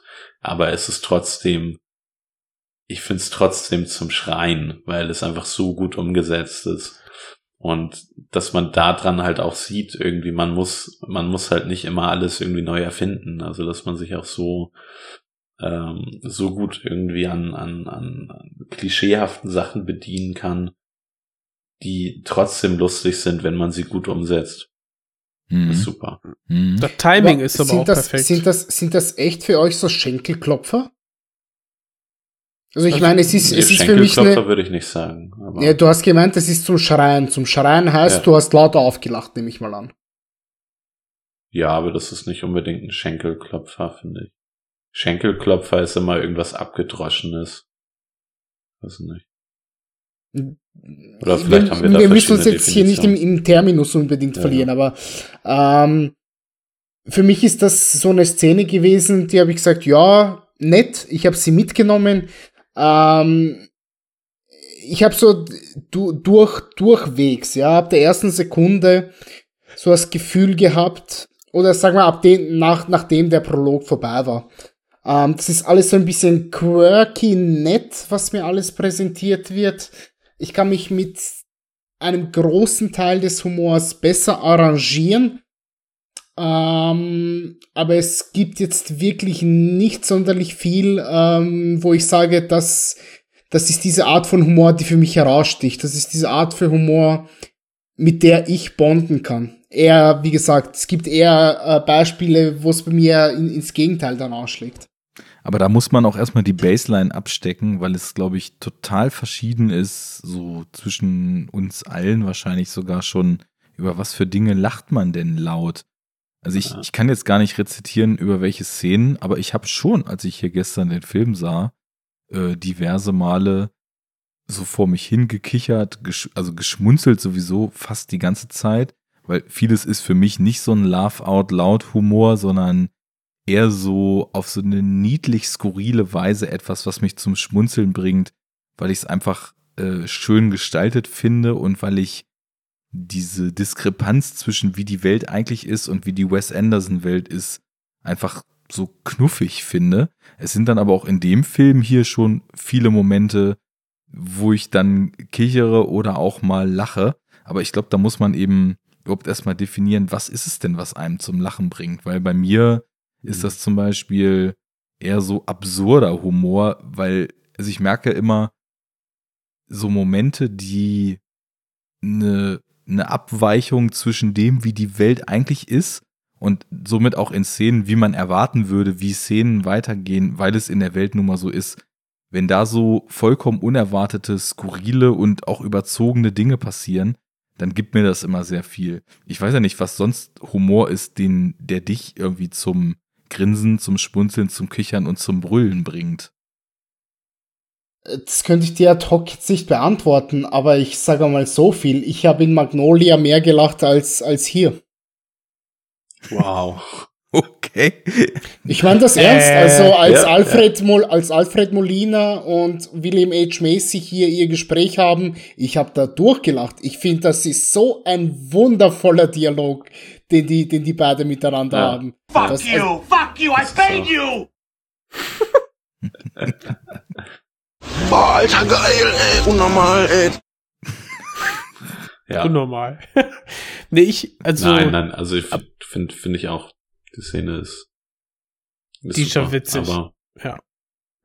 Aber jetzt zum Beispiel hier bei, bei Roll Tenbaums ist so Szenen wie, äh, wenn sie Gene Hackman an seine äh, beiden ähm, Enkel quasi ranmacht, die, die, die auf so einem Hochhausdach trainieren, als wären sie gerade irgendwelche Knastbrüder und er als äh, irgendwie großer Conman äh, über die über über das Telefon hey, wie wär's? Ich bin euer ich bin euer Großvater, sollen wir nicht eine coole Zeit haben? Und dann irgendwie danach der der Schnitt, wie sie dann auf der Müllwagen fahren und wirklich die super Zeit haben zusammen und total Spaß. Ich also allein allein, dass das aufgemacht ist wie so ein ja, wie, wie so ein Gangsterfilm, wo sich quasi äh, die, die Truppe zusammenfindet und äh, quasi zusammen so dieser Fun and Games Part äh, in so einem Film irgendwie durchleben.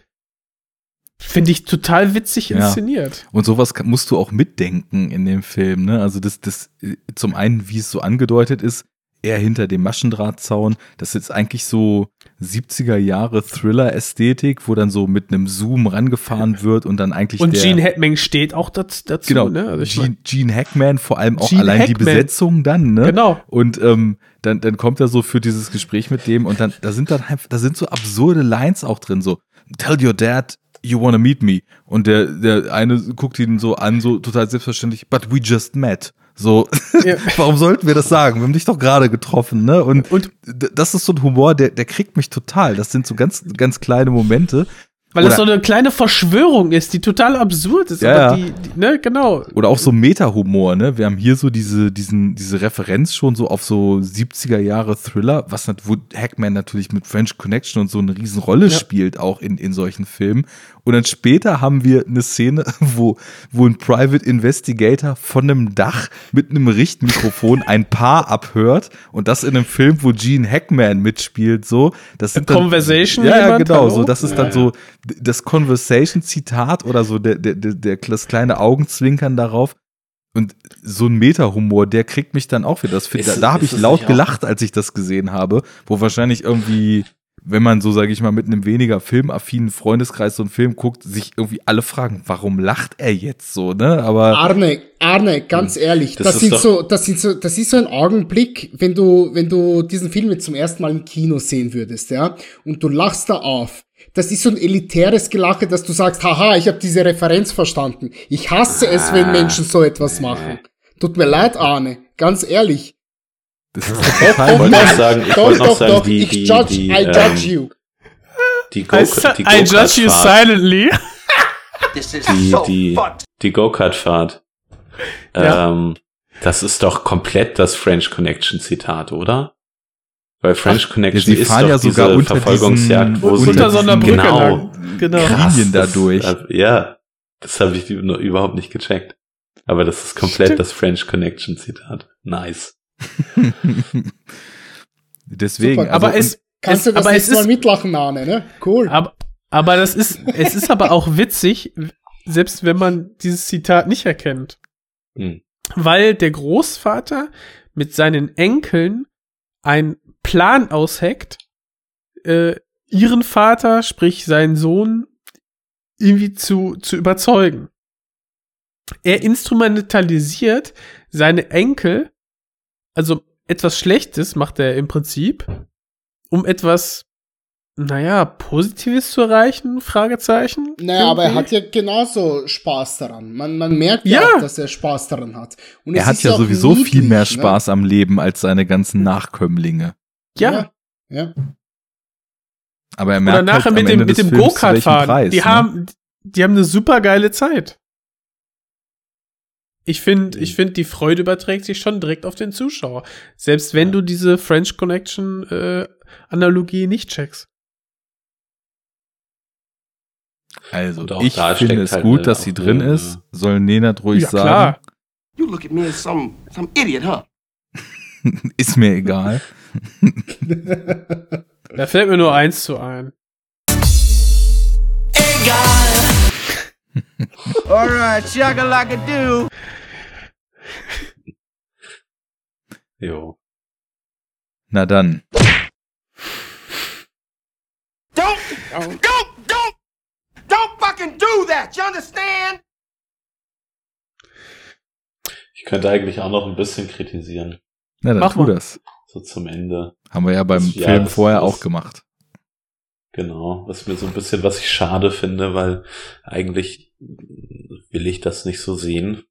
ähm, aber äh, dieses, was, was, was ich auch oder was wir auch schon meinten, so Humor, dass der teilweise recht klischeehaft ist, diese klischeehaften Sachen hat Wes Anderson dann halt auch ähm, ja noch woanders. Also mir, mir hat das so ein bisschen äh, man hat ja diese Montage, äh, wo dann dieser Detektiv im Grunde von äh, Margots Leben sozusagen berichtet, äh, wo sie dann halt auch mit jeder Menge Leute rummacht. So, und diese Darstellung im Grunde von der indigenen Bevölkerung äh, ist halt auch sehr klischeehaft im Film. Und Ja. das ist so eine Sache, die, die mir dann so ein bisschen ja, die ich ein bisschen unangenehm finde. Also da würde ich einfach nicht. äh, direkt mal drauf mit Ähm, einsteigen, weil ich finde, ihr Ja. ganzer Flashback ist nicht gut gelungen. Also ich, ich habe zwei Ja. Sachen am Film, die Genau. ich so auch wie sie da drin dargestellt Genau, genau. eigentlich. zwei Sachen, die ich kritisieren würde. Und das eine ist tatsächlich, was ihr vorhin schon angesprochen habt, dass ähm, im Grunde genommen wir einen, einen Mann, der sich wie leider sehr viele Männer gegenüber seiner Familie ziemlich unverantwortlich und scheiße verhalten hat, äh, als einen coolen Typen inszeniert haben. Ähm, Hm. ich, ich finde halt, also das hier nicht so problematisch, wie es eigentlich klingt, weil, weil eben, naja, wie gesagt, der Film das schafft, also mir so in sehr ambivalenten, emotionalen Auf und Abs ähm, dann doch sehr stark zu vermitteln, was dieses Verhalten dieses Menschen, der irgendwie scheinbar irgendwie so ein bisschen einfach so ein Individualist ist, dann eben für eine Tragweite hat.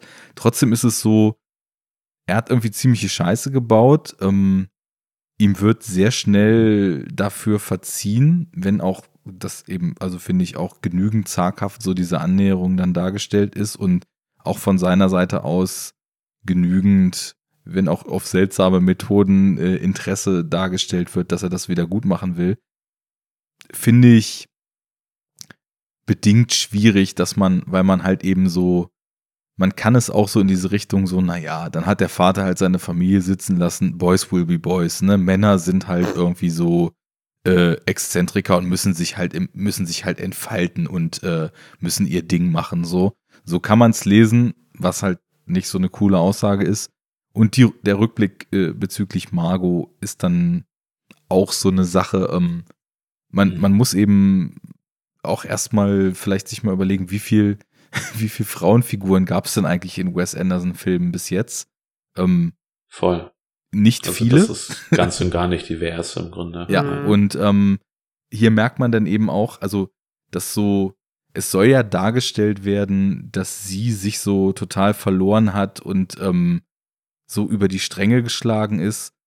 Und dass das dann einem so das Einzige ist, was da einem dazu einfällt, dass sie äh, mit zig Männern irgendwie anscheinend was hatte, kann man eben auch so als so Slut-Shaming-Moment irgendwie deuten. Ja, ja. Voll. Was ich genau. also es gar wird, nicht cool finde. Wird, nee, es wird sehr negativ dargestellt. Ja.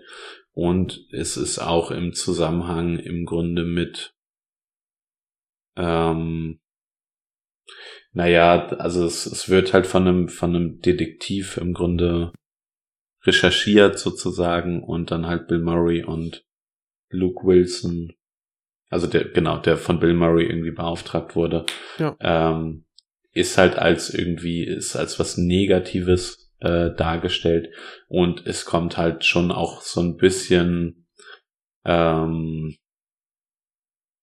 naja, Bill Murray nimmt sich im Grunde das Recht heraus, äh, sie auszuspionieren, im Grunde ihr komplettes Leben auszuspionieren.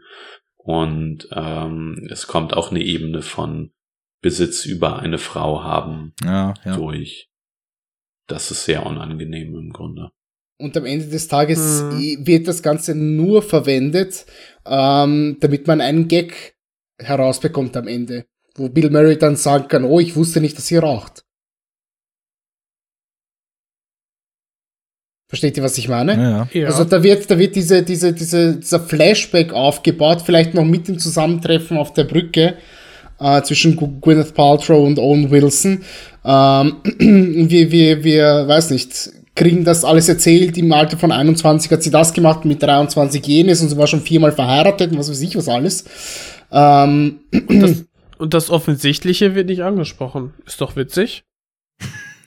Ja gut, aber das kann man dann vielleicht auch wieder wohlwollend auslegen, dass äh, ihre ganze Vorgeschichte mit Männern und so weiter halt egal ist, weil jetzt ist sie mit ihm verheiratet, ja. aber dass sie es halt geschafft hat, äh, zu verheimlichen, dass sie raucht, das haut ihn halt irgendwie um, was ich auch verstehen könnte. Also wenn ich jetzt ja, irgendwie also rausfinden würde, nach zig Jahren äh, Beziehung, dass äh, meine Partnerin raucht und ich weiß das nicht, wäre das schon sehr seltsam so, ne? Also ähm, versteht mich nicht falsch, ich weiß genau, was ihr meint, aber sie wird ja eigentlich nur in dieses negative Licht gerückt, weil jetzt diese ganzen Wahrheiten ans Licht kommen. Und dadurch, dass das quasi ein Privatdetektiv auf äh, zeigt, zeigt das ja auch wieder, dass es irgendwie eine Vergangenheit ist, die sie äh, eigentlich, weiß ich nicht, jedenfalls nicht öffentlich zeigt, so. Aber eigentlich finde ich, wird sie gezeigt, die eigentlich sehr, sehr viel äh, erlebt hat. Also, weiß nicht, wenn man das jetzt positiv zeichnen will, so, ähm, so diese ganzen Instagram-Influencer, die, äh, weiß nicht, wer weiß, wo auf der Welt schon waren und dies und das erlebt haben, ist ja eigentlich etwas eher Positives. Nur weil sie das halt ja, halt nicht. Aber es ist, es kommt halt immer im Grunde auf dieses mit anderen, also mit fremden Männern rummachen und früh verheiratet sein und so. Mhm. Darauf wird es halt reduziert. Ja, das ist so, das, das Problem. Halt das, das ist das Problem ja. dabei, genau.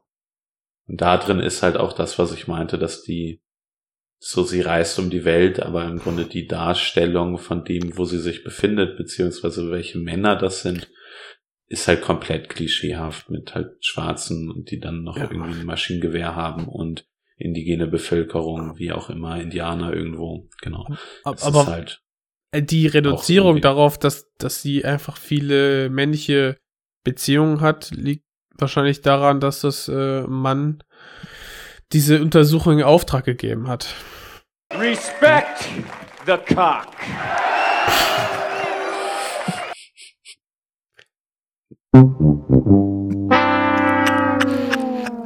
Ah, gib mir den Song.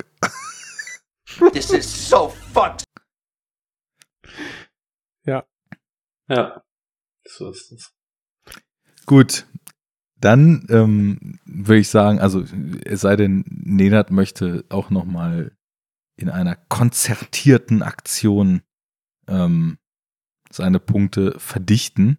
Allerdings Nö. ist er ja im Gegensatz zu uns der Einzige, der sowieso schon zwischendurch kritisiert hat. Aber Das ich ist- muss die Einschränkung machen. Ich freue mich sehr, dass es tatsächlich nur so wenig ist, was du hier zu kritisieren hattest.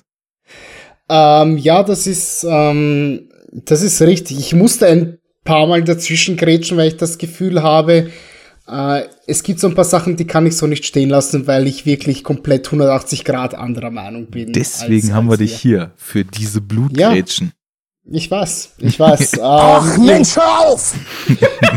ihr weicht zwar immer relativ gekonnt aus, aber irgendwann werde ich einen von euch schon erwischen. Wenn man mit dem Brecheisen reich werden will, darf man keine Mimose sein.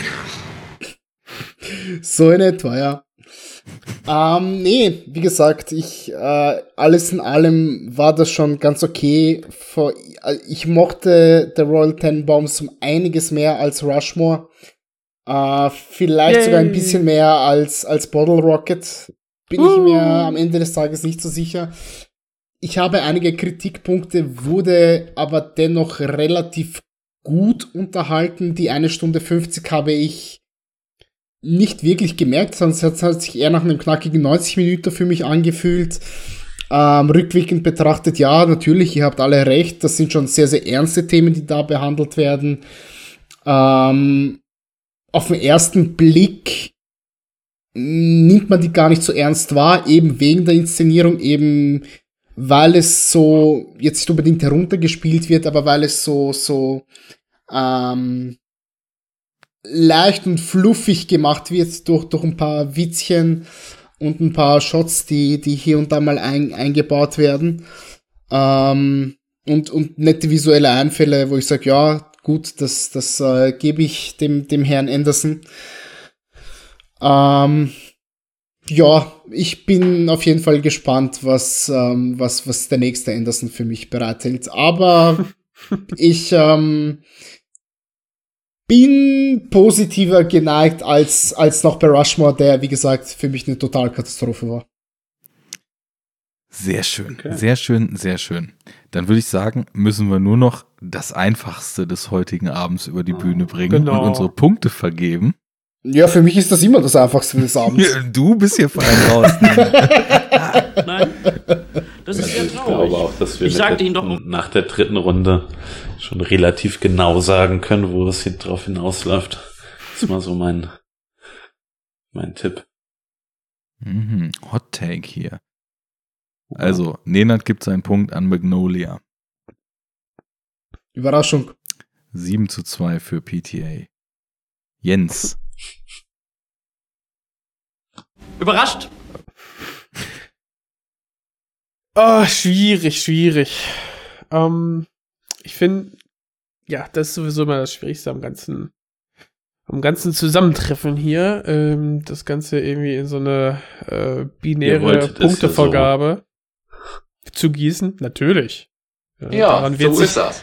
Daran wird sich gerieben. Das ist das Interessanteste, ne? Einfache Punkteverwertung und dann weiß man, woran man ist. Äh, genau, ich sagte ja schon, dass für mich ein äh, Film etwas verloren hat in der Gunst und der andere äh, sehr gewonnen. Ähm, ja, Magnolia hat etwas verloren und die Royal Tenenbaums etwas gewonnen. Das kann natürlich an der an dem einfachen Faktum liegen, dass ich jetzt einen anderen Fokus gesetzt habe beim Sehen oder einfach durch die Wiederholung mir andere Themen offenkundiger wurden, wie auch immer. Äh, ich glaube, ich fand es nie schwerer als jetzt, weil Magnolia ist so dieses handwerkliche Meisterwerk, was einfach äh, Themen und Gefühle so verhandelt, dass sich, dass sich jeder irgendwie drin wiederfinden kann. Und Roll Tenenbaums ist dieses naiv sympathische Familiendrama, was sehr, sehr ernste Themen auf eine sehr, sehr leichte Art und Weise verhandelt, wo man dann eigentlich irgendwie am Ende des Tages doch positiv rausgeht. Ähm, ich gebe meinen meinem Punkt aber äh, Magnolia, weil das das handwerkliche Meisterwerk ist. Dann übernehme ich mal. Ähm, du hast jetzt gerade sehr schön ähm, ausgeführt, warum es so schwer noch nicht war. Da gehe ich mit und ich glaube, ich gehe sogar weiter. Nach meinem Kenntnisstand jetzt von allen Duellen, die da in den nächsten Monaten noch kommen werden, wird es für mich auch nicht nochmal so schwierig werden wie heute. Hm. Ähm, weil ich meine, anhand der Chronologie wissen wir ja, was gegeneinander antreten in dicken Airquotes wird. Ähm, alles, was du gerade gesagt hast, sehe ich auch so. Ähm, wenn ich jetzt nach, nach Letterbox-Sternen gehe, sind die Filme für mich äh, ursprünglich so aufgestellt gewesen, dass Magnolia einen halben Punkt mehr hatte. Ähm, ich bin mir noch nicht ganz sicher, ob ich den halben Punkt bei Magnolia wegen so ein paar äh, Kleinigkeiten, die ich von ansprach, wegnehme oder ihn bei Royal Tenenbaums draufgebe. Auf jeden Fall werden sie nach, äh, wenn ich mir das gut überlegt habe, wieder, also äh, entsprechend gleich auf sein. Denn ich finde diese Filme auf völlig andere Art und Weise gleich gut. Ähm, mhm. Ja, ich finde, sie haben, sie haben beide einfach absolut äh, unique Qualitäten und äh, kann mich nicht entscheiden. Und äh, damit das Ganze hier wenigstens mit ein bisschen Gegenwind ausgeht, kriegt mein Punkt äh, Wes Anderson, weil ich glaube ja auch äh, finde, dass das nach Kenntnisstand jetzt tatsächlich auch einer seiner besten ist. Und ähm, hm. ja, die angesprochene minimale Pretentiousness mit den mit den Themen Schicksal etc., an denen sich PTA noch etwas verhebt, äh, sorgt dafür, dass die Gunst an Wes geht. Also steht es 8 zu 3. Ah, nicht schlecht. Ähm, ja. Also ich finde es eigentlich nicht ganz so schwer heute. Ähm, ich glaube, da fand ich es letztes Mal schwieriger. Und ich glaube, es wird auch in Zukunft schwieriger werden für mich. ähm, also ich habe bei, genau, Royal Tenenbaums finde ich schon super. Ich glaube, ich habe jetzt auch noch viele Sachen irgendwie entdeckt, jetzt auch noch mal im Gespräch ähm, entdeckt, aber ich gebe meinen Punkt auf jeden Fall zu Magnolia. Nichts ähm, anderes haben wir erwartet. Echt, warum? Weil wir deinen Letterbox spielen, also ich habe deinen Letterbox mir spioniert. So. ja, ja, okay. Ja. Hat er schön gestalkt. Vier Sterne zu fünf und ein Herz, natürlich. Ja. Ganz klar.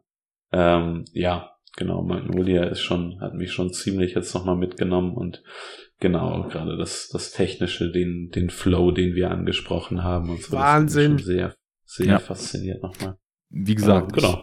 Ich, also für mich ist der Film, ist Magnolia auch Kategorie Meisterwerk. Ähm, das ist auf jeden Fall äh, gegeben, einfach davon abgesehen, was der Film jetzt einem rein filmisch gibt, auch so die Rahmenbedingungen, so ein unter 30-jähriger Typ, äh, der nach Boogie Nights äh, something short and, and uh, cheap, äh, also ne, hier günstig und, und kurz äh, schreiben wollte und sich dann irgendwie monatelang verkriecht und mit so einem Mammutding da um die Ecke kommt. Das ist schon ziemlich beeindruckend. Ähm, ich habe einfach eben so ein bisschen überlegt, wenn ich jetzt so in meiner, sage ich mal, allgemein gängigen Stimmung bin, zu welchem Film würde ich greifen? Und ich glaube, ich würde halt in, äh, in fünf, ich würde fünfmal zu den Tenenbaums greifen und nur viermal zu Magnolia. Und da, das ist es dann. Aber naja, Aber macht euch kann, mal keine Sorgen. Du kannst ja auch zweimal Tenenbaums gucken und nur einmal Magnolia. Ist die gleiche Zeit. Reicht nicht ganz, aber fast. genau. Bestes Bewertungskriterium. Welchen Film kann ich in Ever. der gleichen Zeit öfter gucken? Genau. Richtig. fresh. Dann war das jetzt ja, Ja, mal wieder hier irgendwie eine Mammut-Session. Enough Talk ähm, vom Allerfeinsten. Äh, hat Ja, richtig Bock als gebracht. die letzte sogar, oder? Ja? Echt? Also letztes Mal waren wir ja. Shakalaka du, Baby. Ähm. ja, sei es drum. Äh, vielleicht haben wir beim letzten Mal auch einfach länger Pause gemacht. Ich weiß es nicht. Ähm, beim nächsten Mal gibt's Punch Drunk Love und The Life Aquatic with Steve Sisu. Ach, der, ja. Ich war mir nicht ich war, ich war Ach, mir gerade nicht mehr sicher, welcher, welcher bei Wes Anderson als nächstes kommt. Also ich glaube, Oh, ja. das wird richtig spannend. Das wird spannend, ja. Das glaube ich auch. Da bin ich, da bin ich gespannt, ja. Ich Gut, mich sehr seid auch gespannt, liebe ZuhörerInnen. Genau. Wir machen Ja. zu. Hä? Hä? Wir machen Hä? Klappe zu, Affe tot, Feierabend. Ciao mit V. Also habt ihr schon gestoppt, die Aufnahme? nee, wir sind ja noch dabei, Nein. auf Wiedersehen zu Ach sagen. so, Also, ach so, okay. fettes, fettes Merci Ja, fürs Zuhören, ne? Wie die zwei, also wo wir vorhin jetzt schon bei Humor waren, wie die zwei ähm, Komiker für die Ewigkeit Erkan und Stefan gesagt hätten. Fettes, fettes Merci und so. Fürs Zuhören, fürs Nice sein. Und ähm, falls irgendjemand sich jetzt tatsächlich diese Session hier gegeben hat, unter Unkenntnis einer der zwei Filme, Tja, ihr wisst, was zu tun ist. Pech gehabt. Ja. Pech gehabt, ne? Ja. Ja. Alles kaputt gespoilert hier. Ja, Weil wenn du, wenn du voll bist, merkst du die Schmerzen nicht so. Der ist zum Beispiel viel zu laut. Also, wir sind raus. Danke äh, an euch beide mal wieder für das tatkräftige an der Seite Jo. sabbeln. Jetzt kann man ja mittlerweile schon sagen, war so gut wie immer. Ja. Und Ja, dann, Wird langsam, wird langsam. wir finden unseren Flow. Ob wir das von PTA oder von Wes Anderson haben, ist die Frage. Beide Schnitte können inspirierend wirken. Und bevor wir jetzt hier ewig rumeiern, denn es gibt immer wieder äh, Kolleginnen und Kollegen, die den Absprung nicht schaffen, sage ich Tschüss, gute Nacht und bis bald. Ciao Leute, haut rein. Ciao. War super. tschö, tschö. War ein langer Tag wieder, ne? Ein Tag voller Arbeit. Prost.